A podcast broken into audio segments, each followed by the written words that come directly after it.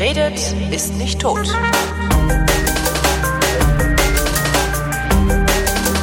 Sven Menke ist nicht nur Koch und regelmäßiger Gast in der Kombüse, wo er mir Dinge übers Kochen erzählt, sondern Sven Menke ist auch depressiv. Hallo Sven. Hallo Holgi. Ähm, du hast Depression. Was ist das? Ah ja, das habe ich Das ist die schon. perfekte Frage für den Einstieg. Was Ja, ist, das ist- Depression? genau. Also reiß dich doch mal zusammen. Ne? Ja, genau, bist das verstimmt. ist es. Richtig. Äh, das äh, genau, das ist Depression nicht. Ich weiß nicht. Ähm, fühlst du dich ab und zu mal schlecht drauf? Ich habe, also ich neige zu depressiven Verstimmungen tatsächlich. Ähm, das, äh, ja, ich fühle mich ma- manchmal schlecht drauf, äh, sogar so sehr, eigentlich sogar im Regelmaß. Ich habe dieses Herbstdepressionsding.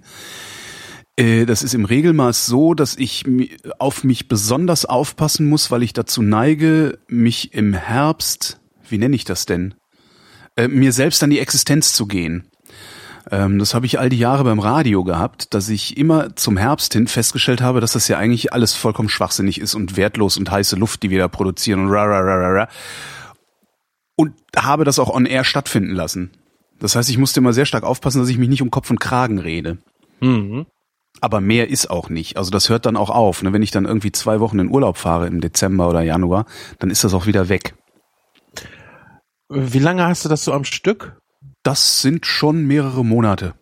Zwei, drei Monate. Also es fängt so, ja, ich sag mal so November, Dezember, Januar geht's dann langsam wieder aufwärts, wenn ich gar nichts unternehme. Ähm, das ist jetzt natürlich genau das, was ich nicht hören wollte. Eigentlich wollte ich Scheiße. hören, ja, das ist so ein, zwei Tage und Ach so.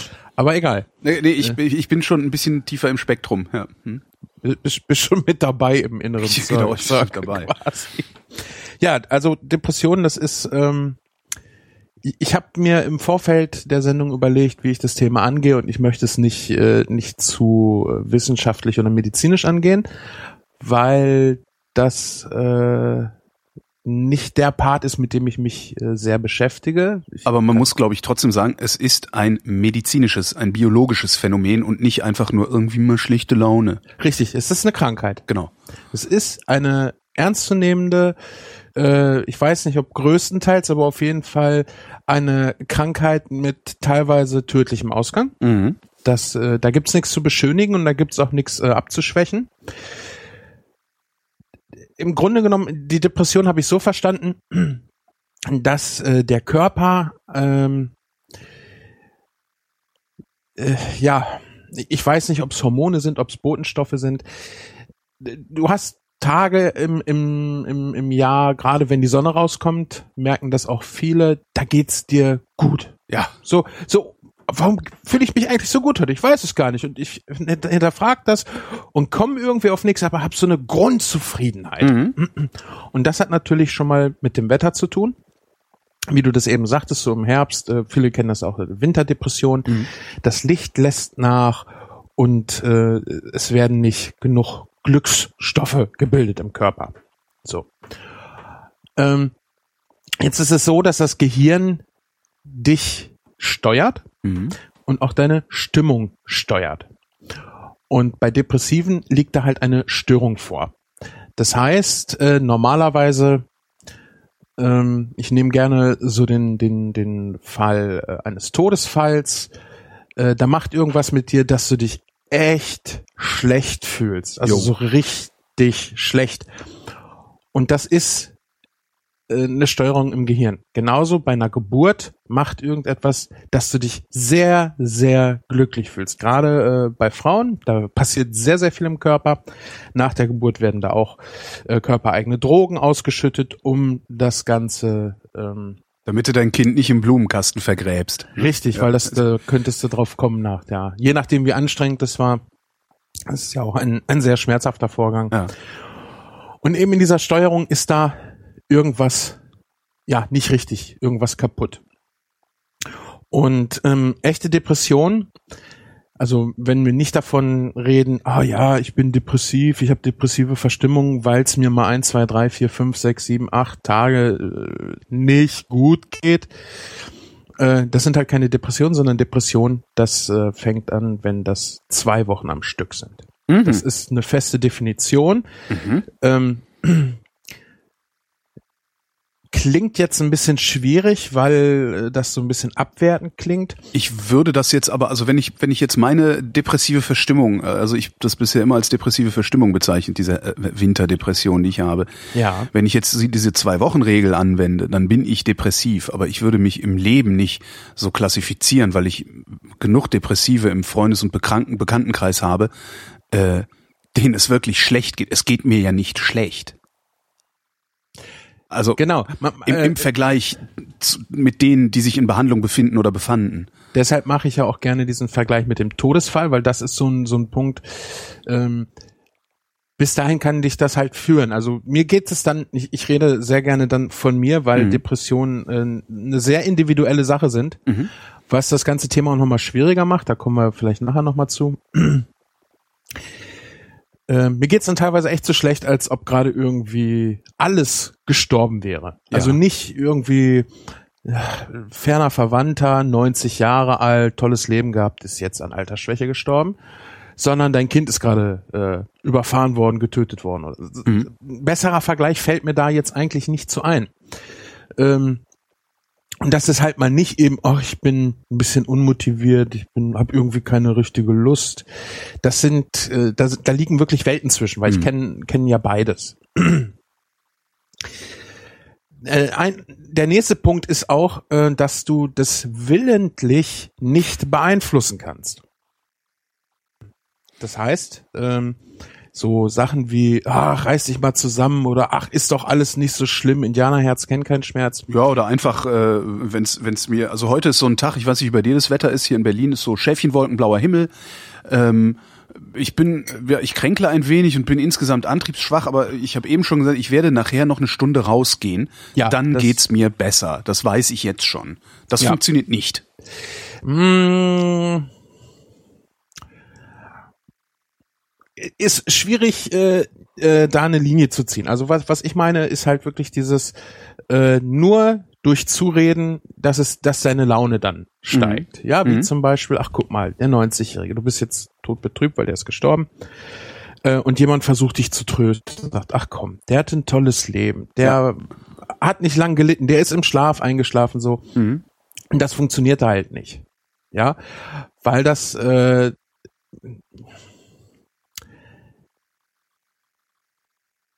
ja, das ist schwierig, weil du genau dieses dieses Mittel äh, in der Therapie schon mit an äh, mit benutzt. Mhm. Aber du kannst jetzt halt nicht äh, dich den einen Tag zusammenreißen. Wenn du das nämlich kannst, dann äh, bist du nicht oder dann hast du gerade keine Depression. Das ist super. Ja, das ist eine tolle Nachricht. Ah, okay. Das heißt, daran kann ich auch erkennen, ob ich, äh, ob, ob ich eine Depression habe oder nicht. Ja, ich finde, äh, also ich habe ja lange Zeit äh, ohne eine richtige Depression, ja, eine richtige Depression, ohne die Depression gelebt. Mhm. Ich hatte äh, Nervenzusammenbruch und da fing das Ganze dann an. Vorher war ich auch schon mal echt schlecht drauf und äh, habe äh, viele schlechte Zeiten auch gehabt, habe mich lange selber schlecht behandelt. Aber äh, die diese eigentliche schwere Depression, äh, das habe ich vorher nicht gehabt. Und ich merke gerade, dass ich gerade einen Faden verloren habe. Ist denn, ist denn, äh, ähm, ist der Nervenzusammenbruch Auslöser der Depression gewesen oder ist die Depression Auslöser des Nervenzusammenbruchs? Das ist eine, eine gute Frage, das kann ich dir gar nicht beantworten. Äh, ich, vielleicht fangen wir einfach mal äh, bei meinem Verlauf dieser Geschichte Ja. an. Dann, dann ist es, glaube ich, auch ein bisschen einfacher, die Okay. einzelnen Punkte abzuhandeln. Wir waren ähm, bei Freunden. Wie, über, über was für einen Zeitraum reden wir jetzt? Also wir beide kennen uns jetzt seit zwei, zweieinhalb Jahren ungefähr, dürfte das sein? Ja, ja, denke ich auch so. Habe ich Äh, dich, habe ich, habe ich dich schon als Depressiven kennengelernt und nicht identifiziert oder ging es dir da noch völlig normal? Ja, ich weiß gar nicht genau, wann es mir äh, normal ging. Das Ja. ist, ist wirklich schwierig zu sagen. Weil wenn du immer, ähm, stell dir vor, du läufst mit einem Farbfilter rum, Mhm. ja, ähm, dann kannst du auch nicht einfach so sagen, ach, das ist ja gar nicht rot, das ist ja mein Farbfilter, weil du gar nicht weißt, dass du einen Farbfilter vor den Augen Verstehe. hast. Ja. Ähm, Das heißt, Aber es könnte sein, dass es dir vor 15 Jahren schon schlecht ging und du es nicht gemerkt hast. ja. aber natürlich nicht so schlecht wie jetzt bei dem Nervenzusammenbruch. Okay. Also ich hatte vor gut einem Jahr hatte ich einen Nervenzusammenbruch. Ich habe da äh, letztens äh, auch äh, kurz drüber geschrieben, dass das jetzt ein Jahr her ist. Und äh, das Ganze fing damit an, dass ich, äh, dass wir bei Freunden waren und ich mit einem Freund über, ich glaube, die Waldorfschulen diskutiert habe. Ja. Und äh, meine Frau war so ein bisschen angenervt von dem Thema, ähm, weil ich halt auf sowas immer sehr, sehr äh, stark eingestiegen bin. Nicht sehr Meinung, also nicht, nicht, nicht pöbelnd, aber doch mit Nachdruck, Mhm. weil, weil ich da so meine Meinung drüber habe, genauso wie über Esoterik und ähnliche Sachen. Und es war damals so, dass ich fast immer das Fass aufmachen musste. Ja. Ja, es, es ging nicht, ich kam da nicht drum rum. Ja, das ist, äh, hatte ich auch lange Jahre so. Das habe ich auch erst vor wenigen Jahren gelernt, das nicht immer zu tun. Ja. Hm? Ja, das, äh, das Kenn ist sehr ich. befreiend. Ja, aber hallo. Sehr, Dafür sehr muss man sich dann halt wieder von anderen fragen lassen, warum man das Fass nicht aufgemacht hat.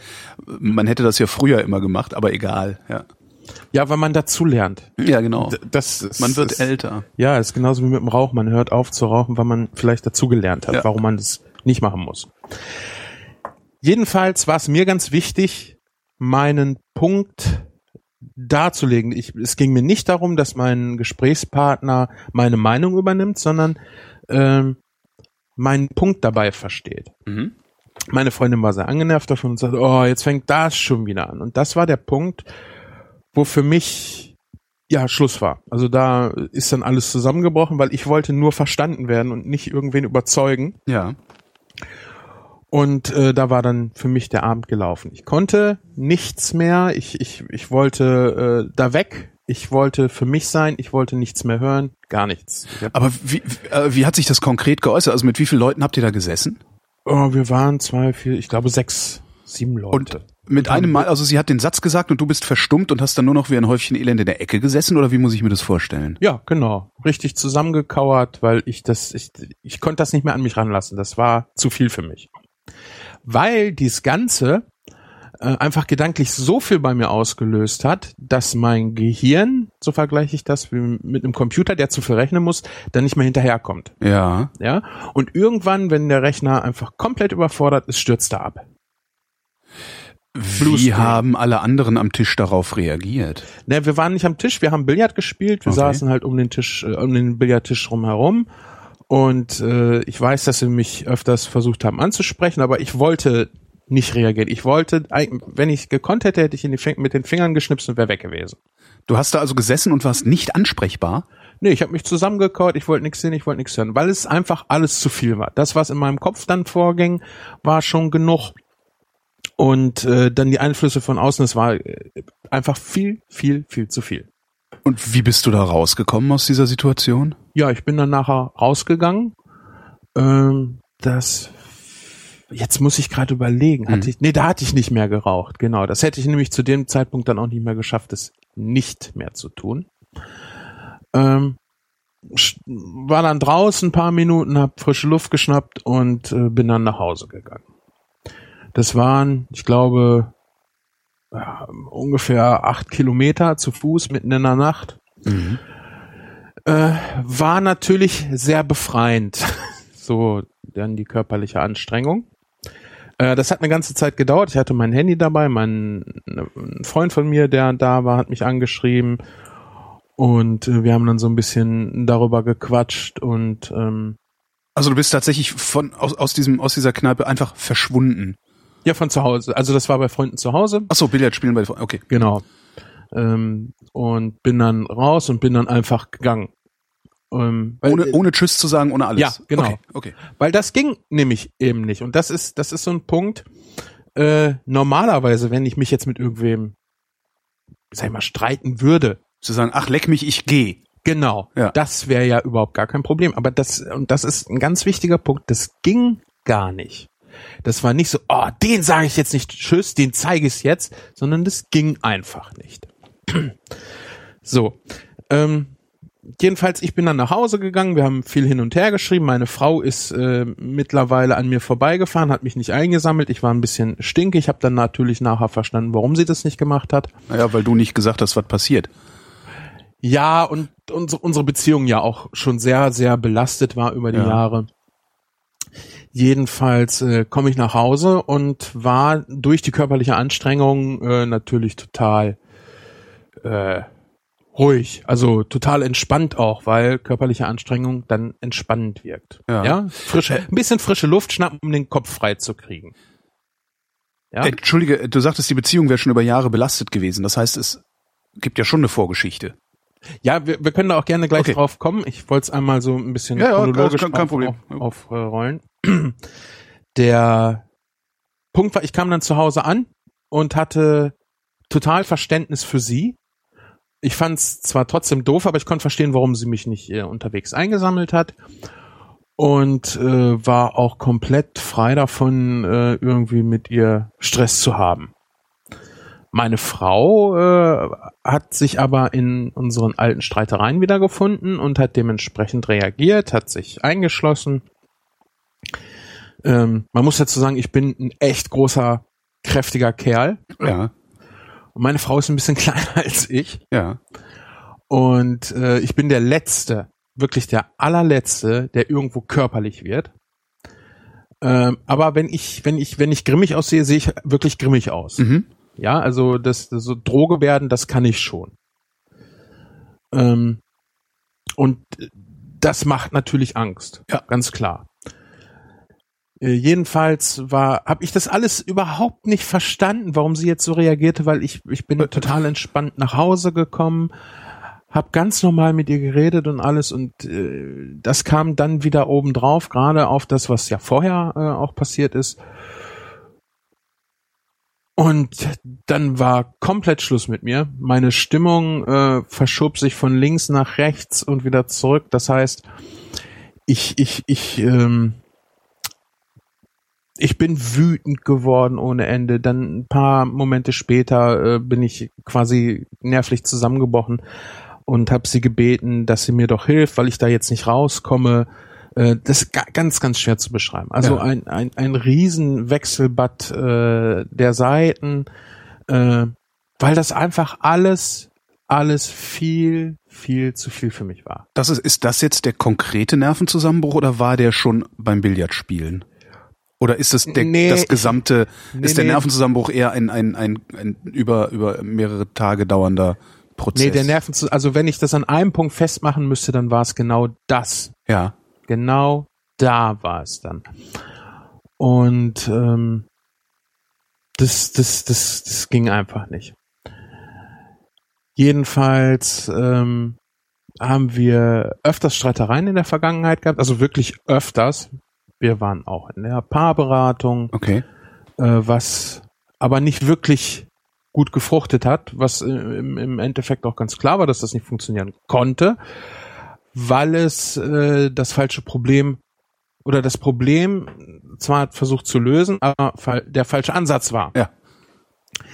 Wenn du schwarz-weiß siehst, dann braucht dir niemand äh, großartig was über Farben erzählen, weil du wirst mit dem nicht auf einen Nenner kommen. Ja. Ne? Und so war das da auch. Wir haben halt äh, versucht, über Farben zu sprechen, während mir halt nur Schwarz-Weiß-Sicht äh, äh, da war. Und da kannst du dann halt äh, Die du schönsten- wiederum aber selber nicht bemerkt hast. Genau, weil für Mhm. mich war das ja Farbe quasi, Ja. was ich da gesehen habe. ähm, naja, und ähm, nach dieser Streiterei habe ich mich halt ähm, nicht erholt. Mhm. Das war, ich muss jetzt lügen, ich glaube, es war ein Freitag oder ein Samstag. Ich bin mir da nicht mehr sicher. Und ich musste Montag zur Nachtschicht. Und ich war bis Montagabend, war ich immer noch komplett fertig. Und normalerweise ist das äh, so gewesen, dass ich nach so einem wirklich schweren Streit äh, vielleicht den nächsten Tag noch down war. Mhm. Und dann war aber gut. Normalerweise, wenn es dir irgendwie scheiße geht, schläfst du eine Nacht und am nächsten Morgen sieht die Welt schon wieder anders aus. Genau. Ne? Und das ist, ich habe das jetzt auch gerade äh, gestern gehabt. Äh, mittlerweile äh, ist das äh, bei mir halt auch manchmal so, wenn es mir abends scheiße geht, dann gehe ich halt schlafen, am nächsten Morgen ist wieder alles gut. Ja.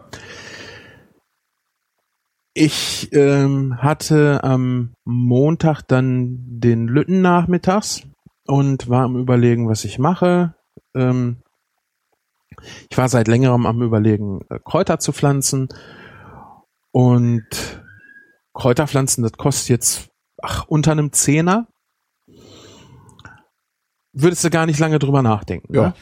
Ja. Und genau das ist eben hier nicht der Fall, weil ich habe echt drüber nachgedacht, Mensch, machst du das? Und ach, hat doch alles keinen Sinn. Wozu soll ich das machen? Das Geld und bla und blub. Dieses, also das ist eine, eine, ein unheimlicher Konflikt, der da äh, oder ein unheimliches ähm, Hin- und Hergehen der Gedanken, was da stattgefunden hat, was jeder rationale Mensch sagen würde, d- d- d- brauche ich doch gar nicht großartig überlegen. Ja. So, und ich habe es dann äh, ja lustigerweise geschafft, eine Entscheidung zu fällen und habe gesagt, ist doch egal, machst du jetzt einfach. So, hab mir den, den Lütten geschnappt, bin im Baumarkt, hab Blumenerde gekauft, ein paar Kräuterpötte, ein paar Schalen und dann haben wir hier zusammen die Kräuter gepflanzt. Mhm. Und als ich dann zur Nachtschicht fahren musste, wollte, sollte, ist innerhalb von, ja, drei bis vier Minuten wieder auf der Fahrt meine Stimmung hin und her gekippt. Ich war im Auto am Heulen wie ein Schlosshund, äh, während ich aber daran dachte, wie schön der Nachmittag eigentlich mit meinem Sohn war, dass wir die Kräuter gepflanzt haben. Alter. Ne? Also aber am Heulen nicht vor Freude, sondern weil es Ja. mir, wie gesagt, wieder dieses, da ist jemand gestorben. Und da habe ich gedacht, nee, so kann ich nicht äh, arbeiten fahren und habe gesagt, so, ich gehe jetzt ins Krankenhaus. Bin ich dann im Endeffekt noch nicht. Es hat dann noch drei weitere Wochen gedauert, bis ich dann wirklich ins Krankenhaus gegangen bin. Ähm, ich bin aber am nächsten Tag zum Arzt gegangen und habe mit ihm darüber geredet und äh, der hat mich dann krank geschrieben, hat mir Aber was, was sagst, was hast du deinem Arzt gesagt? Hast du ihm genau die Geschichte erzählt, die du jetzt mir erzählt hast? Oder wa- was Ja. sagt man da zu seinem Arzt? Ja, naja, ich glaube, ich habe es versucht, weil das Problem ist, dass du oder dass ich das äh, mit Sicherheit gar nicht so auf die Reihe gekriegt habe. Ja. Äh, das ist mir nachher im Krankenhaus auch aufgefallen, ähm, als ich dann drei Wochen später, weil ich nämlich wieder arbeiten sollte, ich sollte einen Arbeitsversuch machen. Ähm, und wir saßen abends auf der Couch und guckten, äh, ich glaube, Tor war's. Und ich dachte an die Arbeit und mir ging's aber wieder so rapide schlecht. Ich brauchte nur an die Arbeit denken. Es, es ging nicht. Ist deine Arbeit so scheiße? Nee. Nee, nee. Ich habe auch Okay. auf der Arbeit eigentlich gar keine Probleme. Okay. Weil was ich Ähm. gerade verblüffend finde, ist, also was ich so gelernt habe über die Jahre, ist, ähm, meinen Depressiven, sag ich mal, hilft Struktur. Und Arbeit ist ja letztendlich Struktur. Also das ist halt Genau. einfach so ein Pflock, der steht da, an dem kannst du dich schon mal ein bisschen festhalten und entlanghangeln. Genau. Äh, das Problem ist nur, äh, dass ich mich halt bei uns auf Arbeit nicht ein bisschen dran entlanghangeln kann. Ich muss dann schon da sein. Ja, also ich kann nicht sagen, du, jetzt mach ich mal ein bisschen langsamer, weil mir geht's halt scheiße. Aha. Weil wir stehen da halt an Maschinen, die Maschinen laufen. Ich habe da Fräsen, ich habe da Sägen, Mhm. äh, Stanzen, also alles Schöne, womit du dich auch echt mal umbringen kannst. Im Okay. Zweifel. Ja? Also nicht so wie bei mir. Ich habe gestern gemerkt, okay, ah, hier kommt so fiebrige Erkältung bei mir hoch. Ich äh, mache jetzt alles, was ich noch zu tun habe, über die Software, äh, über die ich das timen kann und gehe eine Stunde früher nach Hause. Sowas geht halt nicht. Okay, Genau. Okay. Ähm, jeden, jetzt muss ich Jetzt, du warst beim. Arzt und der hat dich krank geschrieben und du wolltest nach drei Wochen wieder arbeiten gehen. Genau. Was ich, äh, nee, ich sollte. Du Ich wollte nicht, okay. ich sollte. Also es war wirklich äh, für mich eigentlich so, eine Zwangssituation oder Zwangslage, in der du dich befunden hast dann. ja, ja, und, und das ist äh, im, im Endeffekt betrachtet ist das auch ganz wichtig, dass du in solche Zwangslagen gebracht wirst. Ach, Ähm, kommen wir aber auch später zu. Okay. Ähm, sonst äh, kommen wir nie vorwärts. jo. Jedenfalls klappte das nicht und dann habe ich am Montag gesagt, äh, so, ich gehe jetzt ins Krankenhaus. Ich halte mich selber nicht mehr aus. Und das ist ein, ganz wichtiger Schritt, das äh, oder das war ein ganz wichtiger Schritt für mich, das äh, zu verstehen, dass ich mich nicht mehr aushalte. Mhm. Weil wenn ich irgendwas anderes nicht aushalte, dann hätte ich äh, versucht, das andere zu ändern. Genau, kannst Ja, du aus also- dem Weg gehen, ja. Genau, zum Beispiel, ich halte meine Arbeit nicht mehr aus, also wechsle ich die Arbeitsstelle. Mhm. Ja, dadurch, dass ich mich aber nicht mehr ausgehalten habe, wusste ich, okay, ich muss was an mir ändern. Das war in der Sekunde natürlich noch nicht so logisch klar, wie ich das jetzt hier erzählen kann. Aber im Endeffekt äh, ist es genau das gewesen. Ich wusste, ich bin die Baustelle. Zumindest hast du es gespürt, aber das zieht einen doch noch viel weiter runter, oder? Ja, klar. Das, also das, äh, das ist ein, ein Fass ohne Boden. Ne? Da stürzt du wirklich in dieses, ja, das sind Sachen, die man immer wieder hört, in dieses Loch rein. Und äh, das fühlt sich auch wirklich an wie ein schwarzes Loch, wo du denkst, du kommst da nicht mehr raus. Und äh, ich, ich will mal behaupten, da kommst du alleine auch nicht mehr raus. Mhm. Ja, ähm, weshalb diese Krankheit ja auch äh, teilweise tödlich ausgeht, eben Ja. durch Suizid. Ähm, ist bei mir jedenfalls nicht passiert. Ich bin noch da, äh, bin ins Krankenhaus und im Krankenhaus war es so, dass ich natürlich erst, also erstmal in der Psychiatrie kannst du dich selber einweisen. Äh, normal ins Krankenhaus kannst du dich ja nicht einfach so einweisen, hier, ich gehe mal auf die und die Station. Ähm, das macht dann eigentlich der Arzt. Oder du gehst halt in die Notaufnahme, wenn irgendwie notmäßig, notfallmäßig irgendwas ist. Und dann fand natürlich als erstes mal eine Aufnahme statt. Das heißt, die, die persönlichen Daten wurden erfasst und äh, dann kam eine Ärztin, der ich oder der wir dann natürlich erstmal überhaupt erzählen sollten, was los ist. Mhm. Und ich habe äh, gebeten, dass meine Frau äh, das erzählt und dann sagt die Ärztin, nee, ich will das von Ihnen hören. Ja. Und äh, ich würde mir heutzutage mit Sicherheit keine Aufzeichnung äh, dieser Sache angucken wollen, weil ich das, glaube ich, nicht ertragen würde. Äh, Im Nachhinein hat meine Frau gesagt, du hast nicht einen vernünftigen Satz zustande gekriegt. Ja, also weil ich du im, weil du um das Problem herumgeeiert bist? Nee, Nee? weil ich Weil- das überhaupt nicht. Äh, äh, äh, ich habe es nicht auf Reihe gekriegt. Da war, weißt du, es war so viel in meinem Kopf los. Du musst dir einen Computer vorstellen, wo du das Gehäuse aufschraubst und einmal schön so einen Haufen, eine Handvoll Nägel draufschmeißt auf die Platine. So. Und jetzt such mal den Fehler. Okay. ja. Ne? Wo drückt denn der Schuh? Und das ist aber, äh, glaube ich, äh, ein ganz wichtiges äh, Indiz, äh, weil du die Depression an für sich nur über das Gespräch ähm, diagnostizierst. Ja. Ja, es gibt noch keinen äh, Wert, den du einfach abliest und dann weißt, ja, Depression, nein, keine Depression. Okay. Fieber zum Beispiel. Ja, kannst du halt Temperatur messen, weißt, ah, der hat Fieber oder der hat kein Fieber. Ich hätte gedacht, das geht. Äh, Nee. Oder so hätte, weil man immerhin schon weiß, dass es eine, eine Funktionsstörung im Gehirn ist. Aber gut, wie misst man, ob die Signale auf die richtige Weise übertragen werden? Ja, also äh, es ist kein ja. kein kein äh, sicherer keine si sichere Diagnose, das Mhm, so zu mhm. machen. Ja, das, man man äh, forscht daran. Ähm, es gibt da auch eine sehr schöne Sendung von Quarks und über das Thema Depressionen. Äh, übrigens sowieso ein sehr schöner Podcast, den man auch mal abonnieren kann, wenn man äh, Videos mag.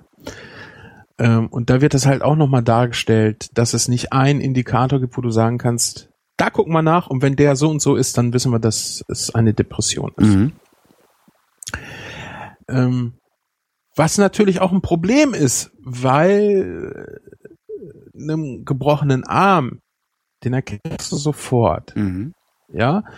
Und bei einem gebrochenen Arm, äh, wenn du da äh, rankommst, dann schreist du halt vor Schmerzen. Das, äh, das kannst du so wahrscheinlich nicht äh, simulieren. Ja. Einen gebrochenen Arm, das versteht jeder.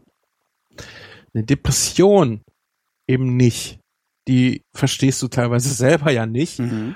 Weil du als Mensch oder weil ich als Mensch, ich, ich komme schon wieder in dieses Du und Mann. Eigentlich Macht ja ich- Nee, doch, das macht ganz, ganz groß was. Tatsächlich? Ja, für mich ja. Okay. Ähm, ich kenne die Welt ja nur so, wie ich sie wahrnehme. Ja. Und wenn diese Sicht getrübt ist, dann halte ich sie trotzdem erstmal für normal. Ja. Wir könnten ja gar nicht leben, indem wir jedes Mal, jede Sekunde unseres Lebens unsere Weltsicht anzweifeln. Das geht nicht. Nee, das ist, ja, das, äh, ja. Ne? Natürlich, äh, Gibt halt immer ein paar Bekloppte, die das den ganzen Tag lang versuchen, aber das sind halt auch die, mit denen man sich nicht unterhalten mag, ja. ja. Ja. ähm, äh, das heißt, es ist natürlich schon mal schwierig zu merken, wenn da irgendwas ja falsch läuft. Mhm. Ähm, Ich habe genauso den Faden verloren. bei einem bei einem gebrochenen Arm siehst du sofort, dass da was falsch ist. Ja. Ja, sei es in der Position, sei es an den Schmerzen. Äh, je nachdem, wie groß der Bruch ist, wird er vielleicht auch mal äh, nicht so wahrgenommen, ein Haares oder ähnliches. Mhm. Ähm, dann ist es aber auch nicht ganz so schlimm. So. Depressionen, äh, und das ist ein ganz äh, essentieller Punkt, ist halt, du bist nicht in der Lage, willentlich etwas an deinem Zustand einfach so zu ändern. Wie mit dem, stell dich nicht so an. Mhm. Ähm, Aber wie machen das dann Depressive, denen man sagt, stell dich nicht so an? Was, was, was machen die? ja, die verkriechen sich immer mehr. Ja. Äh, es ist nämlich ein ganz, ganz großer Punkt, äh, dass du selber mit deiner Situation ja noch gar nicht klarkommst. Wenn du den Arm gebrochen hast, okay, weißt du, der Arm ist gebrochen, der kommt jetzt in Gips, den hältst du ruhig, das ist vielleicht total doof und total anstrengend, weil im, im, im Zweifelsfall ist der rechte Arm, mit dem du dir den Arsch abputzt und jetzt musst du es mit links machen. Jo. Da brauchst du aber nicht lange überlegen, weil du weißt, dass es so ist. Als Depressiver hatte ich äh, das Problem, dass ich halt nicht äh, genau wusste, was ist jetzt los und ach so und so ist das und alles fertig, sondern die die Krankheit wirkt sich ja direkt auf auf auf, Auf deine mich, Wahrnehmung aus, ja. Genau, genau. Auf, Das auf heißt, mein, vor allen Dingen auf mein Gefühlsleben, nicht so sehr auf die Wahrnehmung. Das heißt, ich sehe die Farben immer noch so wie vor und nach und während der Depression. Du, Gefühlsleben gehört zur Wahrnehmung dazu. Ja Ähm, gut, äh, ich, es ist trotzdem da wichtig, das nochmal zu unterscheiden, weil ich habe jetzt nicht Halluzinationen. Also phänomenologisch warst du in Ordnung, so könnte man das nennen. Aber das nutzt dir ja auch nichts, wenn du, wenn du äh, das Phänomenologische nicht zu bewerten weißt, wo, wozu du dann halt deine Gefühle auch brauchst. ähnliches. Genau, und da kommt dann, na, da setzt dann ja nachher auch die Therapie an. Weil, du- ganz wichtig, Kurze Zwischenfrage Ja. noch. Ähm, jetzt, wo du weißt, was Depression ist und wie das geht, würdest du besser damit klarkommen, wenn du wieder, ich sag mal, einen Anfall hast? ja, komme ich. Ja. Äh, ich hatte jetzt gerade letztens äh, ein Tief, also das heißt nicht Ein Anfall, Tief, das, äh, genau so, ist es ein Tief. Ähm, und Durch, der, der erste Punkt schon mal, der, der, der äh, ganz einfach, glaube ich, ist und ganz wichtig ist, ist eben zu wissen, dass eigentlich alles in Ordnung ist. Ja. Ja, das heißt, ich Aber woher weißt du das, wenn du, wenn du ein Tief hast? Weil dann ist ja nicht alles in Ordnung. Doch, also äh, prinzipiell ist ja alles in Ordnung. Das stimmt. Es ist jetzt, es ist jetzt nicht gerade irgendwas ganz Schlimmes äh, passiert. Es ist nicht schlimmer geworden, als es gestern war, ja. Genau. Ähm, es ist nichts Schlimmes passiert. Es ist jetzt nicht gerade jemand gestorben. Ich habe mir jetzt nicht gerade den Arm gebrochen. Äh, die Welt ist jetzt nicht gerade untergegangen. Das ist ganz wichtig, äh, darüber nachzudenken, äh, wenn es dir gut geht, damit du das wieder abrufen kannst, wenn es dir schlecht geht. Okay. Ähm, Ist das auch ein Tipp für, ich, das ist eigentlich auch ein Tipp für Gesunde, ne? ja, da, Denk äh, einmal am Tag daran oder werd dir einmal am Tag darüber klar, wie gut es eigentlich alles ist. da, da würde ich auch gerne zum Schluss noch drauf kommen. Dass Habe ich auch so ganz am Ende meiner Fragenliste stehen. Ja. Das ist gut, das ist gut, weil das was Schönes ist, um die Leute wieder rauszuschicken. Ja. De Depressionen können, aber sie müssen nicht tödlich sein. Ganz wichtig. Und jeder kann es kriegen. Ne? Genau. Es macht von jeder. Also das halt, hat ja. das hat nix mit der körperlichen Das ist wie äh, Schnupfen. Ja. Situation zu tun. Es hat nix mit der Intelligenz zu tun. Es hat nichts mit der Bildung zu tun. Aber es gibt, gibt es Verhalten, das Depression befördert? Ja, gibt es und es gibt auch Verhalten, was dir hilft, äh, denen vorzubeugen. Ganz klar. Prinzipiell trotzdem kann es einfach jeder bekommen. Mhm. So, ähm, nochmal ganz kurz auf diese Sache. Es ist ja eigentlich nix. Als erstes mal ist das was, äh, was ganz wichtig ist, dass ich eben weiß, dass ich die Welt richtig wahrnehme. Ja. Ich bewerte sie nur falsch. Ähm, das heißt, ähm, Kann es dir passieren, dass du das vergisst? Nee, ich vergesse das nicht, weil das, das ist mir sehr präsent. Das halte ich mir auch immer wieder vor Augen. Äh, nichtsdestotrotz fühlt es sich äh, scheiße an. Okay. Ja. Ja, also es ist nicht so, dass ich weiß, ja, das ist eigentlich gelb, aber ich nehme es jetzt als grün wahr. Das kann ich dann einfach sagen, okay, für, für euch ist das alle gelb, kein Ding. Nein, es fühlt sich dann echt an wie gelb, Äh, äh, grün. wie, wie grün. Ja. Ich muss mir dann immer wieder sagen, hey, pass auf, eigentlich ist gerade alles in Ordnung, beziehungsweise ich hinterfrage dann, was ist denn jetzt eigentlich los? Ich lieg hier, krieg einen Arsch nicht hoch, äh, hab echt Probleme aufzustehen und alles macht doch irgendwie keinen Sinn. Aber was ist denn jetzt konkret los? Und dann fange fang ich halt an, erstmal zu gucken, was macht denn gerade mein Mund? Weil meist ist mein Kiefer dann angespannt. Ah, Ja? Ja. Dann fange ich erstmal an und mache den Mund einmal auf und lass den Kiefer dann möglichst locker einfach hängen. Das macht ganz viel aus. Äh, das ist auch ein Therapieansatz und zwar PMR. Ähm, ich habe Progressive Muskelrelaxation. Schön, Aktive, du's- äh, genau, das ist äh, willentliche Muskelentspannung. Genau, Ja. schön, dass du sagst, weil ich vergesse immer, was das. P bedeutet und denke dann immer postmortale Muskelrelaxanz, aber das ist Das halt ist- Fleischabhängen. Ja, das ist genau, vor allen Dingen kommt das erst nach der Leichenstarre. Genau. Ähm, dabei geht es ganz einfach darum, wenn es dir schlecht geht, bist du angespannt. Und zwar körperlich. Ja, deine Muskeln, deine Hände verkrampfen, ballst eine Faust, ähm, du beißt mit dem Kiefer, äh, also mit den Zähnen aufeinander, äh, die Schultern sind angespannt. Und äh, bei PMR geht es darum, äh, das bewusst aufzuheben. Das heißt, du gehst einzeln deine Körperpartien durch, spannst sie einmal kurz an, so für drei Sekunden, und dann entspannst du sie. Und wir hatten das in, in, im Klinikum hatten wir das einmal die, nee, zweimal die Woche. Ich habe es äh, nach Möglichkeit jedes Mal mitgemacht, weil es wirklich äh, toll ist. Ich finde dabei immer so faszinierend zu merken, was man alles gar nicht mehr anzuspannen braucht, weil es längst angespannt ist, ohne Ja. dass man es vorher gemerkt hat. Das Genau. ich, ich mache das ganz gerne zum Einschlafen abends. Ja, das ist eine schöne das ist Sache. super, ja. Gerade auch, wenn ich ein Tief habe, mache ich das. Wie gesagt, äh, im Alltag bleibt ganz viel das mit dem Kiefer halt hängen. Ja. Achte ich drauf. Was, äh, ah, ich beiß schon wieder zusammen. So, ne? Mach den Mund mal auf und dann äh, merke ich sofort eine Veränderung. Also wirklich instantan.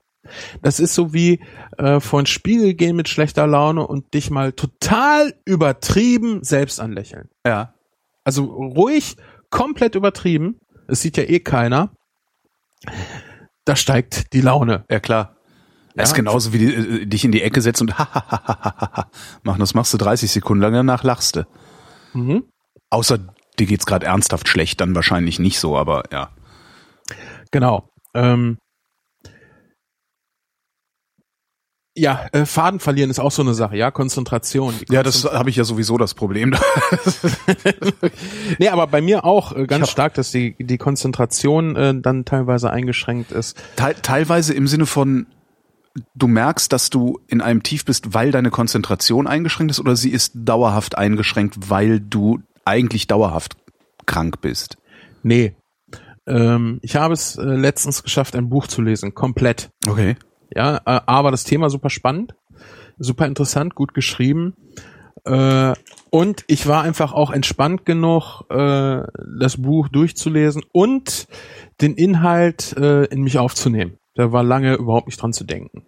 Mhm. Ja. Ähm, Konzentration auch in so einem Gespräch. Wir haben es, oder in den Podcast kann man es einigermaßen äh, nachhören, wenn man sich die mal so durchhört, wie ich so drauf bin. Und da sind halt auch Phasen mit bei, äh, wo ich Punkte nicht hinkriege, Ja. wo ich äh, ein Gespräch, wo es ein bisschen wir wird, wo ich Probleme habe, meinen Standpunkt zu finden. Also äh, nicht so, ja, ach, kann man auch so sehen oder ja, nee, hast ja auch recht, sondern wirklich äh, den auch äh, darzulegen. Ja. Ähm, Autofahren zum Beispiel auch so eine Sache. Äh, das passiert nicht im Stadtverkehr oder so, aber wenn ich lange Auto fahre, also so ab einer Stunde, sage ich mal, dann äh, ist es teilweise sehr anstrengend. Und ich merke da natürlich auch schnell, wenn ich schnell abgelenkt bin. Ja. Ja, und das ist dann äh, ganz wichtig für mich dann, okay, jetzt, da kann ich mich dann auch zusammenreißen. Das hat ja nichts mit der Gefühlslage zu tun. Äh, entweder anhalten, was selten passiert, oder halt, okay, jetzt hier fokussier dich mal wieder. Ja, achte mal wirklich mehr auf, auf die Straße, Mhm. anstatt jetzt irgendwie ähm, unabsichtlich äh, zur Seite zu gucken. Ich nehme den Faden mal wieder auf. Ähm, wir waren immer noch da, wo du nach drei Wochen krankgeschrieben sein wieder arbeiten gehen musstest und das nicht konntest oder wolltest. ja, ich, ich, ich konnte nicht. Ja. Äh, bin ins Krankenhaus, meine Frau hat mich hingefahren. Äh, Ähm, beliebiges hab, Krankenhaus oder spezielle Klinik? äh, nee, wir haben hier, äh, ich, ich weiß jetzt gar nicht, wie man es heutzutage nennt. Ich sage immer noch Psychiatrie. Landeskrankenhaus heißen die Dinger, glaube ich, ne? Oder? Irrenanstalt. So. Beklopptenhaus. Genau. Klo- ähm, ist vielleicht auch ganz, Irrenanstalt, Entschuldigung. Mir fällt gerade zum ersten Mal auf, was das für ein bizarres Wort ist. Oh, Naja, ich gut, habe ja. mich geirrt. Ja, Oh! überhaupt so Anstalt. Ja. Ja. ja, naja. Äh, ja, warum, warum hieß es noch nie Arbeitsanstalt? Anstalt Genau. für Arbeit. Also, deine Frau hat dich in die Irrenanstalt gefahren. genau. Ja. Und ähm, ga- ganz essentiell halt bei der Aufnahme ist wirklich, dass ich der Ärztin erzähle, was denn überhaupt Genau. los ist, weil sie ja über mich befinden muss und gucken muss, wie ist wie ist der Mensch denn jetzt äh, gerade drauf. Wie lange hat sie gebraucht, um zu sagen, okay, sie bleiben hier? Ja, das hat nicht lange gedauert, weil Okay. ich, ich, wie gesagt, ich weiß es hauptsächlich aus Erzählung. Äh, ich habe halt nicht wirklich, äh, also ich habe nicht gibberisch gelabert, sondern ich habe alles nicht geordnet so gekriegt, dass ich äh, strukturiert jetzt erzählen konnte. Das ist passiert, dann ist das passiert, dann ist das passiert. Ja. Sondern es war wirklich so viel, was dann auch auf einmal irgendwie raus wollte und verarbeitet werden musste. Äh, aber das ging halt nicht, ja. Es kam irgendwie alles wild durcheinander gequält raus. Und äh, ja, ich konnte dann da bleiben, habe ein Zimmer gekriegt, äh, musste, und das ist äh, unverantwortlich, ja. Also das werfe ich, werfe ich diesem Krankenhausding mal ganz doll vor. Ich musste diesen Essensbestellplan alleine am ersten oder am zweiten Tag ausfüllen. Da gibt's ein lustiges Twitter-Bild von mir. Das war nämlich der Zeitpunkt, wo ich noch äh, relativ viel im Netz war, äh, wo ich diesen Speisebestellbogen kommentiert habe. Ja. Ähm, das fühlte sich eigentlich äh, relativ normal an, das zu tun. Mhm. Äh, Im Nachhinein betrachtet dachte ich, oh Gott, was hast du denn da gemacht? Inwiefern jetzt? Ähm, ich müsste den mal raussuchen. Ach so. äh, ich habe halt dran geschrieben, so, und falls das ein Idiotentest ist, ich habe es halt nur abgeschrieben, da blickt doch keiner durch. Ich habe das Essen kritisiert, Estragonsoße zu Bratwurst, was ist äh, Rosmarinsoße zu Bratwurst? Hä? Also ich, ich suche das mal raus und dann packen wir das äh, mit in die Shownotes. Alles Kann, kann sich da jeder selbst ein Bild von machen. Aber Es was ist, ist- jetzt das Problem gewesen? Also ich meine, man kann sich, also ich kommentiere auch gelegentlich Speisekarten. Ja, ich hatte gerade einen Nervenzusammenbruch, weißt du, ich, ich habe, äh, ich war eigentlich komplett fertig mit der Welt und äh, habe dann aber irgendwie das geschafft, sowas noch zu machen, Ja. was halt so äh, die Gesamtsituation ganz gut ausdrückte irgendwie. Aber warum war das ein Problem, dich das selber ausfüllen zu lassen? Weil du Ach so. eigentlich gar nicht in der Lage warst, so strukturiert zu denken, dass du eine Bestellung hättest aufgeben können? Oder? Ja, wenn der Bogen einigermaßen vernünftig wäre, weißt du, damit hat ein äh, gesunder Mensch schon Probleme, den vernünftig auszufüllen. okay. dann bin ich ein, ein, ein Mensch, der doch, äh, ich sag mal, genug Notreserven mit sich rumschleppt, äh, essenstechnisch am Körper, äh, und dann da sein Essen bestellen soll. Dass sie dir eigentlich hätten sie sagen müssen, so Herr Menke, äh, 1000 Kalorien am Tag und wir sagen ihnen, was gegessen wird, ne? Ja, oder irgendwie n, einfach so, so, ein, so ein Anhaltspunkt, so wir machen das jetzt mal mit ihnen zusammen, ich helfe ihnen da. Weil du hast in dem Augenblick, also ich hatte in dem Augenblick so viel mit mir selber zu tun, Ja. das, das ist, äh, Also so viel mit deinem Inneren zu tun, dass, Ja, ja. mit deinem Hirn zu tun, dass du nicht noch an deinen Magen denken konntest.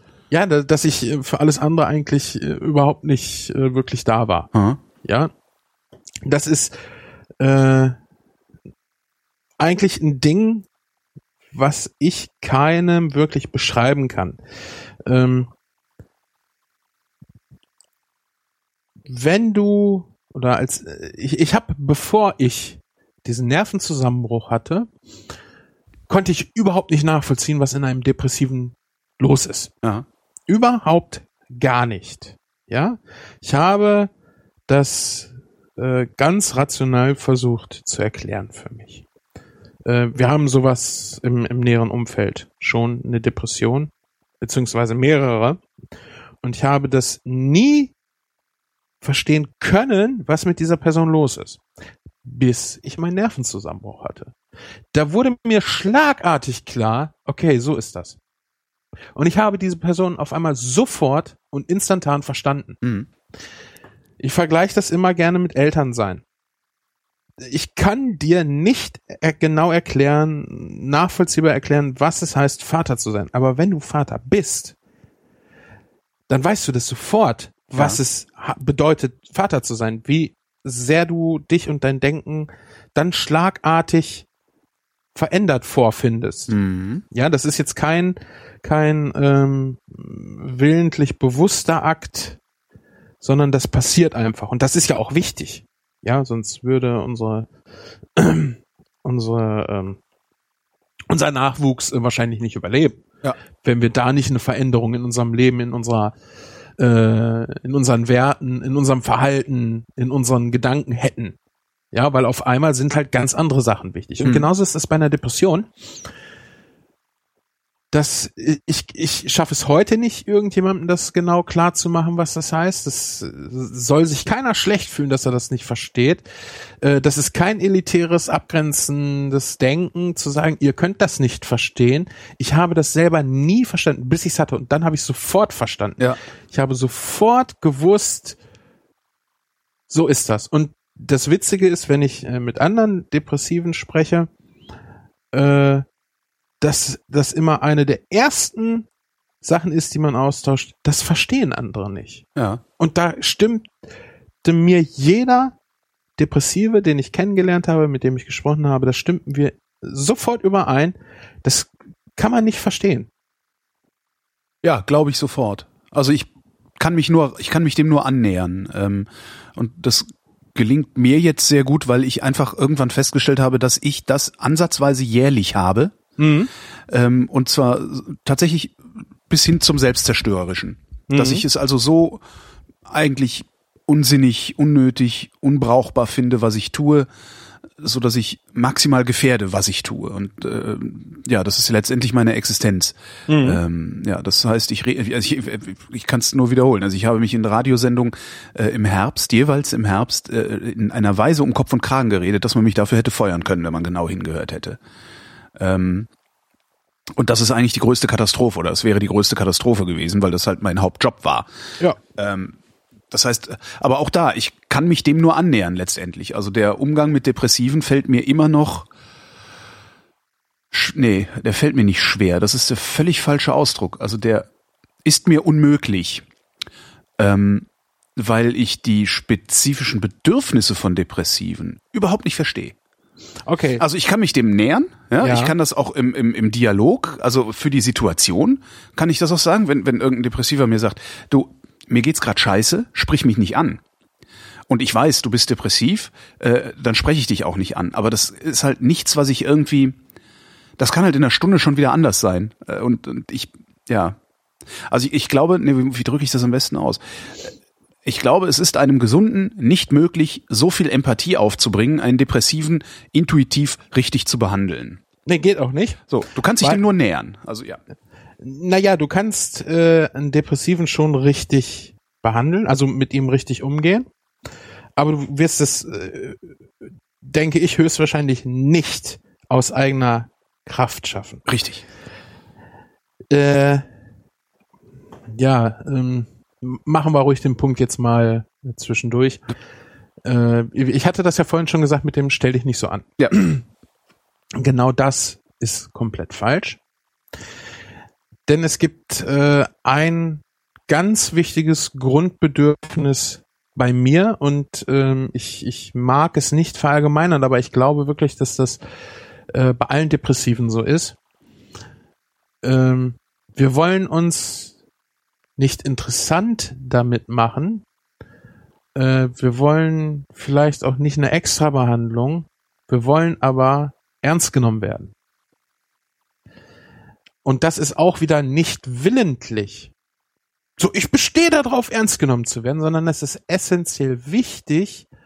Naja, jeder will ernst genommen werden. Das Problem Ja, bei ja, Depressiven ja, ist halt, dass die so weit außerhalb der Realität aller anderen ernst genommen werden wollen, dass es äh, den, den, den Gesunden gar nicht, also das, wie willst du als Gesunder merken, was es bedeutet, einen Depressiven ernst zu nehmen? Das, das funktioniert halt nicht.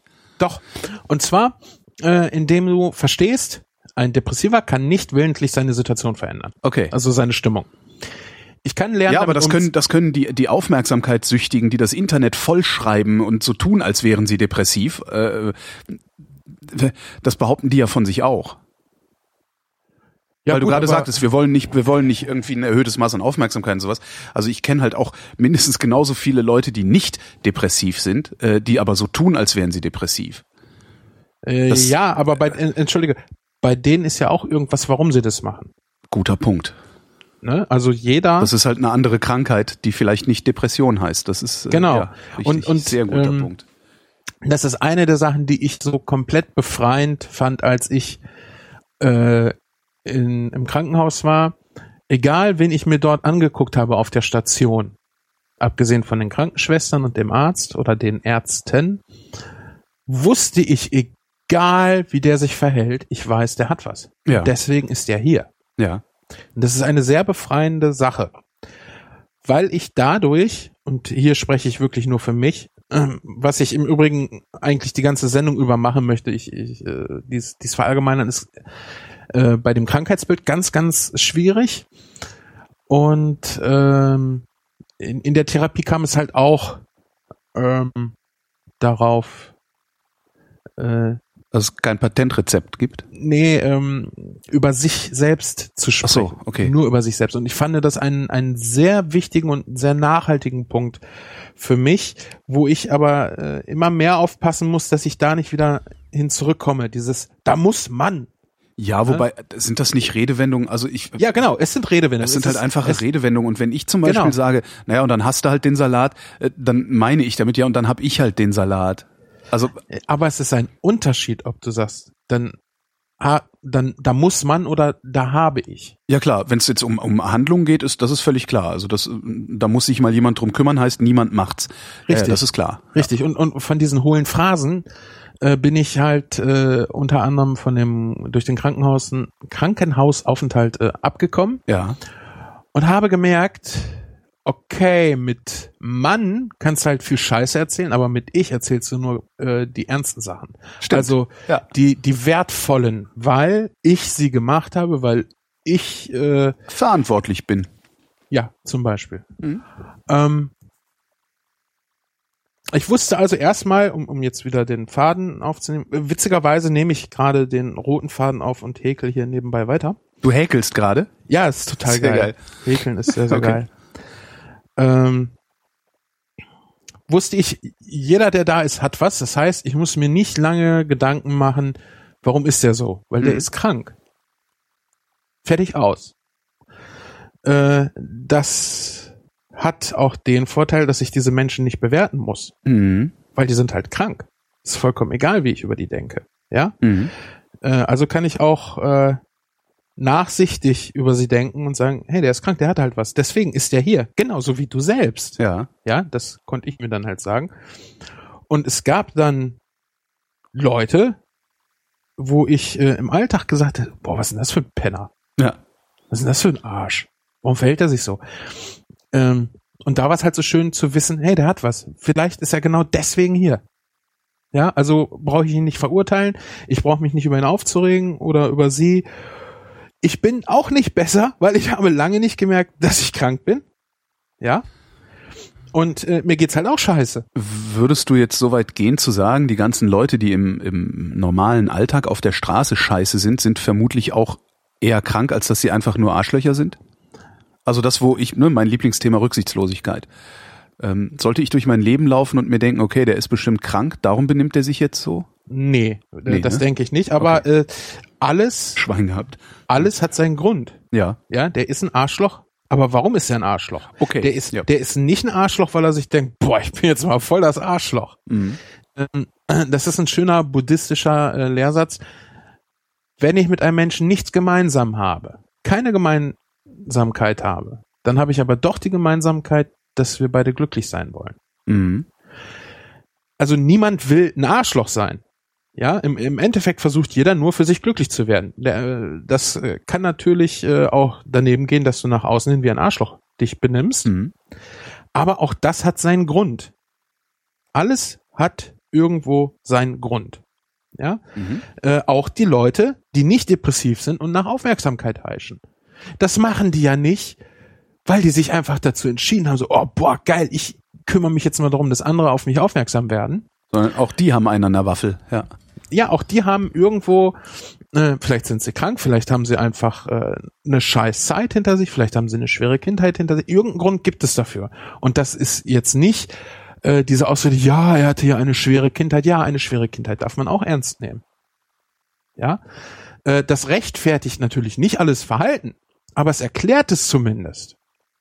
Und für mich war zum Beispiel äh, die Erkenntnis, die Diagnose, dass ich eine Depression habe, die war schon sehr befreiend, weil ich jetzt wusste, was denn da bei mir los ist. Ja, ich wusste eine Ja. Jahre nicht. Erstmal nehme ich mich natürlich als normal wahr. Äh, und ich ich kann, wie gesagt, nicht jede meiner Handlungen kann ich nicht hinterfragen. Das geht nicht. Dann kommst du zu nichts mehr. Ähm, aber ich habe halt im Laufe der Zeit immer wieder gemerkt, so, ey, irgendwas ist nicht, nicht, nicht, nicht äh, in Ordnung. Ja. Irgendwas ähm, läuft hier nicht, so wie es laufen sollte. Hättest du, wenn du sagst, all die Jahre äh, lief schon was nicht, wie es laufen sollte, hättest du jetzt in der Rückschau ähm, irgendworan erkennen können, was dein Problem ist? Oder hättest du Ähm. erkennen müssen, dass es ein zentrales Problem gibt? Äh, nee, ich glaube nicht. Ich hätte es gar nicht gekonnt. Ich glaube, es hat wirklich diesen Nervenzusammenbruch gebraucht, diesen Ja. Leidensdruck, Jeder braucht seinen Infarkt, ja. ja, um zu merken, okay, so geht's nicht weiter, da läuft was falsch, das ist alles scheiße. Und es ist ja auch nicht so, dass äh, da ein Punkt ist, der nicht stimmt und der alles auslöst. Ich meine, den, mit den einen Punkt meine ich die Depression. Also dass du ja, es ist schwierig zu sagen, was als erstes da war. Die, Ja, ja, die, Ähm, das, was schief lief oder die Depression. Es ist nämlich auch genauso gut möglich, dass die Depression durch diese ganzen Sachen, die schief laufen, einfach äh, entstanden ist. hm, Ja, Henne-Ei-Problem. Ich weiß nicht, was als erstes da war. Und im Endeffekt ist es auch egal. Äh, weil ich kann an der Vergangenheit ja nichts mehr ändern. Na, Die mir ging es jetzt eher, das, das wäre jetzt, also wenn du gesagt hättest, ja, das hätte ich erkennen können, hätte ich als nächstes gefragt, woran ich das möglicherweise auch erkennen kann Mhm. für Ja, mich, weil das ja. ist ja das, ne, das ist äh, ja das, man will ja, wenn man schon einen Erkenntnisvorsprung hat, ist genauso wie beim Rauchen, ähm, wenn man schon einen Erkenntnisvorsprung hat, dann möchte man ja den auch irgendwie weitergeben, Ja, und ja, zwar das- auf möglichst sinnstiftende Weise oder sinnvolle Weise. Äh, das machen wir auch. Das äh, machen wir aber alles so ein bisschen gesammelt zum Schluss. Okay. äh, weil ich denke, dass das eine schöne Sache ist, um rauszugehen und das dann nochmal ganz frisch mitzunehmen. Jo. Ähm, ja, ich hätte äh, früher erkennen können, dass was äh, nicht richtig ist, dass irgendwas nicht richtig läuft. Ähm, bestes Beispiel ist halt Druck. Ich habe mir, und das äh, witzigerweise ist das, ich glaube, erst im Krankenhaus so die Einsicht gekommen, dass das äh, vielleicht nicht die Normalität ist. Äh, ich habe mir, ich glaube, dreimal die Hände mit heißem Öl verbrannt, weil ich nicht in der Lage war, arbeiten zu gehen. Das verstehe ich jetzt nicht. Du hast dir die Hände, weil Absichtlich? damit absichtlich. Ich, ja, ja. Ach so. Ja, ja. Damit ich äh, nicht darüber diskutieren musste, hier, ja, kannst du doch arbeiten kommen oder so. sondern nee, nein, ich habe die nicht. Hände verbunden. Ja, genau. Alter. Ähm, und hier ist wieder ganz wichtig, es ist mir vollkommen egal, ob da jetzt einer Mitleid hat oder nicht. Ich erzähle das einfach. Äh, das, das, das, das ist natürlich erstmal ein Impact, so das muss man erstmal verdauen. Was hat der? Das ist ne, interessanterweise, Ne? was, also ich habe ja Lampenfieber. Ne? Mhm. Ähm, man sagt mir immer, ich würde nicht so wirken, aber es ist so. Ich habe Lampenfieber. Ich habe vor jeder Radiosendung Lampenfieber und ich habe vor, also vor jedem Auftritt in der Öffentlichkeit habe ich Lampenfieber. Auch bei so Podcasts ist es jetzt nicht so schlimm, weil da kann ich hinterher drüber bestimmen, ob ich veröffentliche oder ob nicht. Ähm, wenn ich auf Bühnen treten muss, habe ich noch mehr Lampenfieber. Eine Bühnenmoderation ist für mich eine der schlimmsten Sachen, die mir passieren kann, bis ich da stehe. Dann geht's. Im Vorfeld überlege ich mir fast jedes Mal ernsthaft, was könnte ich denn jetzt tun, Damit um nachweislich krank zu sein. Darum finde ich das gerade so faszinierend, was du beschreibst. Also es ist tatsächlich so, dass ich, dass ich, ich habe dieses Jahr auf der internationalen Funkausstellung eine Bühne moderiert. Am ersten Tag habe ich auf dem Weg dahin auf dem Motorrad gedacht, ich schmeiß mich jetzt einfach aus der Kurve. Dann ist das Problem gelöst. Das ist schon faszinierend. Nee, damit solltest du zum Arzt gehen. Nee, das ist Lampenfieber. Das, äh, äh, ich sollte einfach nur. Das, Also das, ja, ja, das, nein, nein, nein, nein, nein, stopp, stopp, stopp. Äh, Gedanken, alleine Gedanken, sich darüber zu machen, äh, sich irgendwas körperlich anzutun, Ja, auch wenn du jetzt denkst, nee, das würde ich nie machen. ja. Da würde ich dir aber ganz dringend empfehlen, äh, damit mal zum Arzt zu gehen, Weil irgendwann könnte der Tag da sein, dass der Druck ich einfach zu groß ist. Ja, ja. verstehe. Ja. Und vor allen Dingen, äh, vielleicht gibt es ja auch äh, eine ganz einfache Möglichkeit für dich, Keine Bühnenjobs mehr annehmen. Nee, nee, aber äh, mit dem Druck umgehen zu können, indem du das halt anders zum Beispiel bewertest. Das, was ich ja vorhin schon gesagt habe, es ist nicht so, dass ich meine Umwelt äh, objektiv falsch wahrnehme. Ja. Ja, also die Lampe steht da, wo die Lampe steht, wo sie für alle wahrscheinlich steht. Mit an sicher grenzender Wahrscheinlichkeit. Wahrnehmung und Zeitreisen. Sehr ja, ja. interessante Themen für Geschichten und Bücher. Ähm, nein, also die Lampe ist da, davon bin ich überzeugt und meine Erfahrung zeigt mir, dass das auch stimmt. Und ich kann auch erkennen, ob die Lampe an oder aus ist. Aber es kann halt sein, dass ich beim Anblick dieser Lampe todtraurig werde. Ja. So. Und äh, ich bin auch ziemlich gut da drin, dann zu sagen, ach komm, ist ja nicht so schlimm und würde ich ja nie machen. Äh, auf der anderen Seite mal mit dem Arzt darüber zu sprechen, schadet nicht. Das stimmt. Ja. Und wenn du jetzt schon so weit bist, dass du sagst so, ah, komm hier, einmal zack vor den Baum und gut ist, das hast du doch mit Sicherheit nur in solchen Situationen. Ja, ja. Also weißt du, dass es mit dieser Situation zu tun hat. Mhm. Das ist also kein normaler Gedanke. Mhm. Solltest du dann vielleicht überlegen, Mensch, wenn, wenn das nicht normal ist, sollte ich vielleicht was machen, weil sonst habe ich den nicht. Mit dieser Situation scheint irgendwas schwierig zu sein. Mhm. Da lastet Druck auf meinen Schultern. Klar, Lampenfieber ist, ist halt äh, irgendwo die Angst. Hat halt jeder. irgendwas. Ist so Versagensangst, ne? Genau. Ja. Äh, Ich muss aber sagen, ich würde nicht auf den Gedanken kommen, mir da was anzutun, damit ich diese Situation nicht, äh, nicht erleben muss. Das war bei mir dann bei der Arbeit so. Ja. Mhm. Ich äh, muss auch sagen, ich habe seitdem ich die Depression hatte oder beziehungsweise seitdem die diagnostiziert worden ist, äh, habe ich wesentlich weniger körperliche Beschwerden. Aha. Wa- Ich sch- schiebe das darauf, dass äh, mein Körper oder ich ähm, sich so seine Auszeit genommen hat. ja, Weißt du, Rückenschmerzen und so, da brauchst du nicht drüber diskutieren, die hast du halt. ja. Ja. Auch wenn das Problem vielleicht gar nicht wirklich der Rücken ist. Mhm. Und das ist das, was ich vorhin auch gemeint habe. Äh, es hat alles irgendwo seinen Grund. Vielleicht ist ja gar nicht die Bandscheibe im Arsch, sondern vielleicht ist der psychische Druck so groß, der auf deinen Schultern lastet. Diese Bilder, die kommen ja auch nicht von ungefähr. Also ne, dieses Gewicht, dass Probleme Gewicht sind, das auf die Knochen geht und ja, ja, sicher. Auf den Schultern lastet. Ja, ne? ja, Es ja. ist, ist auch so, ein- so ein typisches Ding. Ähm, und ich habe wirklich äh, schon mal äh, Tage gehabt, da habe ich die Füße kaum zehn Zentimeter auseinandergekriegt, weil ich einen Bandscheibenvorfall hatte. Mhm. Ja. Also ich habe auch auch sehr sehr viel sehr stressige, anstrengende Zeit, äh, Ar- Arbeitszeit hinter mir, äh, verschiedene stressige, anstrengende Jobs hinter mir und auch ein sehr ähm, äh, ungesundes Verhältnis zur Arbeit gehabt. Also Arbeit war für mich von jeher immer mit Druck belastet. Mhm. Immer. Ja, also es gab nie, Ja, als Koch. ja, äh, auch un, un, äh, ähm, ungeachtet der eigentlichen Tätigkeit. Mhm. Ja, also durch, durch, durch Aufwachsen, durch die Prägung mit Arbeit. Mhm. Arbeit war nie was Positives. Und das ist so, so ein Ding, was, was äh, meine Frau und ich uns äh, schon immer gesagt haben. Wir wollen, dass die Kinder die Arbeit als was ganz Normales empfinden.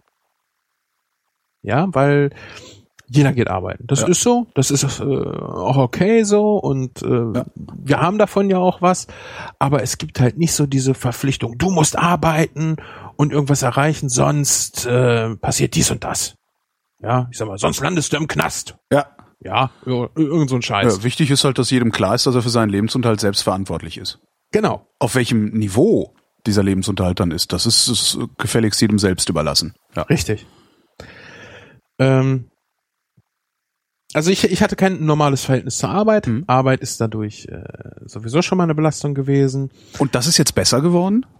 Äh, ich weiß zum Beispiel, das ist auch immer in den Gesprächen, gerade wenn ich auch beim Arzt war und dann fragte er, wenn es mir äh, ri- richtig schlecht ging, äh, was ist denn passiert?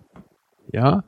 Und wenn ich dann so über die Arbeit gesprochen habe, habe ich gesagt, äh, auf die Frage, haben, Sie- haben Sie denn Probleme auf Arbeit? Sag ich, nein, ich weiß, dass es auf der Arbeit alles gut läuft. Ich habe kein Problem mit irgendwelchen Leuten. Ich äh, schaffe das, was ich machen muss. Äh, es macht teilweise auch Spaß. Arbeit macht halt nicht immer Spaß, was eigentlich sehr schade ist, aber es ist bei mir so. Mhm. Ähm, aber ich weiß, objektiv betrachtet, dass ich kein Problem auf der Arbeit habe. Ja, also ist da irgendwas in mir, was Druck macht, was das Problem ist. Nicht die Arbeit an und für sich. Ja. Ähm, Das heißt, es ist jetzt letztendlich ist Arbeiten genauso scheiße wie vorher, aber du weißt jetzt wenigstens, warum es scheiße ist. Nee, im, im, äh, es ist eben nicht scheiße. Äh, es ist halt Arbeiten, aber manchmal äh, ist, ist das halt äh, zusätzlich Druck. Und der hat nichts mit der eigentlichen Arbeitsstelle zu tun, weil ich auf der Arbeit wirklich keine Probleme habe. Mhm. Ich äh, bin nicht everybody's darling, muss ich gar nicht sein, will ich auch gar nicht. Ich habe auch schon mal Probleme auf der Arbeit gehabt. Mir hat mal ein Arbeitskollege mächtig eins auf die Fresse gehauen. Äh, witzigerweise war das ein Tag vor dem Scheidungstermin, äh, wo ich dann halt auf, auf, auf vor Gericht saß und richtig dicke blaue Fresse hatte. Krass. Was hast du denn Äh. mit dem gemacht, dass der dir aufs Maul haut? Oder war das einfach, ein- ein- ist der so, Naja, also so unzivilisiert, dass er sich nicht anders, grundsätzlich anders zu helfen weiß? ähm, ich bin der Meinung, der mochte mich einfach nicht. Ja, also da war wirklich äh, Aversion, warum auch immer, keine Ahnung. Ist auch egal. Äh, irgendwann gab es einen, einen kleinen Konflikt, wo er mich, mich anblätzte und dann habe ich gedacht, so weißt du, entweder du schluckst das jetzt und es geht immer so weiter oder du kackst jetzt einmal zurück. Ja. Ja, und ähm, ich habe dann zu ihm gesagt, hatte ich deine Frau zu Hause wieder geschlagen. das ist eine Sache, die sollte man sich bei äh, Osteuropäern vielleicht überlegen, Oh. sowas zu sagen. Ach echt? Ja, weil er kam dann an, was hast du über meine Frau gesagt? Drängte sich ganz, also Entschuldigung. schubste mich so mit dem Oberkörper zurück und ich habe ihn angeguckt und habe gesagt, ich habe dich gefragt, ob die dich zu Hause wieder geschlagen hat. Ja. Ja, und zack hat er mich geschlagen. Ist er dafür gefeuert worden? Nein. Das finde ich problematisch. Ja, ähm, ich fand das Verhalten äh, da auch nicht in Ordnung, äh, aber egal. Genau, es geht hier nämlich um Depressionen. Wo, wo, wo kamen wir eigentlich her? Wir waren bei den Zwangslagen. Du hast äh, eingangs schon gesagt, Zwangslagen sind eigentlich gut. Ähm, und das hättest du äh, irgendwann in der Klinik auch begriffen. Also das erste, was was wichtig ist, ist halt Struktur. Du kannst einen Depressiven nicht einfach äh, Sich selbst mich, überlassen. Mich muss ich sagen, weil wie, wie gesagt, kennst du eine Depression, kennst du eine. Ähm, aber ich glaube schon, dass das ein prinzipielles Ding ist, dass Struktur immer gut ist. Ja, irgendwas, was dich durch den Tag geleitet, wo du im Notfall so ein bisschen auf Autopilot stellen kannst Mhm. wo du dich entlang hangeln kannst. Äh, Das ist ja auch so ein, so ein, so ein Ding der 12 Uhr Mittagsessen Rentner. Ja, der, also ich weiß nicht, was bei Alex in einem Podcast irgendwo kam das mal zur Sprache. Deshalb essen ja auch die, die alten Leute immer pünktlich um 12 Uhr mittags, weil nach dem Kriege gab es keine Struktur, gab es ja im Grunde genommen nix. Ja, Ja. alles, alles war im Arsch und du hast halt versucht, oder die Menschen haben halt versucht, sich wieder irgendeine sichere Struktur zu geben und das ist mit geregelten Mahlzeiten natürlich sehr einfach, Ja. eine Grundstruktur reinzubekommen. Und genauso ist das bei Depressionen. Ähm, die Welt geht für dich unter, du zweifelst komplett jegliche Existenz und jede äh, Sinnhaftigkeit des Lebens an. Mhm. Und, und was machst du, wenn du denkst, es ist eh alles sinnlos und machst halt nix? Auch wieder nicht willentlich. Also es ist wirklich, als ob jemand ein Auto auf dir geparkt hätte und Ja. Du aufstehen sollst. Geht halt nicht. Ja, das, das kennt man ja auch als Nicht-Depressiver. Es gibt so Tage. Das ist dann diese depressive Verstimmung. Also zumindest bei mir, wo ich dann da liege und äh, mich auch schon krank gemeldet habe äh, und einfach im Bett geblieben bin und zu nichts in der Lage war, außer vielleicht noch mir ein Brot zu schmieren. Woran ich dann erkenne, dass ich nicht depressiv bin im Genau, Übrigen. weil das- weil ein Freund von mir war da noch nicht mal mehr dazu in der Lage. Ja, genau. Das heißt, Äh, solange ich es schaffe, mich zu ernähren, geht's mir noch gut. Ja.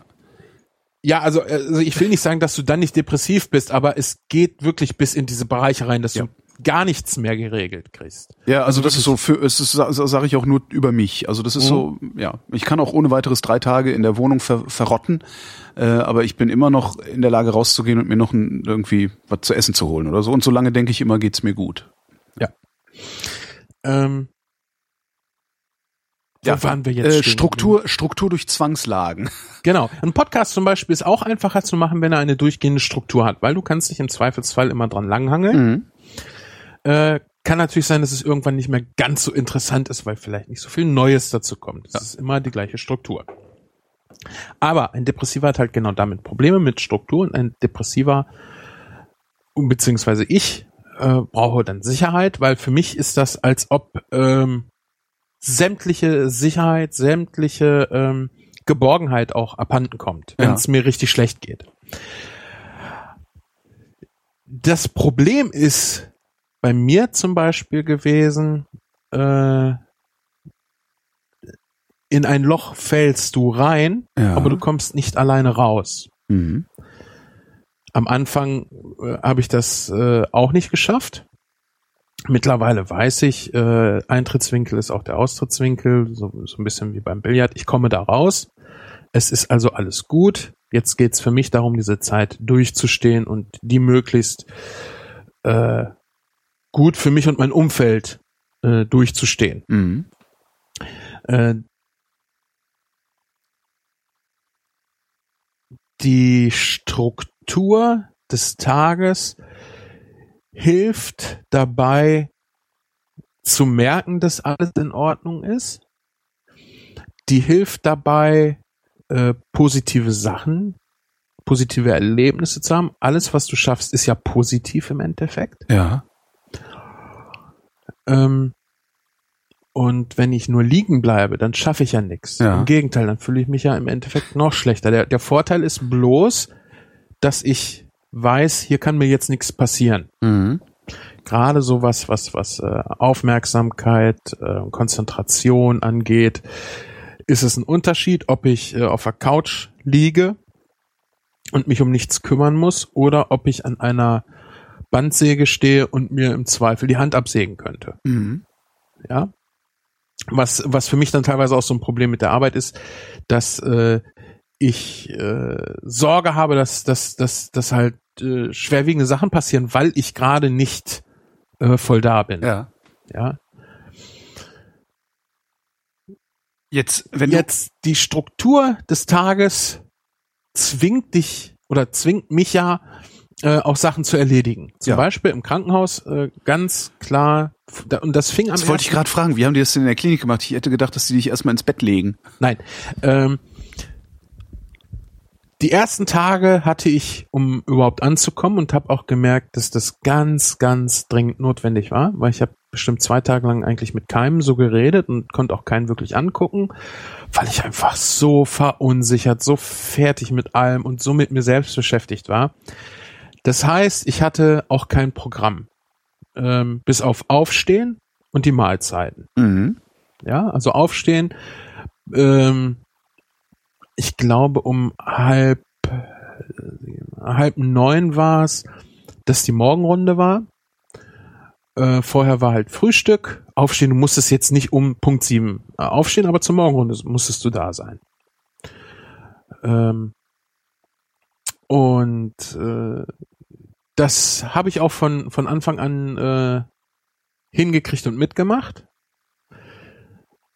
Ähm, nach zwei oder drei Tagen, ich, ich weiß es nicht mehr genau, war dann auch so das Gespräch, was, was Therapien angeht. Ergotherapie war ein Punkt. Ergotherapie ist die Arbeit an sich selbst. Mhm. Ja, ergo, ich. Nee, dann wäre es Egotherapie. Was ist denn dann Ergo nochmal? Ergotherapie ist äh, Feinmotorik wiederherstellen, Leuten beibringen, äh, im Alltag einfachste Verrichtungen zu verrichten und sowas.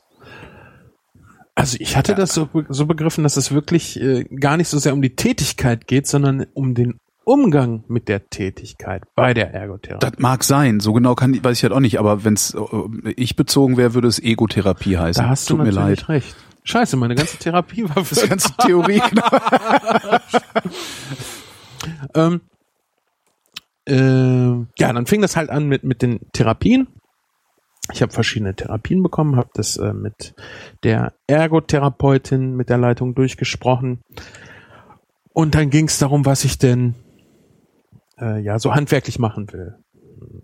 Kam dann Ich finde es gerade übrigens wirklich interessant, warum Ergotherapie eigentlich Ergotherapie heißt, weil Ergo heißt doch eigentlich, ist doch folglich, also also auf Deutsch. Na egal.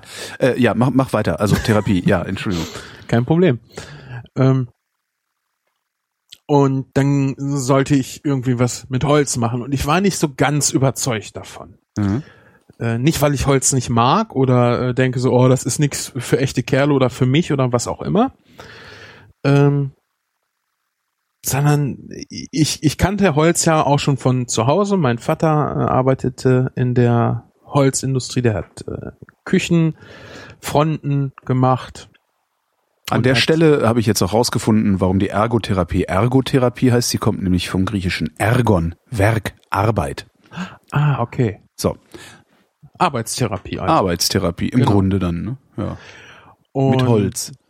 Ja, ich habe es mit Holz gemacht. Es, es gab dann. Hattest du die Wahl eigentlich oder haben sie gesagt, du machst was mit Holz? Nee, es wurde schon besprochen, aber ich glaube nicht, dass es darum ging, dass ich mir das aussuche, was für mich genehm ist, sondern dass äh, wir was finden, was für mich richtig ist. Ja. Ja, weil es ging nicht darum, dass ich mich bei der Er- Ergotherapie äh, rundum zufrieden fühlen sollte.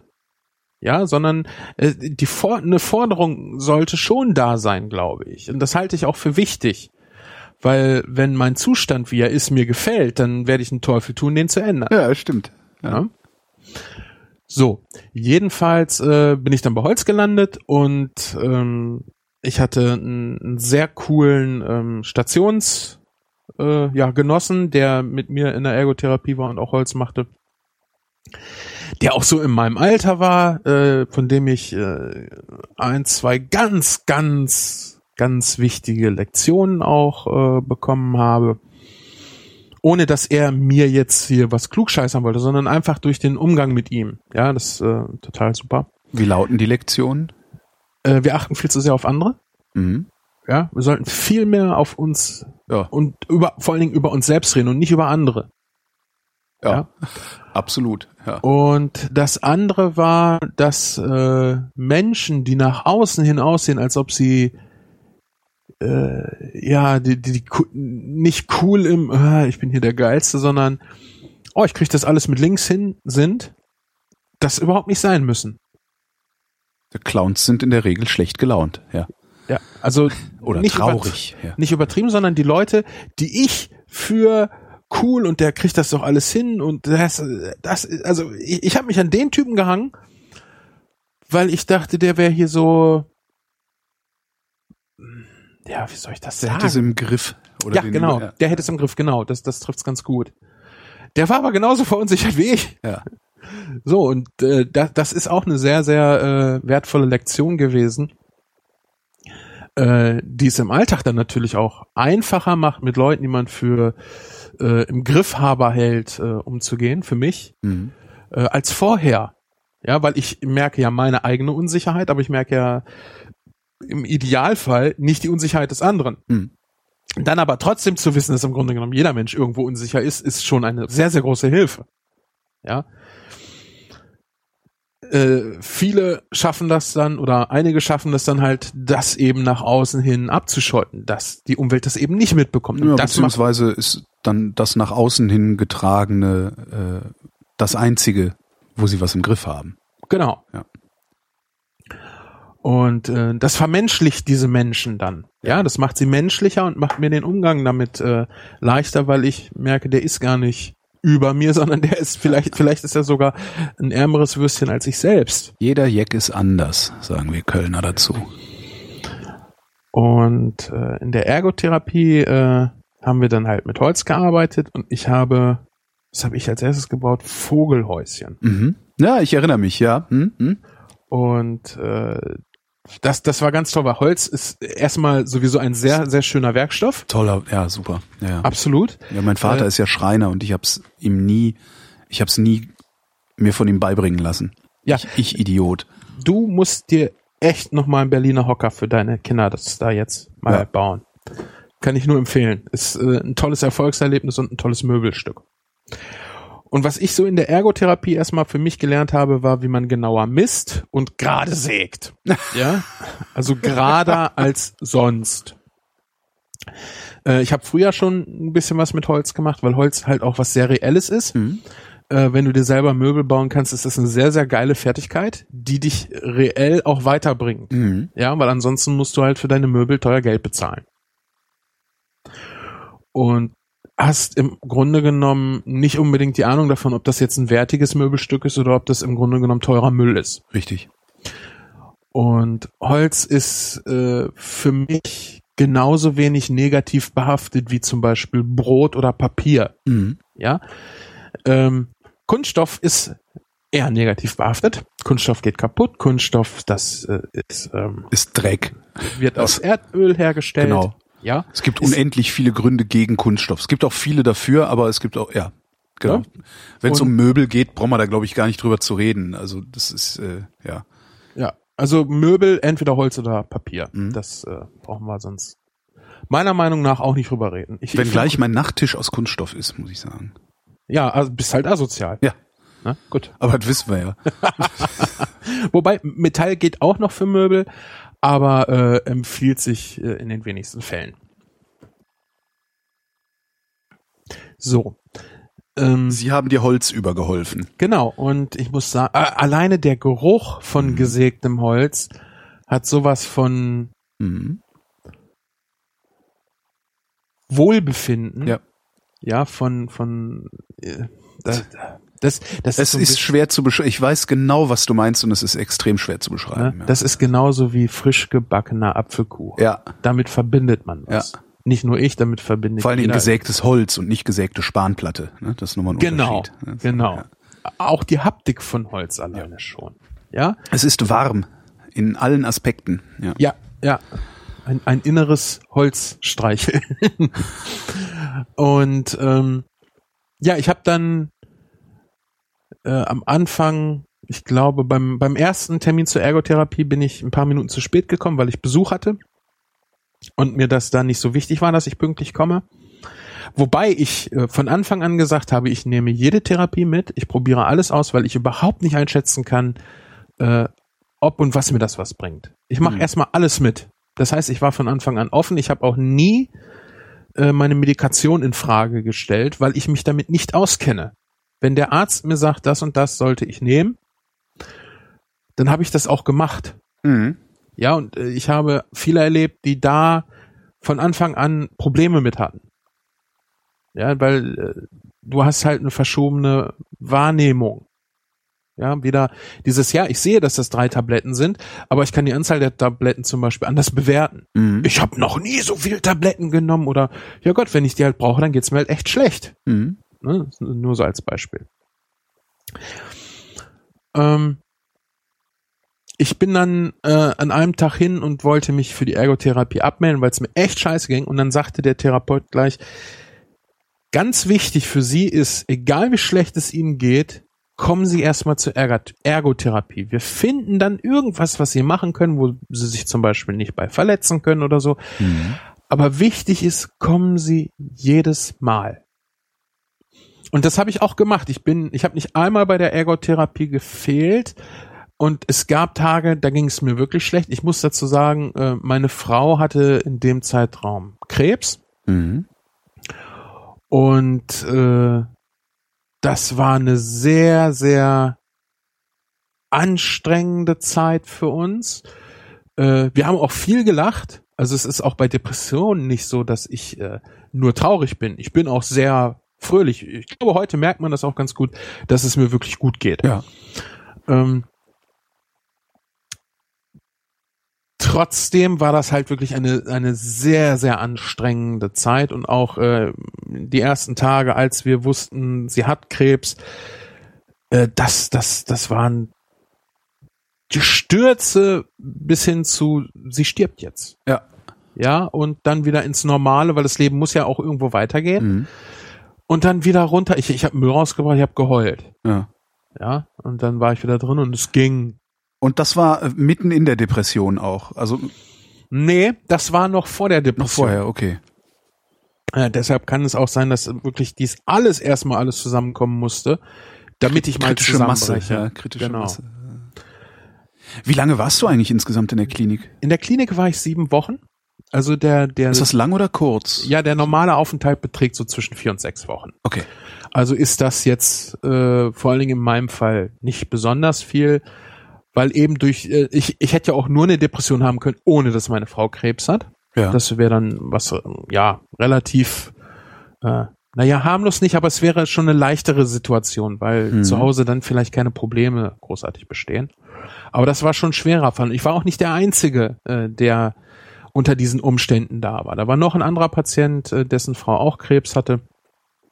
Äh, also das ist, weil, weil das ist eine Krankheit, die macht halt auch allen zu schaffen. ja. Das ist eine sehr, sehr große Belastung. Und wir haben ja nun auch noch ein Kind zusammen. Ich habe auch noch einen Sohn. Das sind alles Sachen, die da irgendwo alles aufeinander kommen. Äh, und für mich war von Anfang an äh, die äh,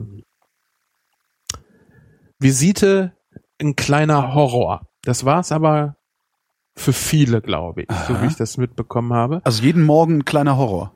Nee, zweimal die Woche. Zweimal die Woche, okay. Wobei einmal die Woche war halt mit dem Oberarzt, das andere Mal war mit der Stationsärztin oder den Stationsärztinnen. Wir hatten zwei sehr, sehr äh, ja, optisch ansprechende Ärztinnen Mhm. da. Ähm, weil für mich die Angst bestand, die schicken mich jetzt nach Hause.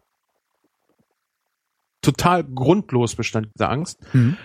Ähm, und ich habe äh, von Anfang an auch mit dem Arzt darüber gesprochen, habe gesagt, ja, ich, ich, ich habe halt Angst, dass ich jetzt nach Hause muss. Und ich bin jetzt so das erste Mal so weit, dass ich kapiert habe, äh, ich bin echt krank. Ja. Ne? Und äh, er sagt, nein, also im Normalfall bei ihrem Krankheitsbild sind das vier bis sechs Wochen. Ne? Und äh, obwohl er mir das gesagt hat, es war jedes Mal wieder dieser Druck da. War ja. Und dann wollte irgendwann die äh, Ärztin irgendwas von mir außerhalb der Reihe und ich war total fertig und, und, sie fragte auch, was, was haben Sie denn? Ja, das ist, äh, Sie wollten irgendwas von mir und das, das war halt Riesendruck. Satz, habe ich Ihnen denn irgendwas getan? Sag ich, nein. Ne, aber äh, da, da, da fängt dann die Realität so ein bisschen an. Es könnte ja sein, dass Sie sagen, so, Sie müssen jetzt nach Hause.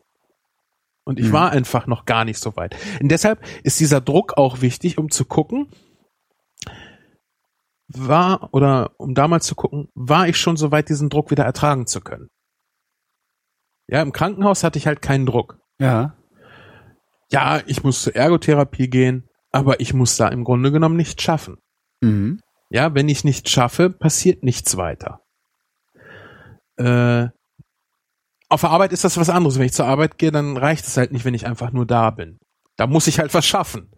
Da ist der Druck halt größer. Und um diesen Druck äh, aushalten zu können, der im Normalfall ja auch nicht sonderlich äh, ja, besonders ist, Mhm. äh, kannst du natürlich nicht sagen, ja, komm, kriech in deine Höhle, äh, bleib da so lange, bis es wieder geht, weil dann kommst du da nicht mehr raus, sondern du musst halt immer wieder ein bisschen Druck aufbauen und gucken, schafft er den schon.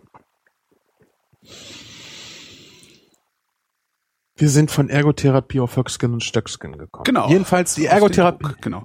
die Ergotherapie äh, war äh, quasi die Simulation der täglichen Arbeit. Mhm. Ich hatte zweimal am Tag Ergotherapie Und äh, im Grunde genommen fanden wir, also ich und mein Stationsgenosse, das sehr, sehr schade, dass wir nicht den ganzen Tag unten in der Werkstatt bleiben konnten. Warum konntet ihr nicht? Äh, weil das nicht geht. Das ist da in einer, äh, erstmal sind wir nicht die einzige Gruppe, die da in der Werkstatt war. Es sind ja mehrere Stationen und mehrere äh, Therapiegruppen. Und ich denke auch aus versicherungstechnischen Gründen dass das nicht geht. In der Reha weiß ich, einer von den äh, Stations, äh, ja, äh, von, von den Patienten ist dann später in der Reha gekommen, der konnte da zum Beispiel jederzeit so in die Werkstatt. Ja, da war das Ganze aber auch nicht mehr so akut in der Reha. Wenn mhm. du schon in der Reha bist, bist ja schon auf dem Weg der Besserung. Und ich hätte da echt, also liebend gerne den ganzen Tag irgendwie was mit Holz gemacht und, und gebastelt und was weiß ich nicht alles ich habe ja dann in der Zeit auch echt viel gemacht. Ich habe äh, viel gezeichnet. Ich habe mir meine meine Faber Castell Pit Artist Pens von meiner Frau mitbringen lassen. Äh, hab so hier meinen alten AKG Mikrofonkoffer, der ist voll mit den Stiften. Ja. Hab mir ähm, ich glaube, ja, ein Moleskin hatte ich sowieso zu der Zeit immer dabei, äh, weil ich die einfach toll fand und ähm, da lässt sich halt super zwischendurch immer mal wieder was dran zeichnen. Hab äh, mir so einen ganz kleinen Wassermalfarbkasten gekauft, der vielleicht doppelt so dick wie so ein Handy ist, aber von den Formaten her nicht größer. Ja, da ist sogar ein kleiner Pinsel mit bei. Also alles, was du so zum, zum Malen brauchst. Mhm. Äh, ich habe Lampen gebastelt. Ich habe eine Kinderküche äh, komplett selbst entworfen, komplett selbst umgesetzt im Krankenhaus. Wonach, als ich den, äh, als ich dann äh, abgeholt worden bin, musste ich den erst mit auf Station nehmen, wo dann nachher auch alle gestaunt haben und das hast du selber gemacht und wow und krass und ja, war schon sehr, sehr hast geil. Hast du zwischendurch irgendwann gedacht, ich mache jetzt beruflich, mache ich das jetzt auch mit Holz? Ja. Ja, aber ähm, da macht es nicht mehr so viel Spaß, ne? Nee, also da, ich, ich weiß nicht, äh, ich, ich ja, okay, du bist kein Schreiner, dann ist es wieder, dann kriegst du nur irgendeinen blöden, feg mal die Werkstattjob oder sowas, ne? Ich kriege jetzt gar nicht so auf den Punkt. Ich, ich ja. glaube, äh, es ist, es ist momentan nicht sonderlich reell für mich, aber Holz ist schon eine geile Sache. Ja. Also wirklich sehr, sehr geile Sache. Ja, und niemand hindert dich daran, es in deiner Freizeit zu verwenden. Das ist, von daher ist es ja Genau. Ja. Äh, der, der Punkt nachher war auch, als ich aus der Klinik rauskam, ich habe mir innerhalb kürzester Zeit äh, eine kleine Werkstatt unten eingerichtet im Keller. Hatte ähm, auf der Arbeit auch gefragt, also nachher, als ich dann schon wieder arbeiten war, wir haben doch so viel Einwegpaletten, kann ich da nicht mal ein paar von mitnehmen? Und dann sagte der Juniorchef, yo, kein Problem und hat mir dann halt aus Paletten auch viel gebaut. Ich habe ja, wie gesagt, jetzt eine, eine ganz gut eingerichtete Werkstatt unten, Holzwerkstatt. Ich habe vor der Haustür habe ich eine Bank, einen Tisch, einen Hocker stehen. Ich habe draußen im Garten eine Outdoor-Couch stehen, äh, auch noch einen, einen Tisch, äh, alles aus Paletten. Geil. Und Bauholz gemacht. Ich habe hier ein dreimal ein Meter Hochbett für meinen großen stehen äh, mit Treppe aus Baudielenholz gebaut. Ähm, also ich habe richtig, richtig viel und teilweise auch sehr exzessiv Zeugs gemacht. Was bedeutet das bezogen auf deine Depression? Dass ich vorsichtig sein muss äh, mit Sachen machen, weil ich dazu neige, Sachen auch exzessiv zu machen. Das ja. war früher beim Kochen ja auch so. Was mir aber in, da auch nicht aufgefallen ist, so wirklich. Ich merkte nur irgendwann, mir wird das alles zu viel. Ähm, ich hab's Nähen angefangen. Ich habe mir äh, in irgendeiner unserer Sendungen habe ich dann äh, das mal gesagt oder geschrieben anschließend, dass ich auf meiner Wunschliste eine Nähmaschine habe, ja.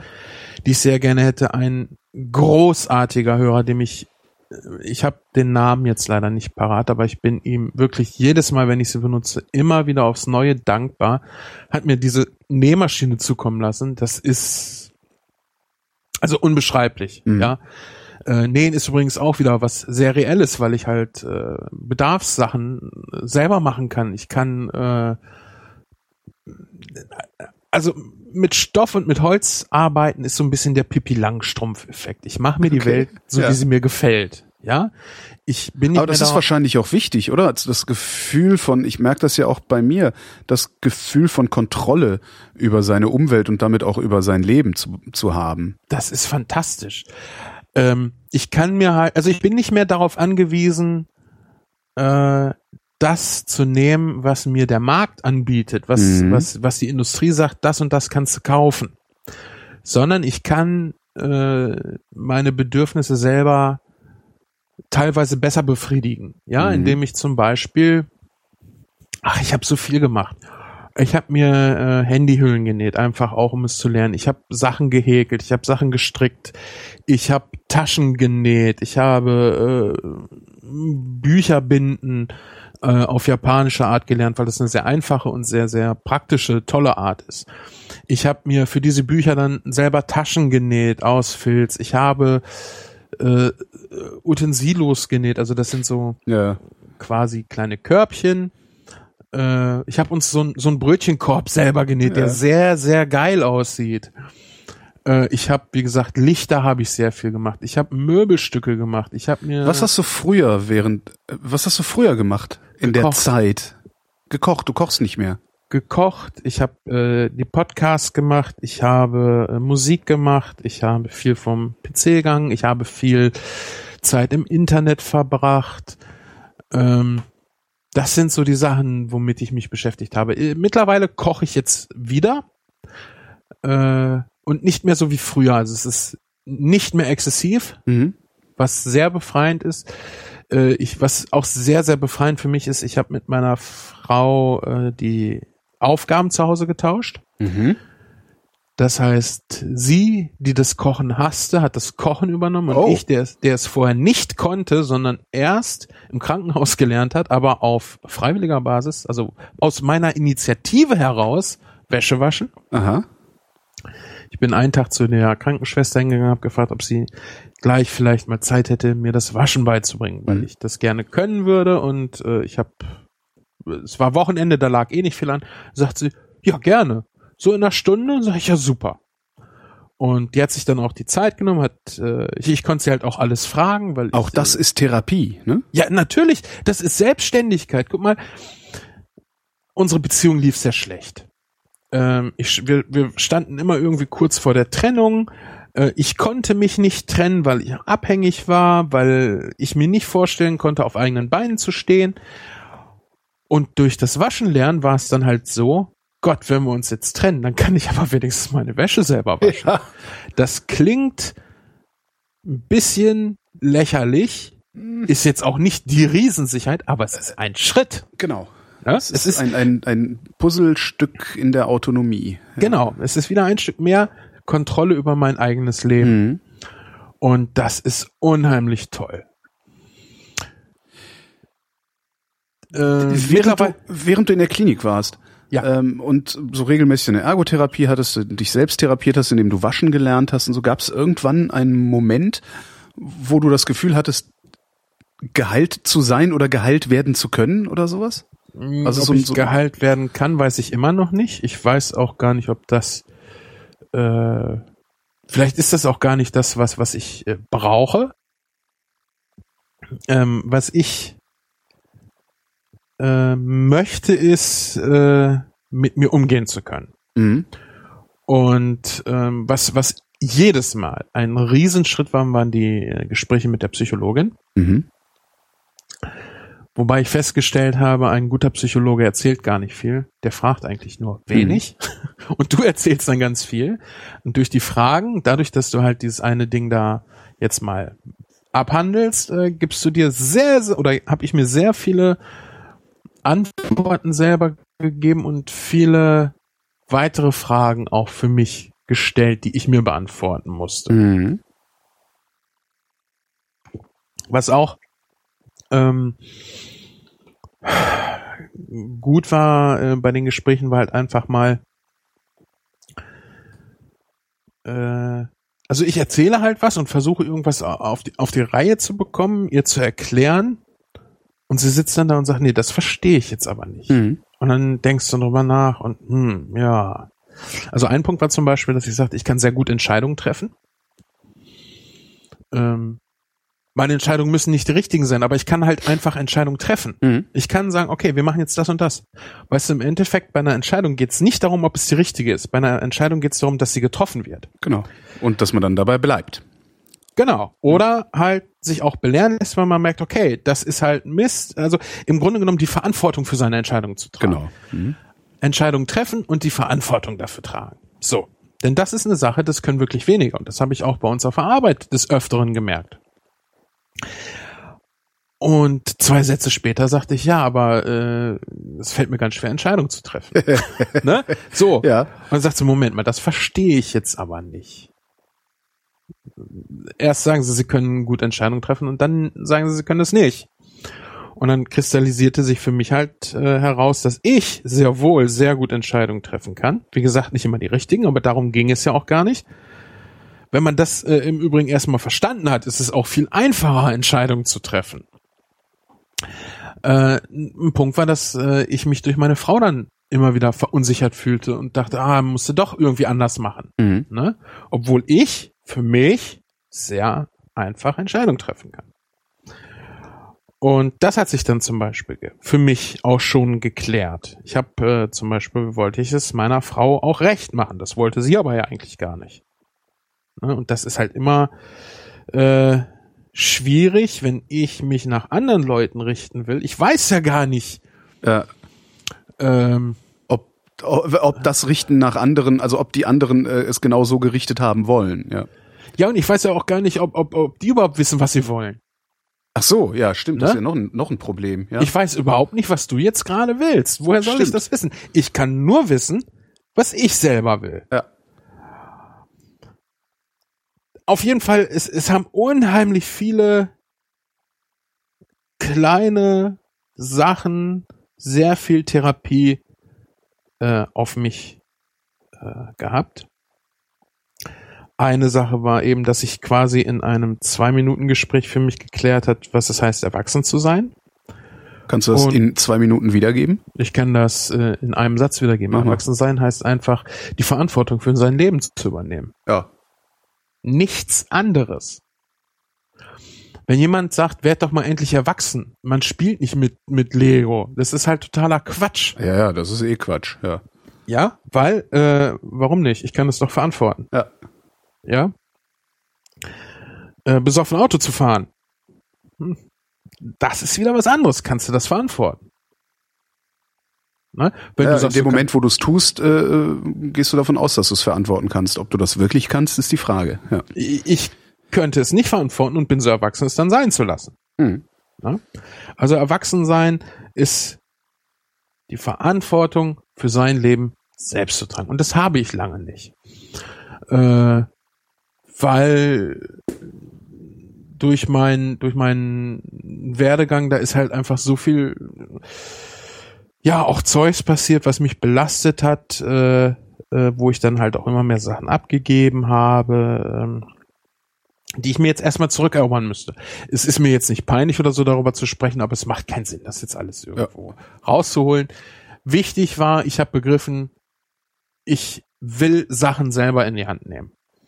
Und das erste, was ich gemacht habe, war dann zum Beispiel, ähm, ich musste irgendwie der Krankenkasse was zukommen lassen. Mhm. Und dann habe ich gedacht, ja gut, das kann ja meine Frau dann und dann mitnehmen. Und ich gedacht, nee, das kann ich auch selber dahin faxen. Ja. Und so, so einfach sich das vielleicht anhört für jemanden, äh, der gesund ist oder der jetzt mitten im Leben steht, Mhm. äh, das ist schon eine Riesenleistung, überhaupt erstmal wieder selber Sachen machen zu wollen. Denn eine Depression reicht, das hattest du ja vorhin schon gesagt, so weit, dass du dir noch nicht mal dein Butterbrot selber schmierst. Mhm. Das äh, reicht auch so weit, dass du Körperpflege komplett äh, wegfallen lässt. Mhm. Ja, also ich bin der festen Überzeugung, dass du psychischen Zustand sehr gut auch an den Zähnen bei Menschen erkennen kannst. Aha. Ähm, Wobei wahrscheinlich, naja, nee, also wir leben in einer Gesellschaft, in der man eher die Einkommensverhältnisse an den Zähnen erkennt, oder? Nee, will ich nicht sagen. Also natürlich, klar, wenn du super top heile Zähne hast, dann hast du vielleicht auch viel Geld, aber Mhm. das muss gar nicht unbedingt sein, weil eine Zahnbürste und Zahnpasta kann sich jeder kaufen. Ja. Sich zweimal am Tag die Zähne putzen kann vom Geld gesehen her auch jeder. Zum Mhm. Zahnarzt gehen kann, vom Geld gesehen her auch jeder. Ja. Ja, klar, wenn ein Zahn kaputt geht und irgendwann passiert das, kannst du den vielleicht nicht äh, ersetzen lassen, weil dir das Geld dafür fehlt. Mhm. Aber dann sind deine anderen Zähne noch nicht unbedingt in Mitleidenschaft gezogen. Wenn du aber Zähneputzen und all solche Sachen vernachlässigst, dann siehst du das halt schon am Gesamt Gesamtzustand des Ja. Gebisses. Ne? Ja. Also ich, ich bin weit davon ab zu sagen, ha, der hat schlechte Zähne, der hat eine Depression. Mhm. Aber dass da irgendwas äh, nicht, nicht, nicht äh, gut für den Menschen läuft, weil der einfach komplett braune Zähne hat oder kaputte Zähne oder Ja. dem vorne äh, ein Zahn fehlt, ich sag mal Backenzähne, wenn dir da einer fehlt. Das Mhm. sieht kein Mensch. Wenn dir ein Schneidezahn fehlt, das ist ein ganz, ganz anderes Bild. Also da hast du einen ganz, ganz anderen Eindruck von einem Menschen. Ja, absolut. Ja. Das ist ein katastrophales Bild ja sogar. Genau. Das ist ein sehr, sehr krankes Bild. Ja. Ja. Und ähm, ach, das, das ist, also es wäre echt unheimlich viel auf, auf äh, zu oder viel zu erzählen, was ich jetzt so erzählen könnte. Ähm, ich habe äh, in der Zeit zum Beispiel auch jemanden erlebt, da dachte ich, der wäre jeden Tag auf Droge da. Mhm. Dro der hätte Nachwirkung von Drogen. Nein, der war schizophren und hat halt so viel Medikamente gekriegt, dass er irgendwie jeden Tag wie abgeschossen wirkte. Ja. Mit dem konntest du dich aber normal unterhalten. Der war halt einfach äh, ja ruhig gestellt. Mhm. Ne? Der, der war nicht dumm, das war kein Kiffergelaber, sag ich mal, was du so bei äh, was ich damit assoziieren würde, so, äh, so, Ja, so genau. ne? We- Weißt, was ich meine. Ähm, das fand ich sehr beeindruckend, weil das auch nochmal so ein bisschen meinen Blick auf, auf äh, solche Sachen ähm, geändert hat. Ja, weil der optische Eindruck ein anderer war als nachher der, wenn ich den Menschen erlebt habe. Mhm. Äh, war ein sehr, sehr netter, super verstanden mit dem. Leider selten gesehen, weil der wirklich ganz starke Antriebsprobleme dann auch durch die Medikamente hatte. Und der wollte dann irgendwann nach Hause und kam dann auch nach Hause. Zwei oder drei Tage später war er wieder da, weil er zu Hause einfach nichts hingekriegt hat, weil er Mhm. einfach noch nicht so weit war. Und das sagte er selber, ja. Ist nicht duschen gegangen, nix, weil, nicht weil er nicht verstand, dass Duschen was Tolles ist, sondern weil einfach der Antrieb fehlt. Ja. Ja. Das, äh, allein das ist schon sehr, sehr schwierig. Äh. Wie hast du denn dann eigentlich gemerkt, dass du nach Hause kannst? Oder hast du es gar nicht gemerkt, sondern musstest gezwungen werden? Nee, ich musste geködert werden. Ich glaube, ich wäre noch länger da geblieben. Ähm, Weil es so komfortabel da war? Ja, mit Sicherheit auch. Wobei ich mich da aber nicht ausgeruht habe. Ich bin zum Beispiel jeden Tag äh, zum Marktkauf oder in die Stadt oder in den Wald gegangen. Mhm. Ja, ich war jeden Tag unterwegs. Ich habe äh, zu der Zeit ja auch nicht mehr geraucht, was mir mit Sicherheit sehr geholfen hat. Ähm, die Raucher, die ich erlebt habe, saßen halt, sobald der Raucherraum auf war, eigentlich den ganzen Abend im Raucherraum Mhm. und tagsüber draußen am Tisch und haben geraucht. Ja. Und Rauchen ist prinzipiell erstmal eine Sache, die nicht gut ist bei Depressionen. Rauchen ist prinzipiell sowieso scheiße bei allem, aber äh, ist da halt auch nochmal kontraproduktiv, genauso wie Alkoholkonsum, genauso. Warum? Das kann ich dir jetzt nicht sagen. Das ist aber das, was ich äh, da gelernt habe. Also es gibt Sachen, äh, die du nicht machen solltest oder die du äh, lassen solltest, wenn du depressiv bist, weil dir das hilft, wenn du es nicht machst. Ähm, Und das ist also das ist so die die also auch die die die ärztliche Erkenntnis da oder gilt das ja, jetzt ja, nur für dich? Nein, nein, das ist eine ärztliche Das Erkenntnis. ist also allgemein verbindlich. Genau. Okay. Mhm. also erstmal, Bewegung ist gut bei Depressionen. Mhm. Ja, das macht den Kopf frei. Das, also ich bin der Meinung, dass Bewegung fast so gut ist wie Antidepressiva. Mhm. Ähm, ist aber auch nur meine nicht fachmännische Sicht. Deshalb niemand sollte jetzt seine Depress Antidepressiva wegschmeißen und sagen, gut, fahre ich halt Fahrrad. Ja. Im Idealfall machst du halt beides. Ja. Dann ist natürlich auch ganz äh, wichtig und auch ein, ein sehr einfaches Hilfsmittel trinken, also Wasser. Mhm. Äh, es stand überall Wasser rum. Du kannst überall jederzeit Wasser nehmen, auch in der Ergotherapie. Wenn irgendwer schlecht drauf war, hieß es erstmal, haben sie genug getrunken. Ja. Ja, das Gehirn braucht zum Arbeiten Wasser und zwar nicht wenig. Ja. Richtig. Ja. Und das ist halt ein ganz einfaches Mittelchen. Einfach mal ausreichend trinken. Wie oft höre ich, dass Leute am Tag vergessen zu trinken? Kann ich mir überhaupt nicht vorstellen. Ich mir auch nicht, weil ich aber auch auf der Arbeit zum Beispiel viel schwitze. Ich merke ganz stark, äh, wenn es ein heißer Tag auf der Arbeit ist und ich merke ganz stark, wenn es halt ein kühler Tag ist, weil am kühlen Tag trinke ich vielleicht einen Liter auf der Arbeit. Mhm. Wenn es ein heißer Tag ist, trinke ich vier. Ne, Also das, ich, ich vergesse nicht, nicht wirklich zu trinken. Ich vergesse vielleicht manchmal Wasser zu trinken und trinke dann ein bisschen mehr Kaffee, aber das hole ich am Tag dann auf jeden Fall auch Mhm. nach. Mhm. Ähm, dann regelmäßige Ernährung. Ja, einigermaßen feste Zeiten bei der Ernährung sind wichtig. Äh, Verzicht auf Alkohol und Zigaretten, genauso auch auf Drogen. Ähm, Klärung von zwischenmenschlichen Problemen Ja. ein Riesending.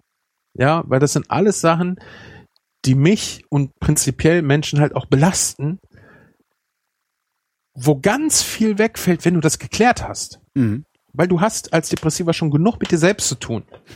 Da willst du nach Möglichkeit dich nicht noch mit anderen Sachen belasten müssen und da ist es sehr hilfreich, solche Sachen einfach zu klären. Zumal die Probleme ganz oft sehr klein sind äh, und dir viel, viel größer und schwieriger erscheinen, Jo. als sie es in Wirklichkeit sind. Das war bei uns in der Beziehung zum Beispiel auch so. Wir haben fast nach jedem Ist das, eine, ist das eine Spezialität von Depressiven, Probleme als übergroß zu sehen, also zu überdramatisieren? Äh, oder? das, auf, das, das auf jeden Fall. Okay. Ja, du kannst de, deine Zukunft. Du hast ja schon Probleme mit dem Jetzt. Wie willst du denn deine Zukunft äh, erkenne, ich, einschätzen können? erkenne ich Depressive daran, dass sie zwischenmenschliche Probleme überdramatisieren? Das will ich nicht sagen. Okay. Ähm,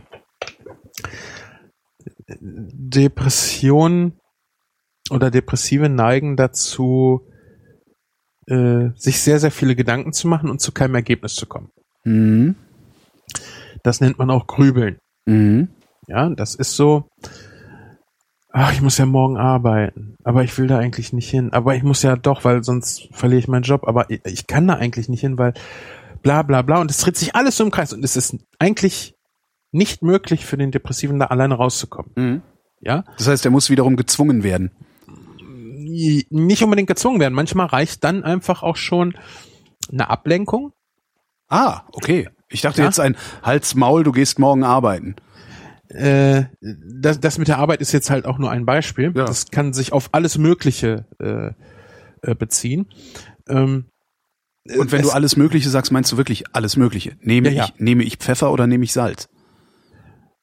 Ich, ich Also- denke ja, ich denke okay. ja, dass ne, also Grübeln beschreibt das sich Drehen von Gedanken, ohne auf eine Lösung zu kommen. Mhm. Ich, ich glaube zwar nicht, dass, dass, dass das praktisch wirklich so passiert, so, mit so lapidaren Problemen, aber ich kann es mir gut vorstellen, dass das äh, im Grunde genommen jedes Problem äh, dahingehend äh, unlösbar für dich werden kann. Mhm. Ich weiß noch, die ersten drei Wochen, die ich ja zu Hause war, wo ich dann auch schon Antidepressiva bekam, da drehte sich dann ein Abend in meinem Kopf so sehr alles, dass ich meine Frau gebeten habe, mir irgendwas zu erzählen, vollkommen egal was, damit mein Geist irgendwas hatte, woran er sich festhalten konnte, Ja. damit dieses Drehen aufhörte. Und das hat super funktioniert. Ja, ich konnte dann halt auch äh, schlafen, beziehungsweise dann hörte dieses Drehen halt auch auf. Das Ähm. heißt, die Banalität, die eigentlich nervtötend ist, ist in dem Fall heilsam. Ja, ja, ja. Interessant. Mhm. Du musst dir vorstellen, äh, ich, ich finde ich find diesen Vergleich mit dem Rechner finde ich halt äh, Ja. super. Du hast einen Computer, spielst ein, ein rechenintensives Spiel da drauf und merkst auf einmal, oh, es, es fängt an zu ruckeln, es wird langsam, der Rechner wird warm. Mhm. Der hat einfach jetzt zu viel für sich zu verarbeiten. Mhm. Der muss jetzt also erstmal wieder hinterherkommen. In der Zeit, wo du aber weiterspielst, weil du willst ja weiterspielen, kommt halt wieder was dazu. Und der kann gar nicht hinterherkommen. Ja? Das ist dieses, würde ich sagen, das ist dieses Grübeln. Ja. Es kommt wieder so viel drauf, dass du es nicht weggearbeitet, nicht wegsortiert bekommst. Ähm, was da eine Hilfe ist, ist dann das erstmal an eine Seite zu schieben und einfache Aufgaben zu lösen. Zum Beispiel machst du das Spiel aus und benutzt einen Texteditor. Mhm. Ja, der jetzt mal nicht so rechenintensiv ist. Derzeit kann der Computer runterkühlen. Klar, der rechnet jetzt die, die Daten vom Spiel nicht mehr nach, aber um das so ein bisschen zu umschreiben, weil es wirklich schwierig ist, äh, das eins zu eins umzusetzen auf den menschlichen Verstand. Äh, ich kann ja nicht meine Probleme einfach ausknipsen, aber ich kann dann äh, mich erstmal auf was anderes versuchen zu konzentrieren. Das ist meiner Meinung nach auch der Punkt, warum äh, so einfache, repetitive Aufgaben sehr gut bei Depressionen funktionieren, um zur Ruhe zu kommen. Mhm. Sei es Stricken, sei es Häkeln, sei es äh, Zentangles malen. Also Se- was Was? Zentangles sind ähm, einfache Muster. Käsekästchen. Nee, nicht ganz. Ähm, du nimmst ein Stück Papier. Mhm. Bei Zentangles sind es, glaube ich, irgendwie neun mal neun Zoll. Keine Ahnung. Ich, ich nehme da einfach Papier Ja. und du zeichnest locker, weil es geht dabei nicht darum, irgendwas äh, exakt zu zeichnen, sondern um lockeres meditatives Zeichnen. Äh, eine runde Form auf, ich sag jetzt mal ein rundes Quadrat vielleicht. Ja, und dann gehst du da zwei, dreimal durch und unterteilst damit dieses Quadrat. Mhm. Und jetzt fängst du an und zeichnest in jedes dieser, in jede dieser Unterteilung ein repetitives Muster. Mhm. Das kann ein sehr einfaches sein, äh, sagen wir mal Dreiecke, die sich äh, alle berühren und damit füllst du diese Fläche. Das kann aber auch etwas sehr Verspieltes sein, wie zum Beispiel florale Muster, also so Blumenmuster. Mhm. Aber das Repetitive äh, beruhigt halt. Mhm. Ja. Häkeln, Stricken ist ja im Grunde genommen auch das Gleiche. Erstmal, es ist jetzt kein zeitlicher Druck da. Ich kann mich ja auch nicht verletzen bei sowas. Mhm. Ähm, und ich mache im Grunde genommen ein und dasselbe. Natürlich kann ich auch beim Häkeln und beim Stricken sehr komplexe Muster machen. Mache ich aber am Anfang ja sowieso nicht, weil ich es noch gar nicht kann. Und fange erstmal mit einfachen Maschen an. So, und dann sitze ich da und mache das und du merkst ja, wir unterhalten uns jetzt gerade, während ich hier gerade an einem Schultertuch häkel. Das hat mich bei meiner Mutter schon immer so fasziniert, dass die strickt und äh, sich dabei unterhält. Ja, Ja, Aber und das ist etwas total Entspannendes. Ich habe mich ich. Ja. seit gestern Abend sehr darauf gefreut, heute Abend hier zu äh, heute hier mit dir zu sitzen, mich mit dir zu unterhalten und dabei zu häkeln. Mhm. Ähm, ich war letztens auf Besuch bei meinem Bruder und hatte mein Häkelzeugs dabei. Und als ich das dann nach dem Mittagessen auspackte, dachten alle, was ist denn jetzt los? Das ist aber unhöflich. Und dann habe ich gesagt, nee, das ist nicht, dass ihr mich langweilt, sondern das ist für mich absolut entspannt, jetzt hier zu sitzen, mich mit euch zu unterhalten, das, weil das bindet hier jetzt keine Aufmerksamkeit. Ja.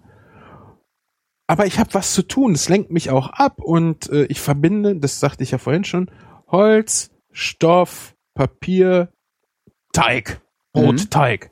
Damit verbinde ich nur positive Sachen. Das ist total schön. Ja, das ist, das ist wie, wie, vielleicht wie für manche in der Sonne liegen. Ja. So, und das ist was, wo der Geist natürlich auch schön zur Ruhe kommen kann.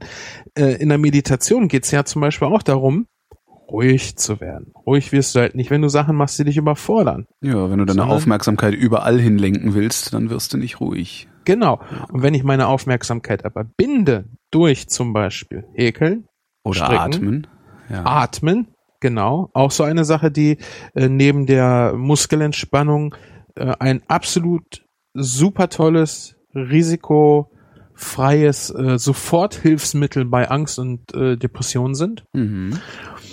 Ähm, und und das, das fasziniert mich zum Beispiel auch am Häkeln so. Es ist halt nur Garn und eine Nadel.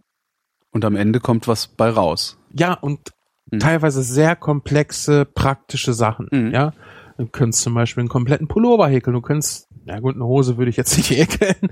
Äh, Habe ich auch schon gesehen. ja, und, und dann hast du auch albern aus. verstanden, warum man das nicht macht. ja. Und ja. Äh, und gerade Frauen, ja, also Frauen können ja sowieso an Klamotten fast anziehen, was sie wollen. Wir Männer sind da äh, ein bisschen ähm, eingeschränkt, finde ich. Mhm. Äh, als Frau kannst du ja alles Mögliche an Klamotten dann machen. Ja, wie, wir hatten das ja eben schon mit der Häkellose. Ja. Das sieht bei Männern halt scheiße aus, aber Ja. Frauen mit einem Häkelrock, das geht. Ja, war auch bisher nur bei Frauen, wo ich sowas gesehen habe. Ja. Und ähm, das, das gibt Selbstvertrauen, weil ich halt was ganz Reelles schaffe, etwas, was ich sonst, äh, für das ich sonst arbeiten gehen müsste, ja.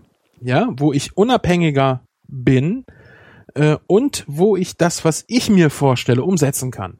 Hm. Und wir hatten das ja vorhin schon, Pressiva fällt es dir teilweise schwer überhaupt, dir nur die Zähne zu putzen, dir ein Brot zu schmieren oder duschen zu gehen. Hm. Ähm, genauso wie Möbel bauen ist das halt so ein Ding, ich erreiche Kontrolle über mein Leben. Ich habe immer viel gemacht. Ich habe ja mehrere Podcasts gemacht, ich habe YouTube-Videos gemacht übers Kochen. Ich mache jetzt auch einen Kanal über die Depression und das Leben damit. Ähm, ich habe aber lange Zeit wirklich nicht gesehen, was ich alles wie gut kann und wie toll ich eigentlich bin. Aha. Klingt jetzt ein bisschen komisch, wenn ich sage, wie toll ich eigentlich bin, ne? Hat, hat schon ein bisschen Geschmäckle. Ja, aber ich, Im, Grund, Im Grunde genommen ist es aber die richtige Einstellung. Warum sollte jemand nicht von sich sagen dürfen, dass er toll ist?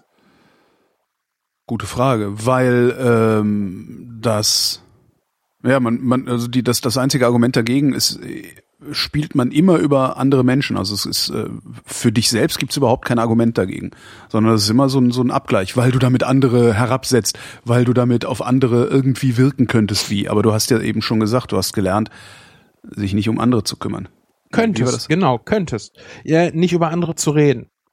Weißt du, oh, guck mal, wie der rumläuft, genau. ja? Oh, jetzt hat der und der das und das gemacht. Das fällt mir im Freundschaftskreis dann auch immer mehr auf. Äh, früher war ich vorne mit dabei bei sowas. ja ohne ein Arschloch sein zu wollen oder böse Absichten zu haben oder sonst irgendwas. Aber ich habe mich mehr um die Pro ich wusste für die Probleme anderer Leute immer die Lösung, aber Ja. für mich selber halt nicht. So und das hat sich dann halt äh, geändert durch die Depression, wo ich gemerkt habe, Moment mal Junge, du hast ganz ganz lange nicht gerafft, dass bei dir was falsch läuft. Kümmer dich um dich selber, nicht um andere. Und äh, das macht mich für mich nicht vergleichend mit anderen, aber das macht mich zu einem besseren Menschen, als ich vorher war. mhm. Ich selbst finde mich seitdem viel, viel besser, viel angenehmer.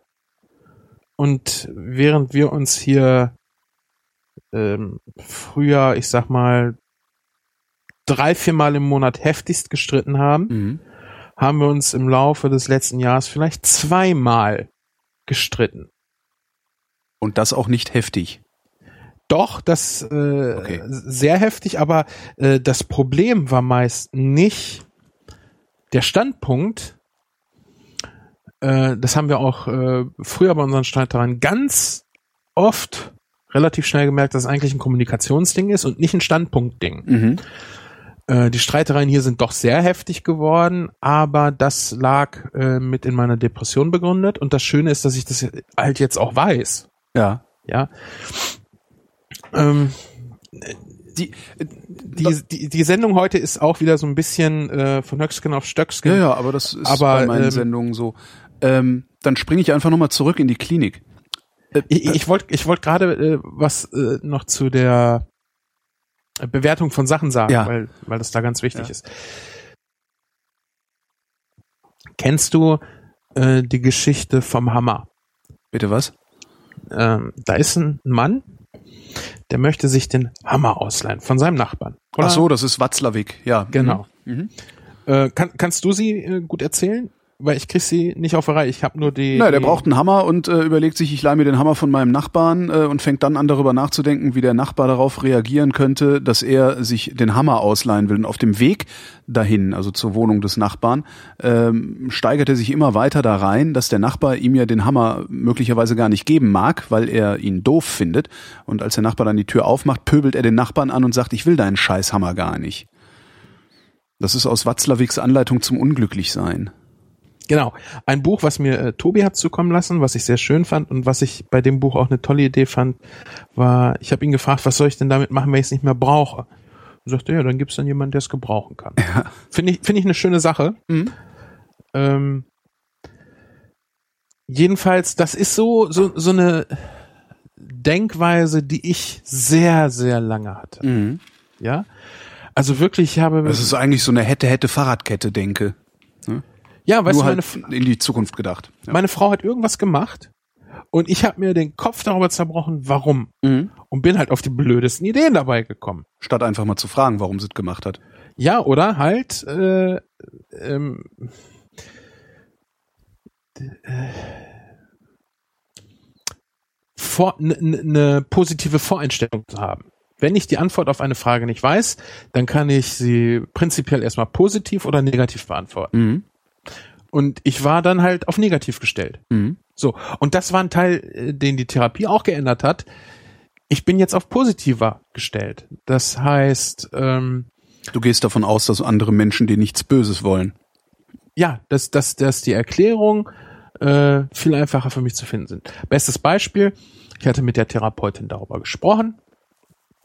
Und dann meinte sie so, ja, was, was könnte es denn noch für Gründe geben, warum der Mensch so und so reagiert hat? Ne, und so kam das dann, ist, jo, stimmt. Kann auch sein, dass er einfach keine Zeit hat. Weißt du, ich habe dich doch mal gefragt, sag mal, Holgi, warum antwortest du auf eine DM und eine Minute später kommt gar nichts mehr? Ja. Es ist ganz lange her. Ähm, und ich habe das erlebt, dass das vielen Menschen so geht, äh, dass sie darauf nicht eine positive Antwort finden können, sondern das einfach überhaupt nicht verstehen. Ja, und du hast entweder keine Zeit habe oder alles gesagt ist. Genau, so. Ja. Und, und, da, und das sind halt Gedanken, äh, die sind mir dann äh, nicht gekommen, mhm. sondern, oh, wa, äh, was ist denn jetzt los? Was habe ich denn jetzt gemacht? Ah, okay.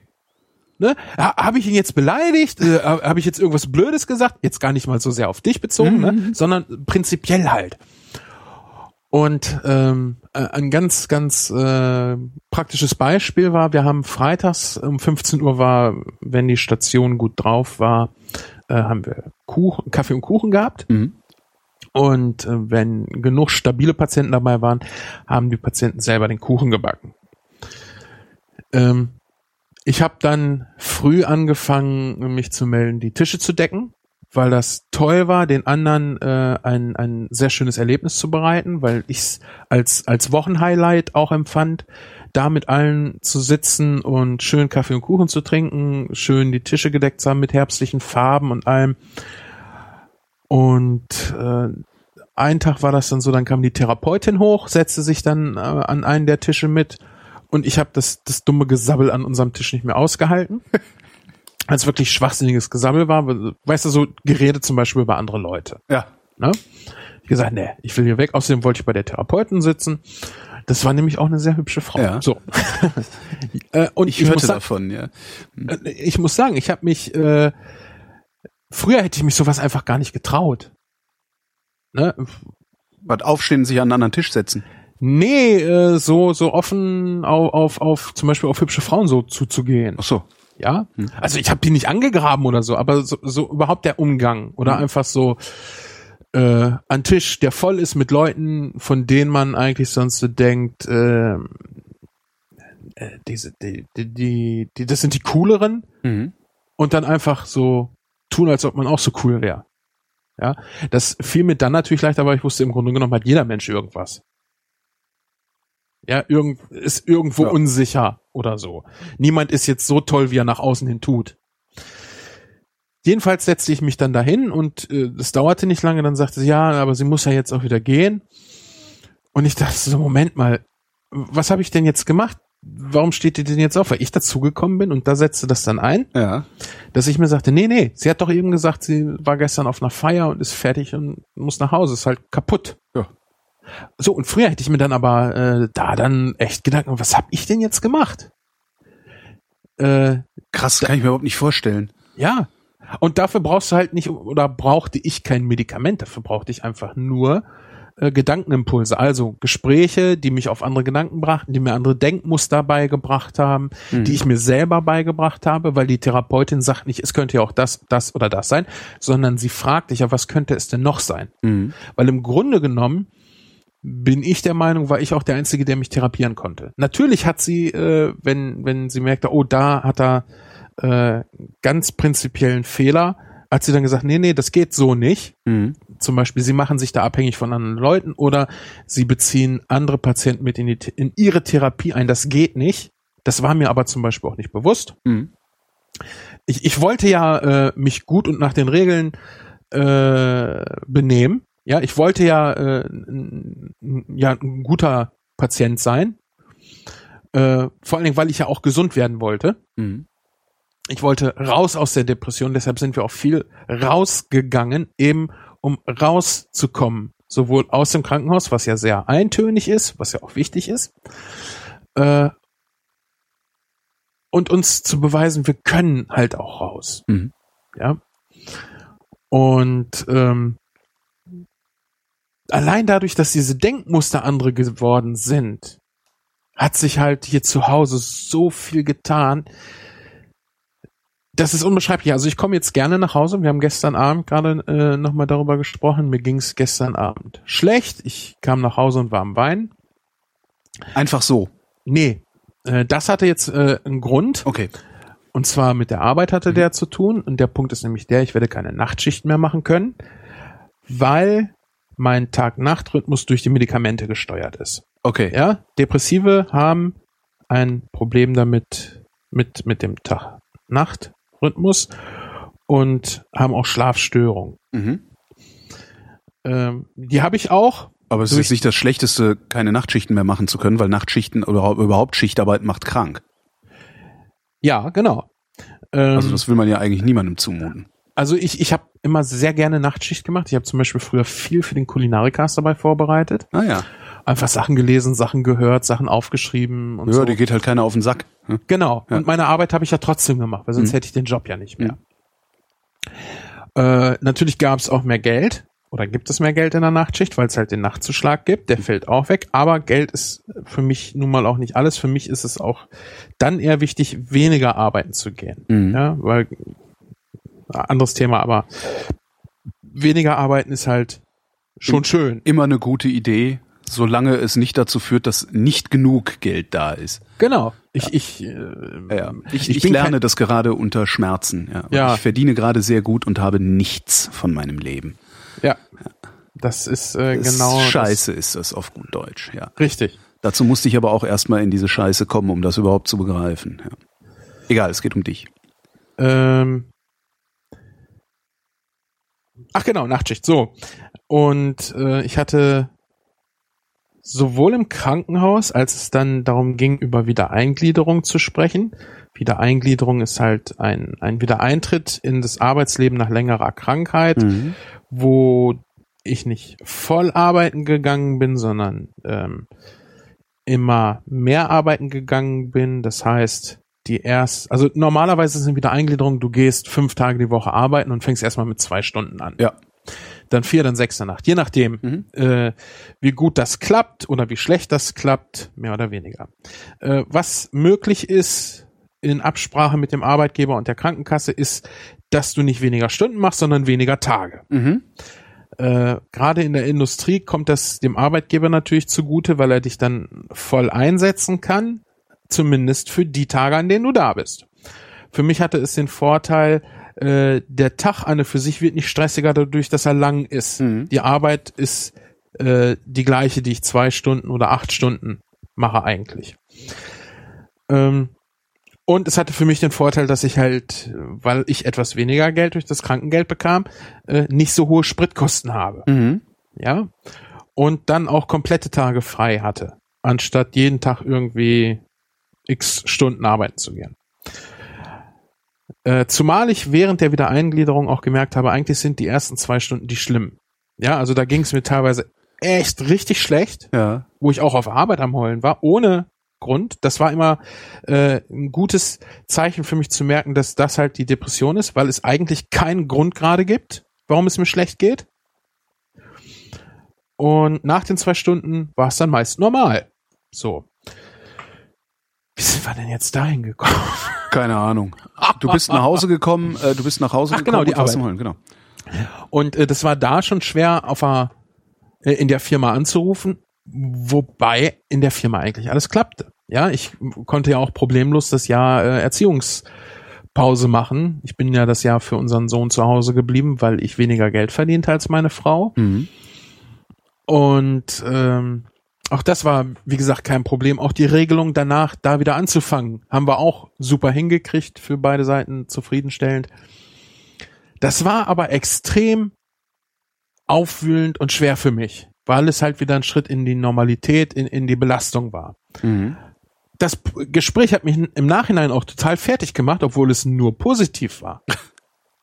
ne? das, das zeigt halt, dass Depression nicht nur was mit, mit, mit negativen Erfahrungen hat, Ja. sondern äh, das war einfach zu viel für mich. Zu viel Input, also zu viel zu verarbeiten wieder. Das not Ja, zu- compute. Ja. Genau. Und ähm, jetzt musste ich mit meinem Chef darüber sprechen, dass ich die Nachtschicht nicht mehr machen kann. Mhm. Ich hatte zur Wiedereingliederung gesagt, pass auf, wir probieren das, dass ich ganz normal wieder arbeiten komme, bevor wir uns jetzt irgendwie schon was überlegen. Und wenn es nicht klappt, dann sprechen wir uns nochmal wieder, weil ich ja auch wollte, dass er merkt, der will. Ich will halt ganz normal wieder leben, ganz normal wieder arbeiten kommen können. Hat jetzt nicht geklappt. Äh, jetzt müß, mussten wir uns was für die Nachtschicht überlegen und er sagt dann, ja, pass auf, äh, dann gehst du jetzt in die andere Abteilung, weil die machen nur noch früh und spät. Beziehungsweise die machen auch Nacht, aber das machen immer ein und dieselben. Und das war im Grunde genommen von der Verarbeitung und vom Gefühl her so, als ob er mich gekündigt hätte. Krass. Hat er aber gar nicht. Nö. Er hat ja dafür gesorgt, dass ich bleiben kann. Ja. Aber Und das gut, hat- deine alte, er hat dir deine alte Struktur weggenommen. Ne? Ja, ja, und zwar eine, und das weiß er auch, dass ich seit acht Jahren da bin und äh, ich die Arbeit in der Abteilung ja auch kann. Ne, und auch viel gelernt habe Ja. und alles. Aber äh, es ist halt die einfachste Möglichkeit für alle.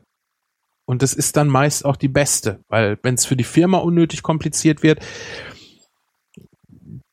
damit macht man sich ja auch nicht beliebt. Gar nicht mal bewusst, sondern äh, das ist halt doof.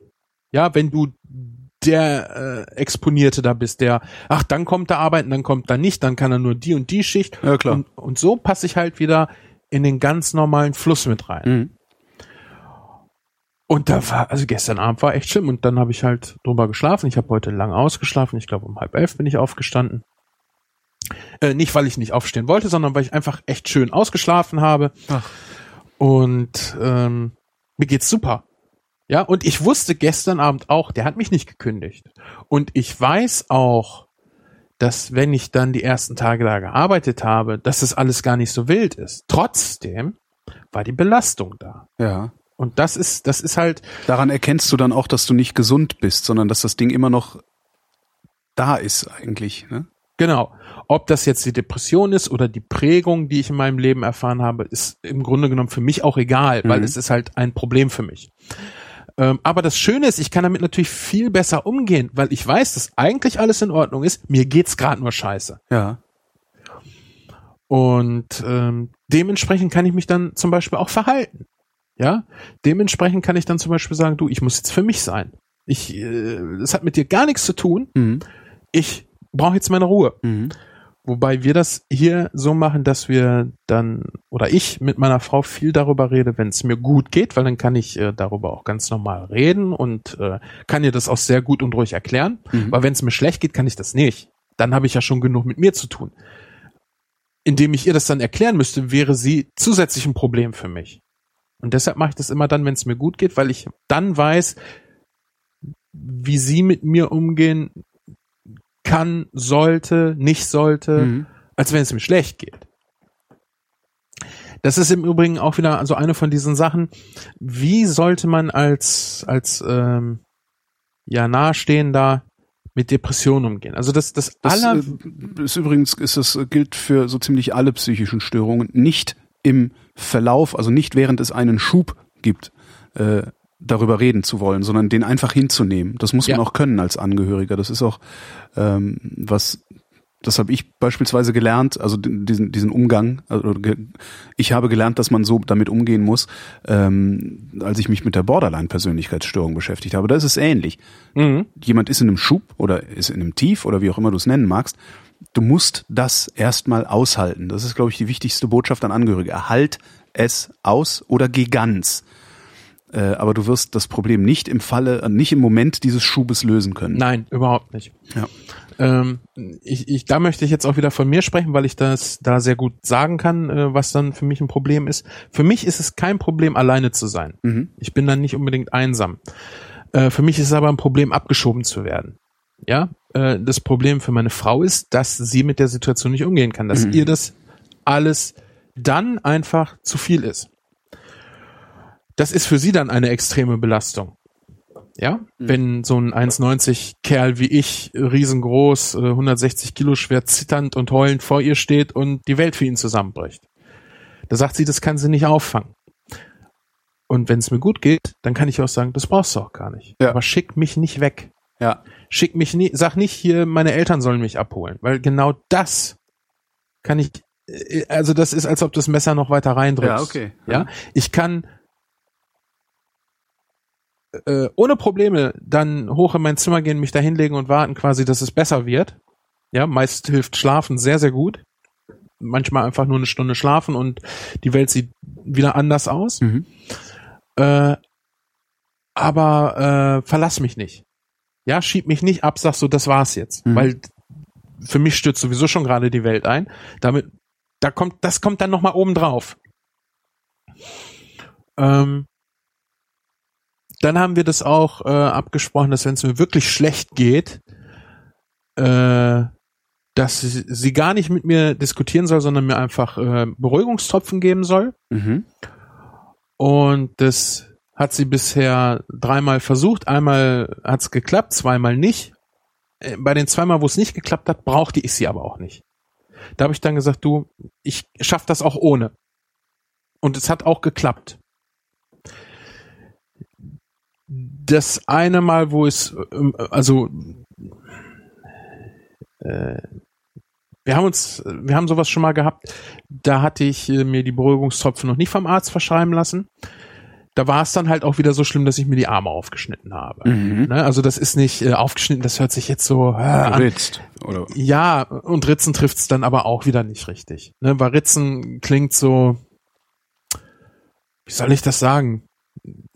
Das, das, das, das beschreibt es nicht. Ja, im Grunde genommen ist das, dass das alles so viel ist, was da jetzt raus will und äh, so dieses, äh, warum sieht sie nicht, wie schlecht es mir geht, dass ich ihr das Mhm. zeigen will, dass ich für mich äh, einen ganz starken Impuls haben will, der mich wieder äh, hier hinholt, sage ich mal. Aber was hätte sie dann machen können stattdessen? Also was hätte sie machen können, dass du dich nicht schneidest? Ah, Das ist schwierig zu sagen. Äh, ist wie gesagt nicht mehr vorgekommen. All, Mhm. Einfach äh, dadurch auch schon, dass ich denke, dass sie weiß, dass sie mich nicht wegschicken soll. Mhm. Weißt du, für mich ist äh, bei diesen ganz, ganz schlimmen Sachen ist wirklich die komplette Welt zusammengebrochen. Also es, äh, ich, das ist dann nicht so dieses, ach, warum soll ich aufstehen? Das ist wirklich so, äh, kennst du 2012 den Film? Äh, weiß ich nicht, worum ging's da? Untergang der Welt. Ah ja, doch, das, ja. Maya-Kalender. Mhm. Und da stürzt ja in der einen Szene fliegen sie mit dem Flugzeug über die Stadt und wirklich alles stürzt ein. Ja.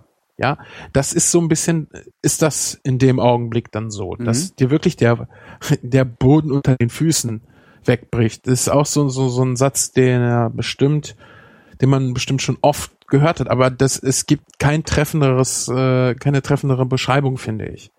Wirklich alles stirbt. Mhm. Ja, das ist, das, also, das sind ganz, ganz, ganz schlimme Einstürze, die da passieren. So, und wenn, wenn dann die letzte Stabilität, und zwar deine Beziehung in dem Augenblick auch noch zu sterben scheint, Ja. die ja sowieso schon über die Jahre echt äh, belastet war, hält's halt nicht aus. Mhm. Ne? Und äh, ich bin dann auch nicht, das hatte ich ja vorhin schon gesagt, äh, nicht in der Lage, ihr noch zu sagen, wie sie mit mir umgehen sollen. Deshalb, genauso bei ganz extremen Kopfschmerzen, habe ich gesagt, diskutiere nicht mit mir, gib mir Medikament. Ja, Kopfschmerztabletten, Tropfen, irgendwie sowas. Das macht es mir sehr einfach und das macht es ihr auch einfach, weil sie genau weiß, was sie machen muss. Und wir sprechen da immer wieder drüber. Und äh, wir werden da auch in Zukunft weiter drüber sprechen. müssen und können. Aber es, es wird ja auch besser. Wie gesagt, die letzten beiden Male brauchte ich zum Beispiel keine Tropfen. Da habe ich das wirklich alleine geschafft. Ich lieg dann hier eine Stunde, äh, bin scheiße drauf, äh, mach's mir im Grunde genommen gemütlich. Mhm. Ja, gemütlich machen hört sich jetzt so an, ich lege mich da entspannt hin. Also entspannt bin ich dann ganz bestimmt nicht, aber ich versuche dahin zu kommen. Ja, wie gesagt, zum Beispiel Kiefer entspannen. Ist es eigentlich, Ruhig atmen. Äh, ganz gerne mache ich auch, und da möchte ich einen, einen YouTube-Kanal empfehlen, der mir sehr, sehr am Herzen liegt. Das ist äh, der Kanal von Mojo D, die selber unter einer Angststörung leidet und auch immer wieder darüber erzählt. Sie ist Veganerin und auch ein bisschen, na, ich weiß nicht, wo da die Grenze zwischen esoterisch und spirituell ist. Äh, aber was sie auch anbietet, sind halt Meditationen zum Hören mit Anleitung, Mhm. ohne äh, ESO-Zeugs. Also das, das, das könnte ich mir sonst auch nicht anhören. ja, Ja, das, das trennt sie auf ihrem Kanal sehr schön. Hat Sehr auch gut. eine sehr, sehr schöne äh, Playlist über halt die verschiedenen Bereiche. Und äh, das höre ich sehr, sehr gerne, weil es eine sehr angenehme, sehr ruhige Stimme ist.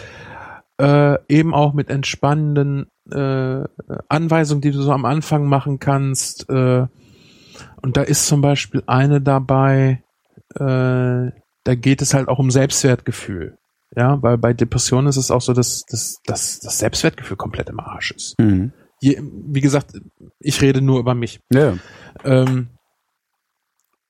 und sich selbst oder ich mir selbst bewusst zu machen, dass ich ein sehr, sehr wertvoller Mensch bin, ist ganz wichtig, damit ich mich gut fühle, weil ich Mhm. bin ein sehr, sehr wertvoller Mensch.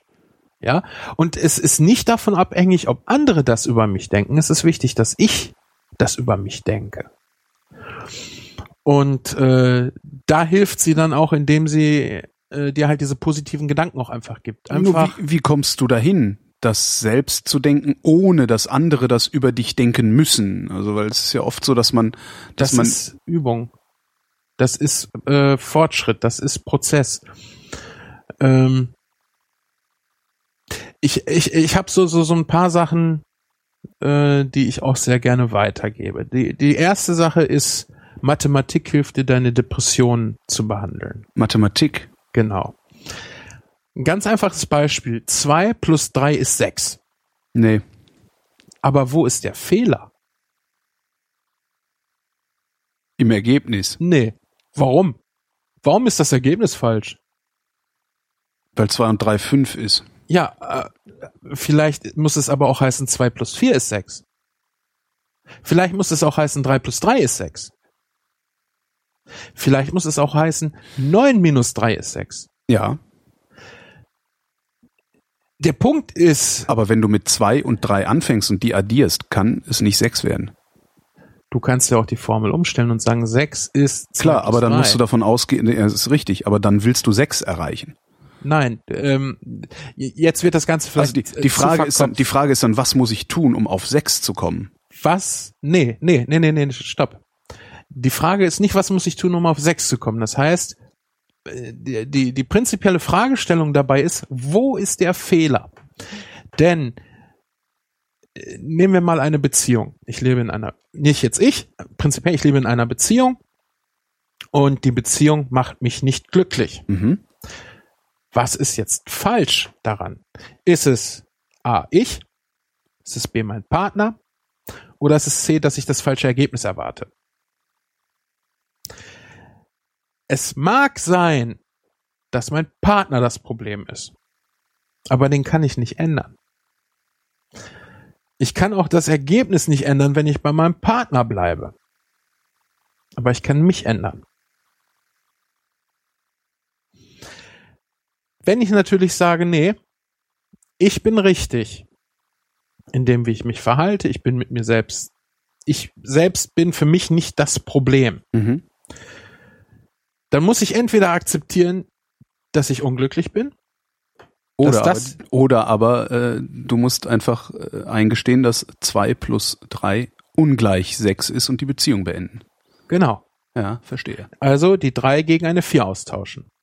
Was, was, was das eigentlich sagen will, ist, äh, es gibt nicht nur eine Sache, wo der Fehler sein kann, Ja. Aber es gibt im Grunde genommen nur eine Sache, die du ändern kannst und das bist du selbst. Mhm. Du kannst nur dich ändern und im Grunde genommen, es macht auch gar keinen Sinn, irgendetwas anderes ändern zu wollen. Weil wenn ich versuche, meinen Partner zu ändern, muss ich als erstes mal eingestehen, es ist schwierig, sich selbst zu ändern. Ja, weil sonst würde ich ja mich einfach ändern. Mhm. Wie soll mein Partner sich denn ändern, wenn es schwierig ist, sich selbst zu ändern? Und wie soll ich ihn ändern, wenn es schon schwierig, wenn es mir nicht möglich ist, mich selbst zu ändern? Mhm. Und was ist, wenn es dann trotzdem in die Brüche geht? Dann kommt der nächste Partner. Muss ich den auch ändern? Na, du wirst dann so lange einen Partner suchen, der zu dir passt, bis dir auffällt, dass es das nicht gibt. Genau. Und was ist über, also bildlich gesprochen, zwei plus drei ist sechs ist falsch. Okay, schreibe ich darunter zwei plus fünf ist sechs ist auch falsch. Schreibe ich darunter zwei plus eins ist sechs ist auch falsch. Was ist aber die ganze Zeit konstant geblieben? Die zwei. zwei. Und die sechs. Gut. Die sechs nehmen wir als glücklich sein. Mhm. Ja. Äh, funktioniert alles nicht, was wir bis dahin ausprobiert haben. Wir haben alle anderen Zahlen soweit äh, geändert. Äh, das funktioniert nur bei einer und Zahlen gibt es unendlich viele. Also ist, ist es da ganz, ganz schwierig, den einen Partner vielleicht zu finden, mit dem es funktioniert. Viel einfacher ist es, wenn ich also mich ändere oder äh, das beschissene Ergebnis akzeptiere, also dass wenn ich zwei plus drei rechne, fünf rauskommt und das bedeuten würde, dass ich unzufrieden bin. Also fange ich an, mich selbst zu ändern. Denn das ganze Leben, mein ganzes Leben verbringe ich mit mir. Ja. Das heißt, wenn ich mich selber ändere, habe ich auch am meisten davon, weil ich immer da bin in meinem Leben. Und das ist halt so eine Erkenntnis, die musste ich auch erstmal haben. Und dazu brauchtest du deine Erkrankung. Dafür brauchte ich vor allen Dingen auch äh, die Zeit außerhalb meines gewohnten Umfeldes. Mhm. weil der Schritt ins Krankenhaus alles ausgetauscht hat. Die drei, die sechs und das gleich und das plus und nur die zwei gleich blieb. Mhm. Jetzt kamen aber neue Zahlen, neue Rechenoperatoren dazu und ein neues Ergebnis. Und es funktionierte immer noch nicht. Es ist aber alles ausgetauscht worden, nur ich war noch der gleiche. Also wusste ich, okay, es liegt an mir. Ich muss mich ändern. Weil ich habe hier die gleichen Probleme wie zu Hause. Ja, in, wie auch immer die geartet waren, ist vollkommen egal. Es waren die gleichen. Alles, was im Krankenhaus genauso lief wie zu Hause, brachte ich also mit, weil ich war die einzige Konstante. Und das ist eine Erkenntnis, die kriegst du zu Hause wahrscheinlich nicht. Ich habe sie zu Hause nicht gehabt. Mhm.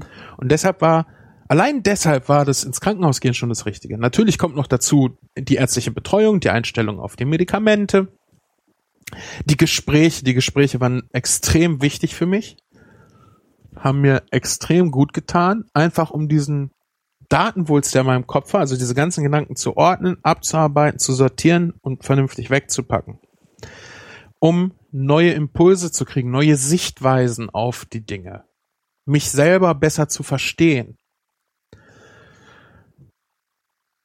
Eine sehr, sehr wertvolle Zeit, eine sehr, sehr wertvolle Erkrankung, die ich nicht missen möchte. Ich bin natürlich nicht froh darüber, dass ich das noch habe und dass sich das auf mein Leben auswirkt. Aber das, was es aus mir gemacht hat, ist ernsthaft ein besserer Mensch, als ich vorher war. Ein Mensch, den ich jetzt selber äh, wieder mag. Meine Schwägerin hat irgendwann mal zu mir gesagt, du bist der zufriedenste Mensch, den ich kenne. Äh, Und das, also früher. ja. Und das äh, blieb mir ganz, ganz lange hängen, weil das irgendwann nicht mehr so war. Und ich habe dann auch zu ihr gesagt, das ist der, der ich wieder werden will, der einfach zufrieden ist, weil ich bin eigentlich keiner, der äh, anderen Leuten auf den Teller guckt, der sagt, oh, guck mal, die haben das und ich nicht und was auch immer. Ich war zufrieden. Mhm. Ich habe mir zum Beispiel, das ist auch so eine ganz, ganz praktische Erfahrung, die ich sehr früh gemacht habe. Äh, der Abteilungsleiter, den ich jetzt habe, war früher äh, sehr ätzend, sage Mhm. ich mal. Ja, sehr. Natürlich hat das auch einen Grund, warum der so war. Wie ich vorhin sagte, alles hat seinen Grund. Mhm, mhm. Der steht natürlich auch unter Druck. Mhm. So, Aber das ist ja jetzt nicht unbedingt was, was er an dir auslassen muss. Hm? Genau. Aber ich kann ja nicht ändern, dass er das an mir auslässt. Verstehst du? Na, du könntest ich, versuchen, ihn in einen Zustand zu versetzen, nein, nein, in dem nein, er darauf kommt, dass Ja, er es nicht an dir Genau, ich könnte versuchen, ihn zu ändern. Funktioniert nicht.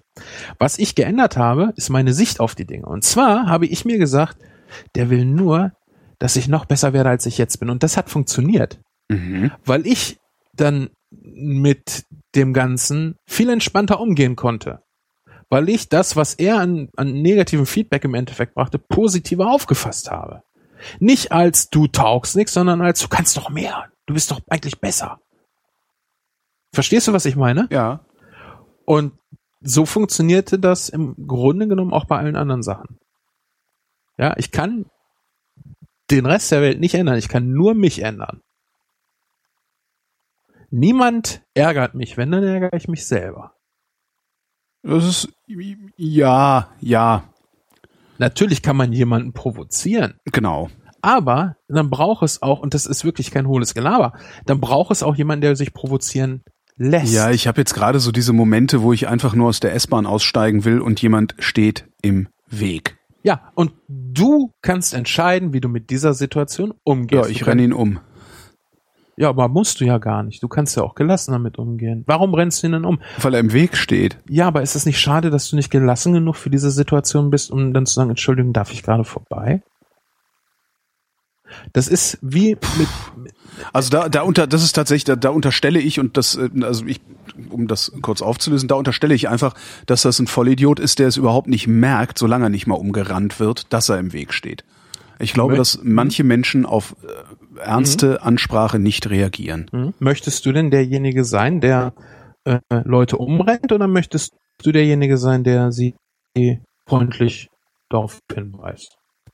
Das, ich sage nicht, du musst dich jetzt ändern für Mhm. mich. Du musst anders damit umgehen. Ich sage nur, es gibt andere Möglichkeiten, Das ist richtig. umzugehen. This is water. Ja. Und ich äh, habe dann zum Beispiel hier zu Hause, und das fand, fand die Psychologin auch sehr, sehr äh, bemerkenswert, dass ich das auch schon in der Klinik diese Erkenntnis hatte. Ich überlege mir, wie ich sein will. Ja. Ja, will ich das sein? Will ich derjenige Will ich sein, der Rächer der S-Bahn-Fahrer sein oder ja? Ja, will ich derjenige sein, der seine Freundin anschnauzt, weil die Bude unaufgeräumt ist? Oder will ich derjenige sein, der die Bude dann aufräumt, weil er sie liebt? Ja. Mhm. Und ich wollte halt zum Beispiel derjenige sein, nicht derjenige, der ihr die Wärmflasche hinterher trägt, sondern derjenige, der ihr die Wärmflasche mit nach unten bringt, weil er an sie denkt. Mhm. Die Einstellung zu Sachen macht ganz extrem viel aus.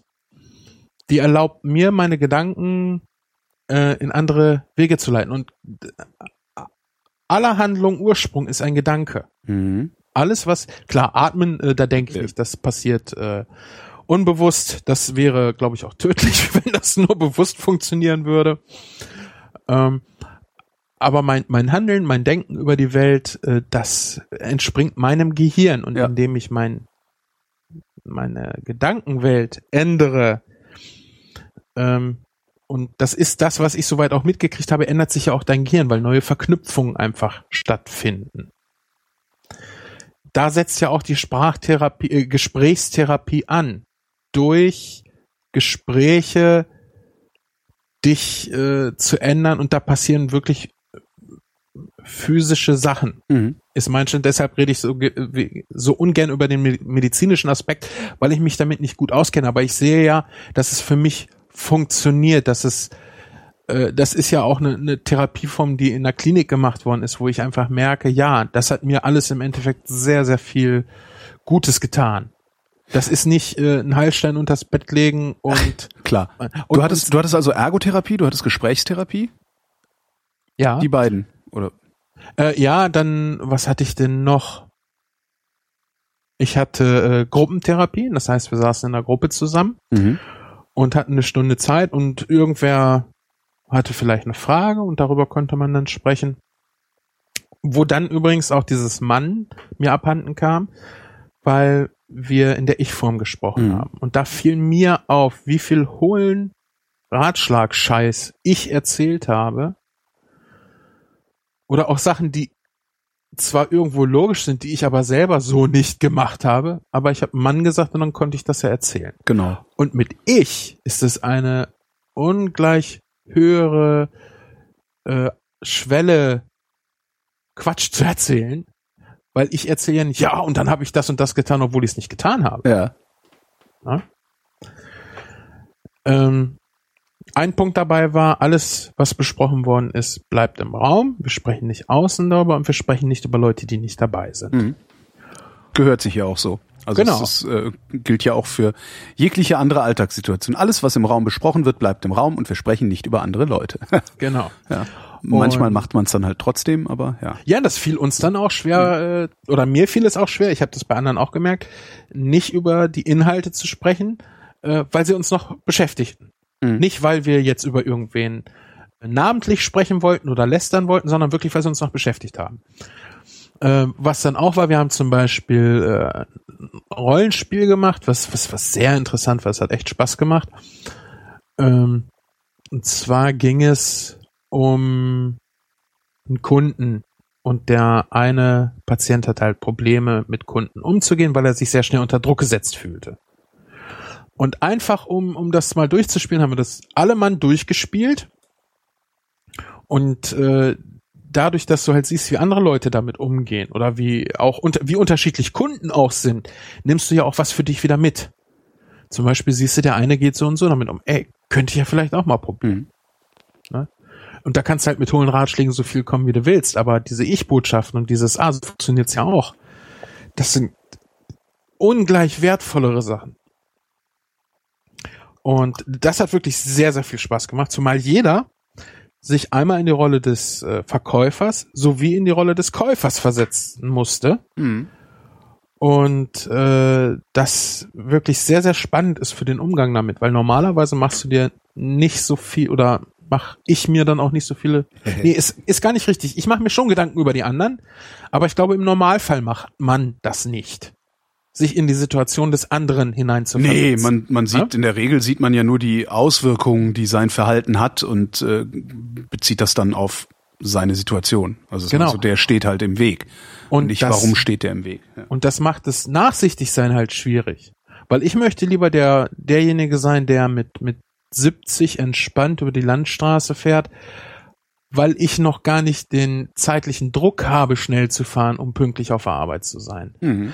Wenn ich hinter jemanden herfahre und mich darüber aufrege, wie langsam der fährt, rege ich mich ja im Grunde genommen darüber auf, dass ich diese Gelassenheit jetzt gerade nicht habe. Ja.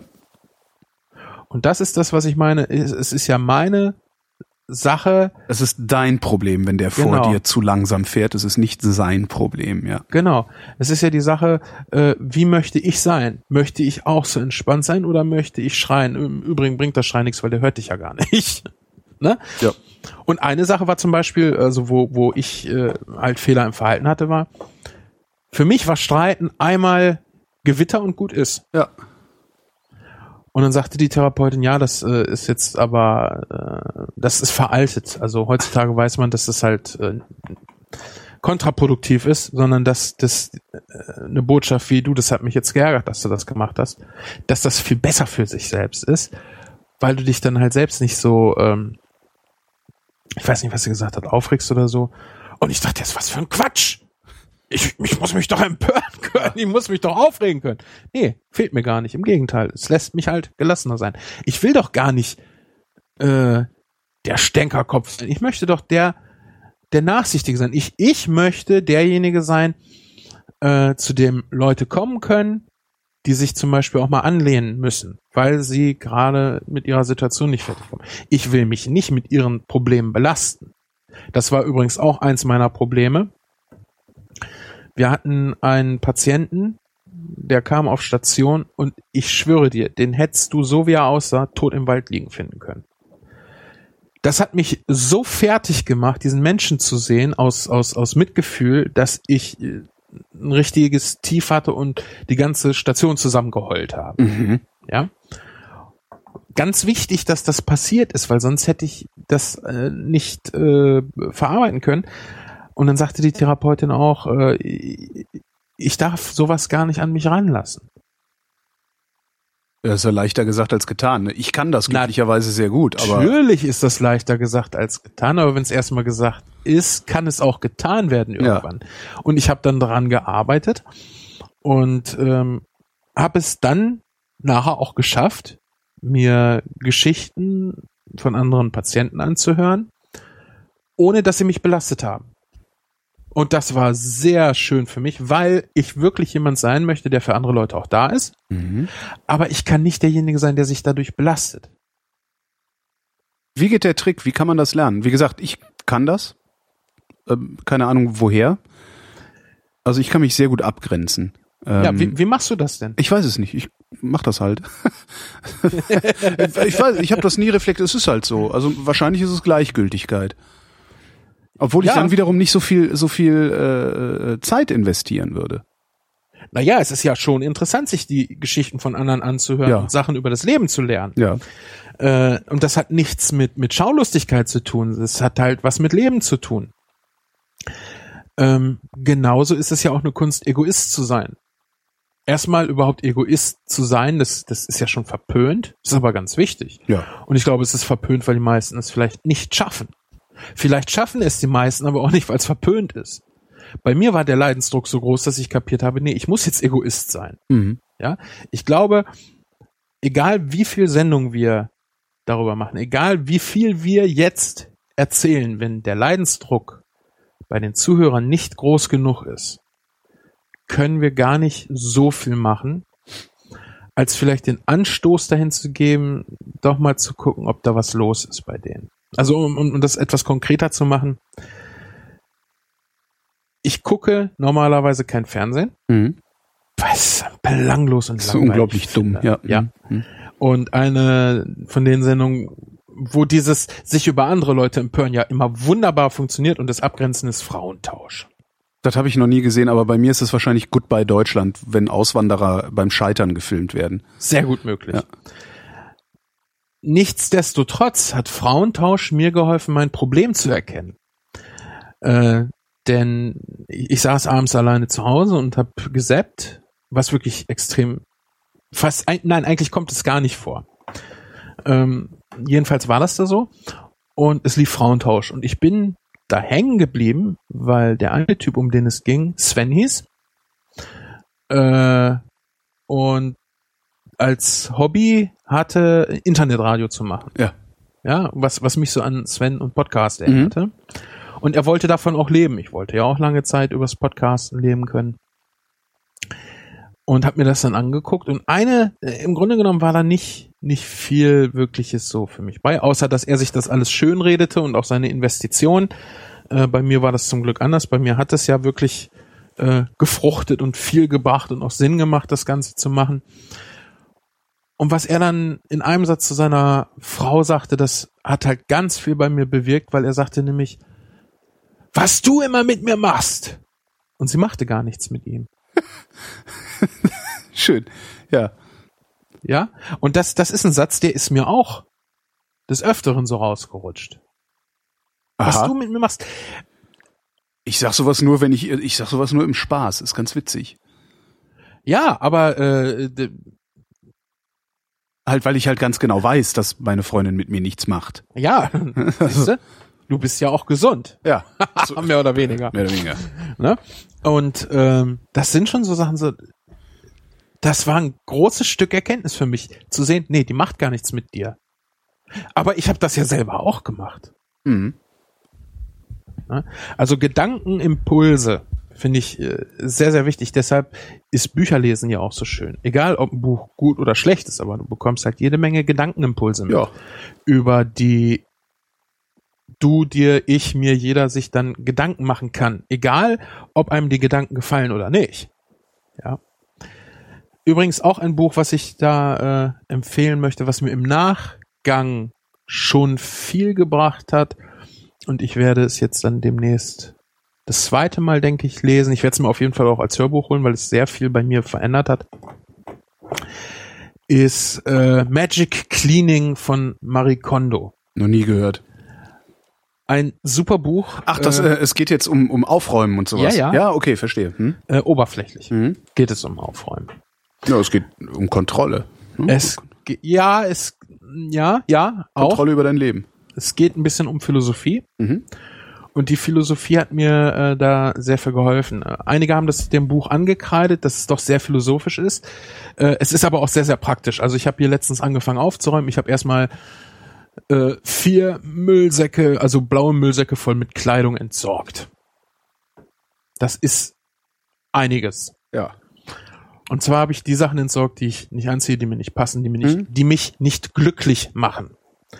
Und ich habe äh, Bücher entsorgt, ich habe Spiele entsorgt äh, und umgebe mich oder versuche mich jetzt nur noch mit Sachen zu umgeben, die mich glücklich machen. Nicht Sachen, die ich dulde, sondern die mich glücklich machen.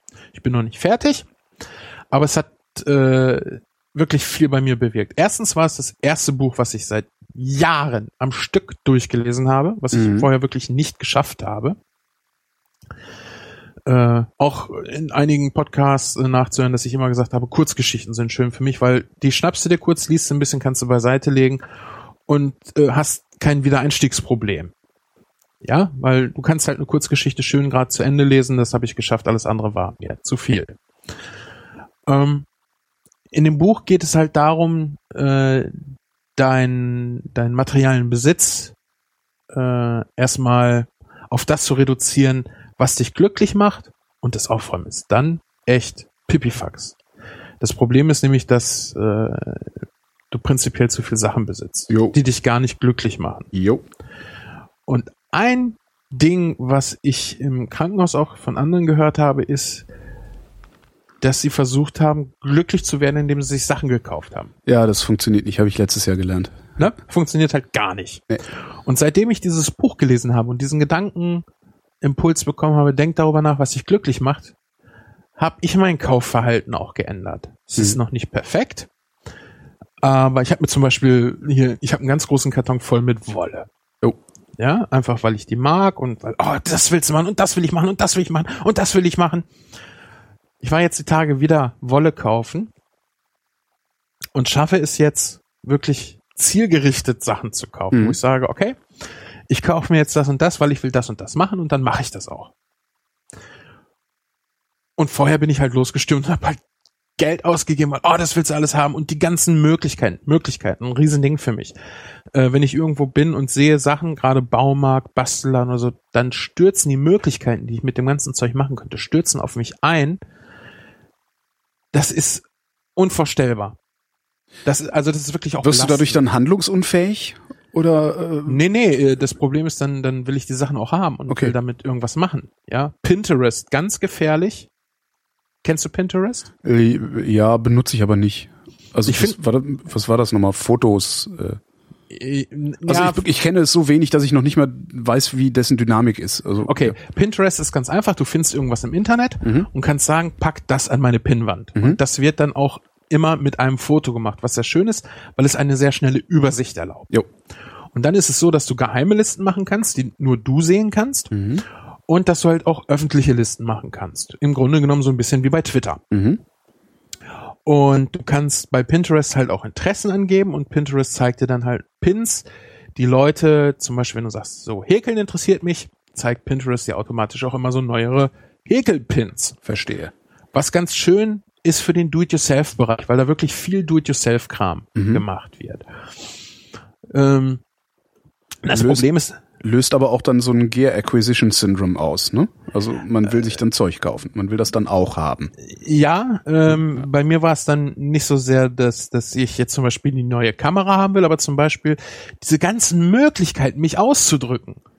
Äh, es, es gibt ja unheimlich viele Möglichkeiten, sich selbst auszudrücken, sei es Steine bemalen, sei es äh, Bilder malen, sei es Texte schreiben, sei es Lieder schreiben, was auch immer. Äh, basteln, you name it. Es gibt so viele Möglichkeiten. Ich bin, ich, ich stürze dann in sowas rein wie, ich bin Wasser und muss in jede Möglichkeit so reinfließen. Ja, und äh, das habe ich, dann habe ich Pinterest jetzt auch eine Zeit lang gelöscht gehabt, weil mir das einfach zu viel wurde, weil ich merkte so, nee, das macht mich nicht glücklich. Ich habe immer mehr Zeugs herumfliegen, was mich nicht glücklich macht. Äh, ich jage immer mehr Sachen nach, die ich machen will. So, äh, und äh, das, das ist halt negativ für mich. So, und jetzt habe ich es durch diesen Ansatz, was macht mich glücklich, was macht mich nicht glücklich, ähm, wesentlich nee, nicht wesentlich, ich habe es sehr gut unter Kontrolle. Ich bin auf dem Weg, ganz, ganz stark auf dem Weg der Besserung. Mhm. Ich habe zum Beispiel auch meine Wishlist bei Amazon mal aufgeräumt und einfach mal Sachen runtergeschmissen, äh, ja, wo ich denke so, oh, die hätte ich gerne, aber die würden mich nicht glücklich machen. Mhm. Ja.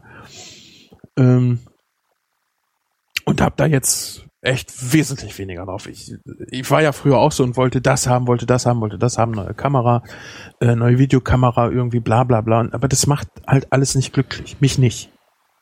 Ja. Und äh, es gibt so eine schöne äh, kurze Liste Anleitung zum Unglücklichsein.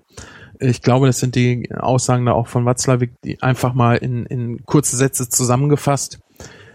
Ähm, da steht dann auch drin, mach dein Glück abhängig von, von Gegenständen oder Beziehungen. Ja. Ja. äh, Oder suche den Sinn im Leben äh, in, in Beziehung oder Besitz. Ja. Ja. Ist halt, mach das und du wirst unglücklich. Ja. Zurück nochmal. Ja. Zurück zur Klinik. Ja. Also du warst sieben Wochen in der Klinik. Wir reden ja jetzt die ganze Zeit eigentlich über einen Zeitraum von wie lange? Ein Jahr? Ja, das ist jetzt gerade knapp ein Jahr her. Okay. Ähm, du warst sieben Wochen in der Klinik. Wie, wie haben die dich dann entlassen? Also wolltest du dann auch raus? Also hast du gesagt, so jetzt reicht's auch oder haben die gesagt, so jetzt reicht's auch? Nee, es, es war wieder dieses, äh, der Druck. Ja. Und was auch ganz wichtig ist, ist die Kippe. Äh, eine Mitpatientin erzählte mir, zu, äh, Mitpatient erzählte mir zum Beispiel, ah, weiß noch nicht, ob er das jetzt machen kann oder nicht. Er ist da so auf der Kippe. Und da ich zu ihm gesagt, dass du auf der Kippe bist, zeigt ja, dass du eigentlich fast bereit bist. Das ist doch eigentlich gut. Ne, weil wenn du auf der Kippe bist, fehlt ja nur noch ein ganz kleiner Stoß. Ja. Und ähm, ich habe wirklich die ganze Zeit von dem Klinikaufenthalt profitiert. Und irgendwann war es halt soweit, da konnte mir das nichts mehr bringen. Äh, da wurde die Last, dass ich nach Hause muss, einfach so groß, weil meine Frau operiert worden ist, Mhm. wegen ihrem Krebs. Äh, Der Lütte bei meinen Schwiegereltern war und ich war in der Klinik. Ja. Und ich fühlte mich so falsch damit. Ich muss doch nach Hause. Ich kann, ich habe, ich habe Mhm. richtig gelitten, weil, also das potenzierte sich dann in meinem Kopf natürlich die OP, die meine Frau hatte. Ähm, Es sah wieder alles schlimmer aus, als es eigentlich war, meinst du? Ja, und ich, und ich sah, und ich fühlte mich, als ob ich mich davor verkriechen würde. Und das fühlte sich nicht richtig an. Und äh, das war auch das einzige Mal, wo ich äh, aus der PMR-Gruppe heulend rausgegangen bin, Mhm. weil ich normalerweise, ich habe es einmal nicht geschafft, wirklich abzuschalten, aber es war sonst nie eine Belastung für mich.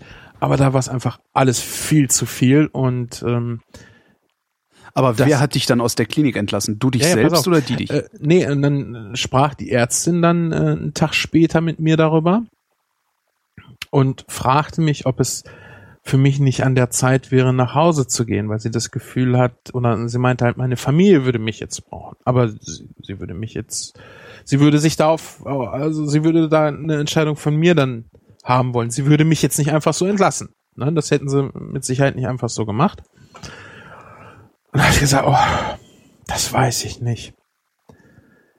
Und habe dann gesagt, kann ich Ihnen das morgen sagen? Mhm. sie, ja, äh, überhaupt gar kein Problem. Ich glaube, zwei Stunden später war ich bei und habe gesagt, okay, Freitag gehe ich. Weil ich hatte das Gefühl, ich muss nach Hause, ich werde zu Hause gebraucht.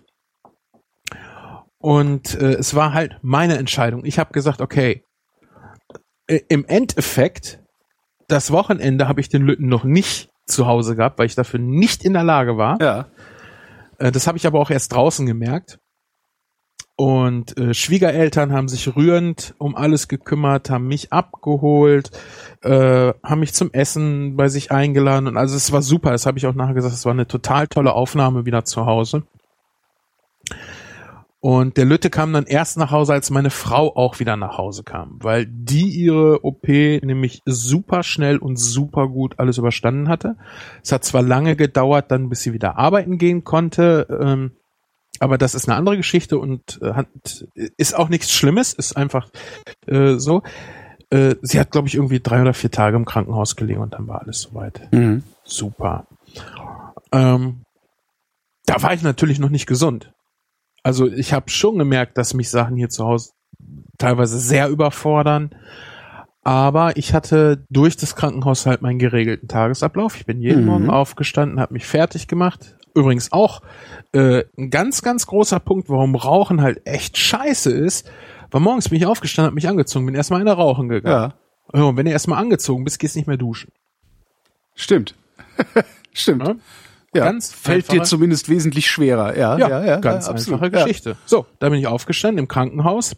Bin ich zwar immer erst frühstücken gegangen, aber ich hatte nicht gleich Therapie und bin dann anschließend duschen gegangen. So, dann hatte ich meine wichtigen Sachen erledigt. Frühstück und äh, Morgenrunde.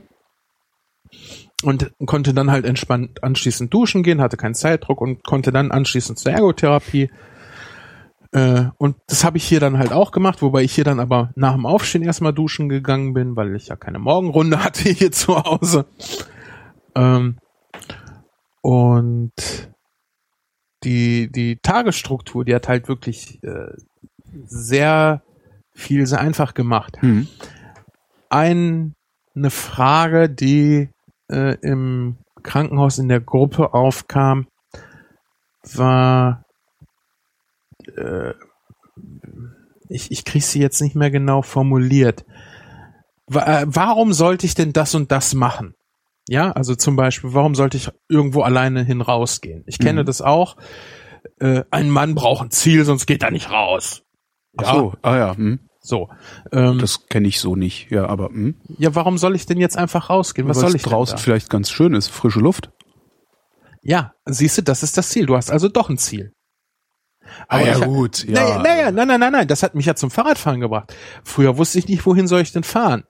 Da hatte ich das Ziel falsch gesetzt. Ich muss ja nirgendwo hinfahren. Jetzt war dann das Ziel, das Fahren war das Ziel. Ach so, ja, ja. Ne? Auch wieder nur ein ganz kleiner Twist, Mhm. der aber viel ausgemacht hat. Und er sagte, ja, er weiß nicht, warum er das machen soll. Und dann sage ich, dann stell es vielleicht nicht in Frage. Mach es einfach. Stell nicht in Frage, warum du rausgehen solltest. Mhm. Geh einfach raus. Stell nicht in Frage, warum du jetzt frühstücken solltest. Mach es einfach. Mach, schalt den Autopiloten an, dass du das automatisch machst, dass du das nicht hinterfragst. Und wenn du dich fragst, warum, sagst du, nee, ich hinterfrage das nicht, ich mache das einfach. Mhm. Natürlich hat der da nicht äh, einen Switch umgelegt und es hat alles geklappt. Ja. Aber äh, wenn ich solche Impulse zum Beispiel bekommen habe und dann darüber nachgedacht habe und dieses, diese Impulse in meine Gedanken übernommen habe, dann hat es auch geklappt irgendwann. Ja. Warum soll ich jetzt die Wohnung aufräumen? Kommt mich doch eh keiner besuchen und oh, ey, wer weiß, wie lange wir hier noch zusammen sind. Warum soll ich die Wohnung renovieren? Äh, Ich habe doch schon eine Frau, die mich eh nicht mag. Warum soll ich jetzt duschen gehen? Weißt, all sowas. Mhm. Hinterfrag es nicht. Mach es einfach. Du kannst nicht jede deiner Entscheidung hinterfragen.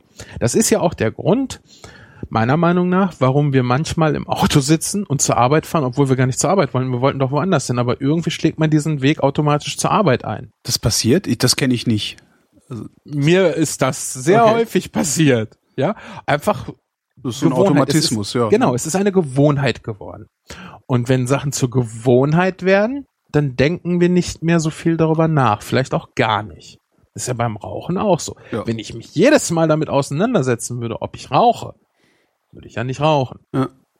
Äh, übrigens, eine von diesen, diesen ähm, Fehlschlussfolgerungen, äh, ich habe das irgendwo mal in einem deiner Podcasts gehört, dass wir uns ja äh, zwangsläufig damit auseinandersetzen müssen, jedes Mal im, im, im Straßenverkehr sterben zu können, wenn wir Auto fahren.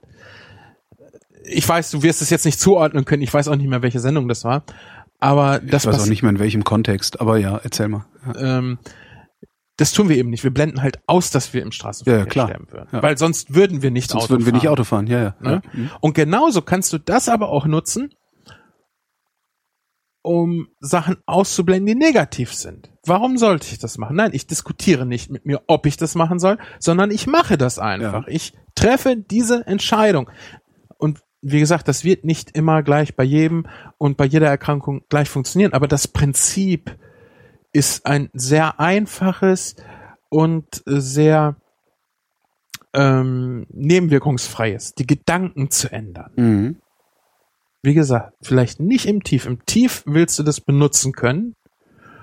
Und auch wenn ich das jetzt, wo es mir normal geht, im Übrigen weiß ich jetzt, dass es mir normal geht. Früher äh, oder äh, vor ein paar Tagen hätte ich auch gesagt, ich weiß gar nicht, wie sich normal fühlen anfühlt. Ja, ich Mhm. weiß nicht, ob ich mich jemals normal gefühlt habe. Ähm, genauso unvorstellbar ist es für mich jetzt, wie es ist, wenn ich so ein richtiges Tief habe. Das ist ganz, ganz schwierig. Ähm, deshalb finde ich es immer wichtig, wenn es mir schlecht geht, will ich auch jemanden haben, dem ich das irgendwo vielleicht mitteilen kann. Mhm. Irgendwen, wo ich, wo ich mich vielleicht anlehnen kann. Aber die eigentliche Beschäftigung mit der Krankheit passiert bei mir hauptsächlich dann, wenn es mir gut geht. Mhm. Weil ich dann nicht äh, in dieses Loch falle, sondern mich wirklich positiv bestärkt damit auseinandersetzen kann. Und ich setze mich sehr viel damit auseinander, was natürlich auch die Gefahr beinhaltet, äh, dem Ganzen zu viel Raum einzuräumen. Mhm. Ähm, und an manchen Tagen will ich auch gar nicht darüber reden oder mich damit beschäftigen. Ja. Und an manchen Tagen, so wie jetzt zum Beispiel, ich habe mich wirklich sehr darauf gefreut, heute dieses Gespräch zu führen, weil es für mich auch interessant ist und spannend, wohin führt das? Ja. welche Aspekte der ganzen Geschichte kommen heute auf den Tisch? Weil da ist ja also noch unendlich viel mehr, was ich erzählen Ich könnte. wollte gerade sagen, über Details haben wir noch gar nicht gesprochen. Nee. Mhm. Ähm, ich habe auch äh, im, im Krankenhaus Tage gehabt, da hatte ich die Meinung, nein, ich lasse mich von der Krankheit nicht unterkriegen. Äh, ich will da raus äh, und ich werde das schaffen. Ich habe auch immer gesagt, wenn ich aus dem Krankenhaus rausgehe, dann will ich nicht in ein paar Tagen wiederkommen müssen, sondern dann will ich wirklich rausgehen und nicht wiederkommen müssen. Nicht, weil ich das Krankenhaus als schrecklich empfunden habe. Ich fand rückblickend die Krankenhauszeit eine sehr, sehr tolle und sehr wertvolle Zeit. Mhm. Wirklich eine extrem wertvolle Zeit. Und manchmal denke ich ein wenig wehmütig daran und würde gerne wieder zurück, weil wir auch tolle Menschen da hatten, als ich da war. Ja. Ja, wir haben Spielrunden abends gemacht. Ich habe Leute mit mit ähm, Lado versorgt, habe denen gezeigt, hier guck mal, probier mal, total geiles Zeug. Wir haben selber Pizza gebacken, wir haben äh, Ofenkürbis gemacht, ich habe äh, hier äh, Faltbrot gemacht. Faltbrot? Ja, du nimmst einen Hefeteig, rollst den aus, schneidest lange Streifen davon, bestreichst sie zum Beispiel mit Kräuterbutter und faltest das so zusammen, stellst es aufrecht in eine Springform. Und dann backst du das Ganze. Mhm. Und das Schöne ist, äh, die, das Zeug, was du draufstreichst, das kann auch irgendwas anderes sein. Eine Gemüsepaste, äh, eine Bolognese oder so. Die wirkt als Trennmittel. Ja. Und dann kannst du, äh, Zupfbrot, und dann kannst du die, das, das Brot aus dieser äh, Backform nachher rauszupfen. Musst Ach so, du stellst das aufrecht in die Springform, aber so, dass es dicht eng, eng aneinander gepackt ist, weil ich habe mich gerade gefragt, aber das fällt doch um. Genau. Ah, genau. Und das ist halt total geiles Zeug. Ich habe mit einer, ich das weiß klingt nicht, wirklich geil. ich glaube, es war eine Kurdin, mit der habe ich dann ähm, noch Teigtaschen da gebacken, äh, gebastelt habe ich viel. Ich habe unvorstellbar eigentlich. Ich habe äh, zweimal das Risikobrettspiel abgezeichnet. Mhm.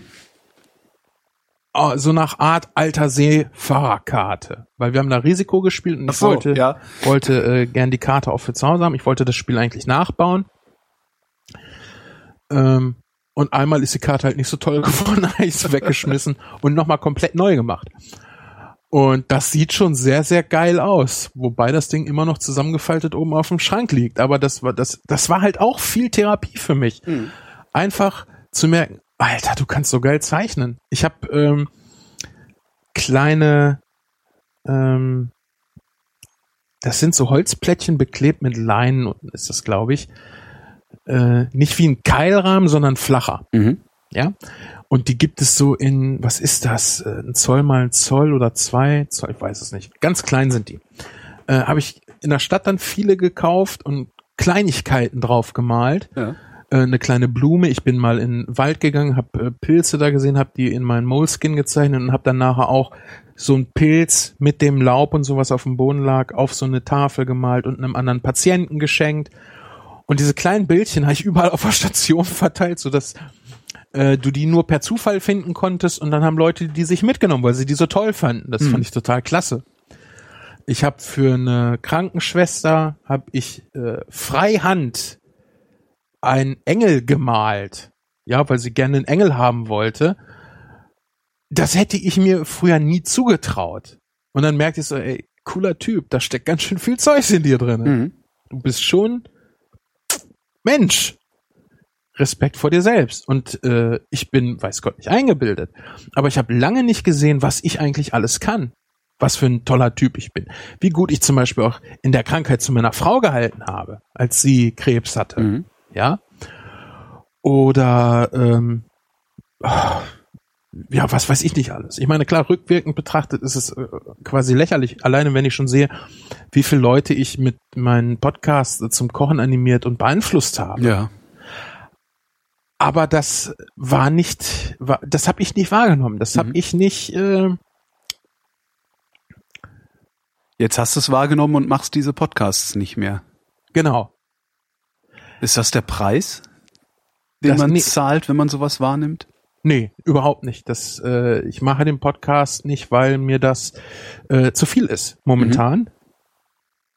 Ich habe ja schon immer gesagt, der Vorteil bei unseren Podcasts, wenn wir beide podcasten, ist, äh, ich muss mich um relativ wenig kümmern. Ich muss eigentlich nur erzählen. Ja.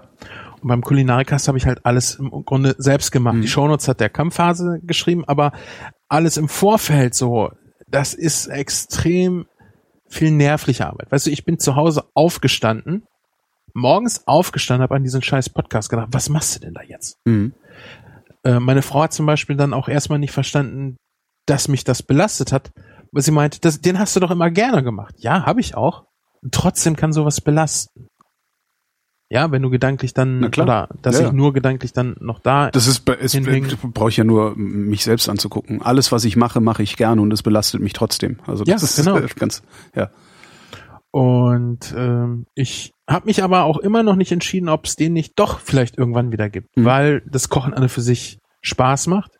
Ich äh, ein sehr guter Koch bin. Ich kann äh, sehr gut äh, Sachen so erklären, dass andere Leute das auch nachmachen können. Du musst halt mal gucken, in welchem Rhythmus und und und so. So kannst ja durchaus sagen, so ich mache das einmal im Jahr oder sowas. Also, ja, Zum Beispiel, genau. Äh, und ich äh, wollte mich bis jetzt auch noch nicht entscheiden, geht es damit weiter, geht es nicht damit weiter. Ähm, ich drücke mich nicht davor, aber es ist einfach momentan gerade noch nicht die Zeit und so wie wir beide das jetzt äh, gemacht haben, fand ich das schon immer ganz schön. Jetzt ist bei dir die Zeit ein bisschen knapper geworden. das ändert Äh. sich auch wieder. Ja, und dann wird das auch wieder mehr. Äh, was das alles angeht, ist es momentan entspannt. Und das ist das, was ich mir gesagt habe, was mein Leben sein muss. Entspannt. Ich bin weder faul, noch drücke ich mich vor irgendwas. Aber ich bin im Krankenhaus gelandet. Ich habe mir heißes Öl über die Hände gekippt. Ich habe mir die Arme aufgeschnitten, weil ich kein entspanntes Leben geführt habe. Und Das, und das, das ist das ist wahrscheinlich auch die Botschaft, die du ja auch an Gesunde geben kannst. Ne? Entspannt euch. Ja, wer willst du sein? Willst du derjenige sein, der äh, sich ständig aufregt oder willst du lieber derjenige sein, der entspannt ist, der schöne Sachen macht? Willst du derjenige sein, der deine Kinder unter Druck setzt oder willst du derjenige sein, zu dem sie gerne kommen, den sie lieb haben Ja. und der Verständnis für sie hat? Äh, willst du derjenige sein, der andere Leute auf der Arbeit ankackt, weil sie irgendwas nicht hinbekommen? Oder willst du derjenige sein, der anderen Leuten die Arbeit erleichtert, weil er etwas weiß, etwas kann, was die halt noch nicht können? Es Mhm. ist natürlich einfach, sich über die Leute aufzuregen. Das kann jeder. Ist die Frage, willst du so jemand sein? Ich wollte das nicht mehr. Ich will nicht so ein Assi sein. Ich finde das assig. Ich finde das wirklich assig. Und ich bin sehr vorsichtig mit Bewertungen geworden. Einer dieser Punkte ist halt, jeder hat irgendwie was. Weißt du, das, was ich auf Station gelernt Mhm. habe. Wie kann ich mich denn erdreisten, das zu bewerten?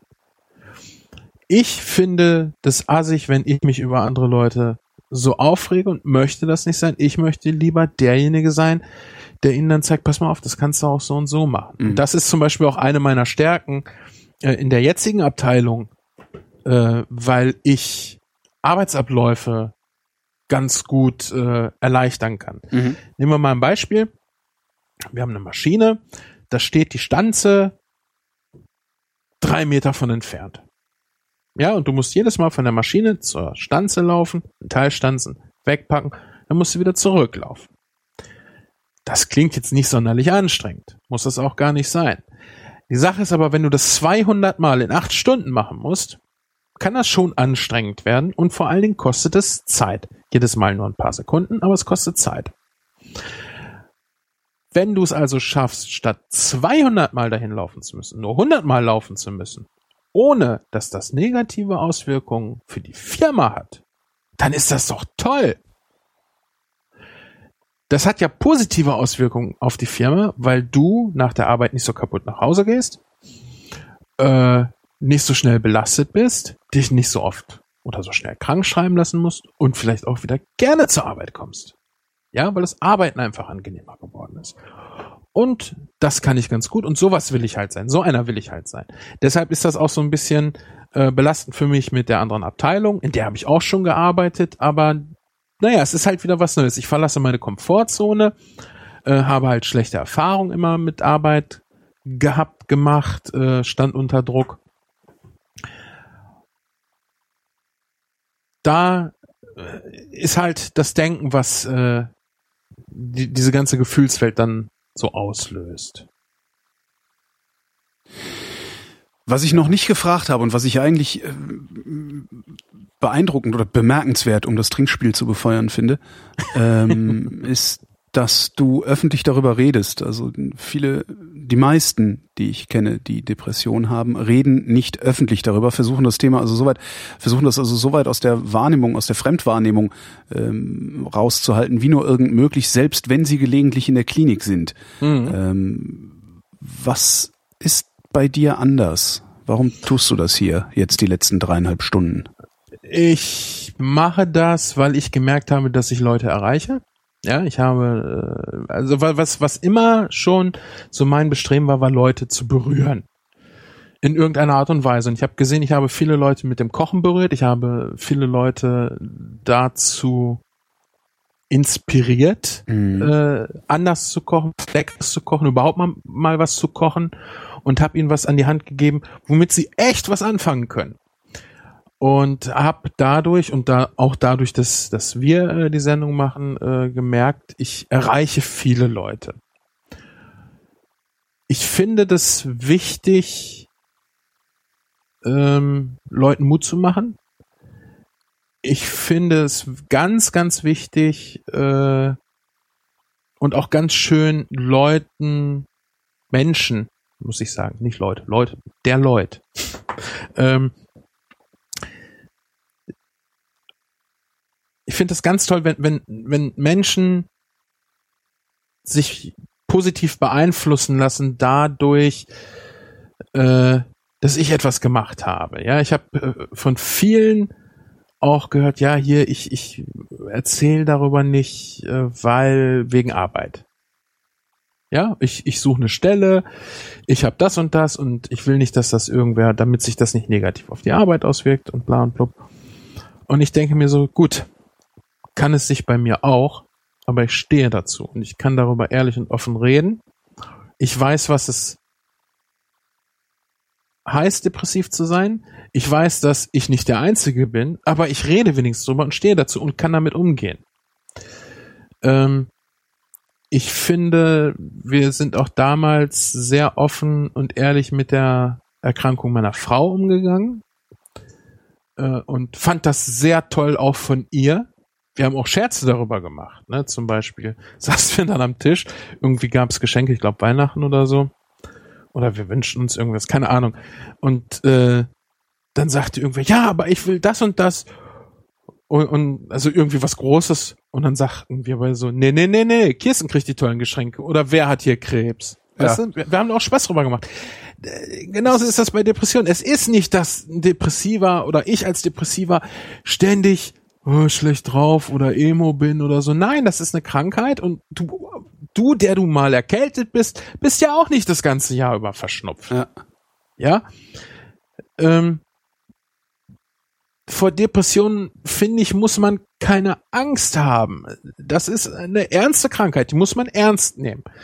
Äh, damit muss man auch zum Arzt gehen. Ganz wichtig. Im Übrigen ist der Hausarzt echt eine super Anlaufstelle. Erstmal, wenn du nicht weißt, mit wem du reden sollst, wenn du überhaupt den Gedanken hast, scheiße, mit wem soll ich denn reden? Ich habe niemanden zum Reden. Ja, egal in welcher Situation dir das passiert, geh zum Hausarzt. Der wird dir schon sagen, was du machen kannst. Ja, der wird dich vielleicht einfach weiterleiten an irgendjemand anderes, weil auch nur reden zu müssen äh, kann schon äh, wichtig sein, damit nicht Schlimmeres passiert. Ja? Ich glaube, es hätte sich bei mir ganz, ganz viel früher schon klären können oder es hätte gar nicht so weit kommen müssen, wenn ich früher jemanden zum Reden gehabt hätte. Mhm. Wenn ich schon so weit gewesen wäre, äh, zum Arzt zu gehen. Aber ich habe das ja nicht gesehen. Und ich glaube dadurch, dass ich darüber erzähle, was ich erfahren habe, was ich erlebt habe und welche Schlussfolgerungen und Änderungen für mein Leben ich daraus ziehe, kann ich äh, vielen Menschen vielleicht diese, diese, diese kleinen Impulse geben, wie, was machst du denn mit mir? Weißt du das, was ich bei Frauentausch gesehen habe? Was, was, was äh, wirklich ein wichtiger Punkt für mich war? Äh, vielleicht findet sich der ein oder andere hier wieder und hat dadurch äh, das letzte Puzzleteil dahingehend äh, zu merken, okay, ich habe ein Problem und darum kümmere ich mich jetzt. Ich habe eine Scheidung durch, ich habe einen Sohn, der nicht bei mir lebt, den ich aber regelmäßig sehe, also das ist nicht das Problem. Ich habe äh, lange Zeit Schulden gehabt, ich habe mich lange Zeit nicht um Kram gekümmert, nicht um Kram kümmern können. Ähm, ich habe äh, viele schlechte Prägungen mitbekommen. Ich habe viel schlechtes Verhalten gehabt. Habe ich zum Glück nicht mehr. Ähm, da ist doch irgendwas, was, was, was ich damit jetzt anfangen kann. Irgendwem, dem ich damit irgendwie helfen kann, indem ich halt darüber erzähle. Ganz davon abgesehen ist das natürlich auch Therapie für mich, weil ich dann meine Gedanken auch wieder nochmal ordnen muss, nochmal drüber rede, nochmal wieder neue Impulse bekomme, äh, über die ich mir Gedanken machen kann, Gedanken machen will, Gedanken machen muss. Und es ist, äh, und ich habe dir das mal gesagt, ich finde den Realitätsabgleich so wichtig, weil der halt abgleicht, was ist normal. Ja, wie denken Leute über Sachen. Ähm, ich habe mir im, nach, nach dem Krankenhausaufenthalt und durch viel Kommunikation, die ich ja sowieso schon immer gerne gemacht habe, habe ich ein paar Leute äh, so in meinem Umfeld, äh, die selber unter Depressionen leiden, Mhm. die ich hier auch ganz, ganz herzlich grüßen möchte, weil ich weiß, dass sie hier auch reinhören.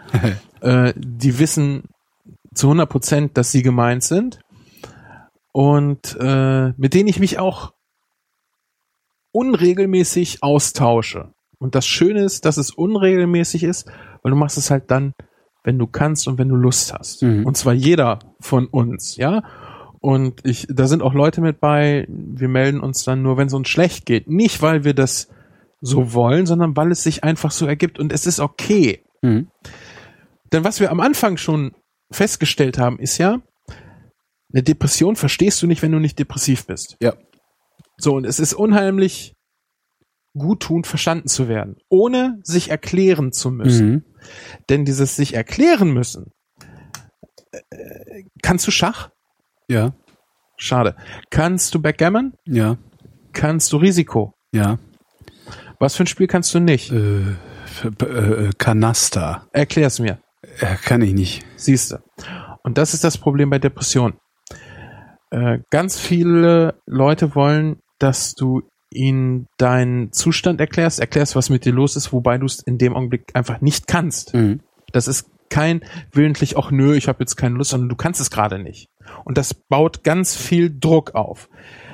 Umgekehrt ist es sehr befreiend, sich mit jemandem zu unterhalten, zu verständigen, der das einfach weiß, wie der, das der, ist. der dieselbe Sprache spricht wie du selbst, äh, Ja. selbe Sprache spricht wie du selbst. Das Genau. Ist ja, ja, ist ja immer so.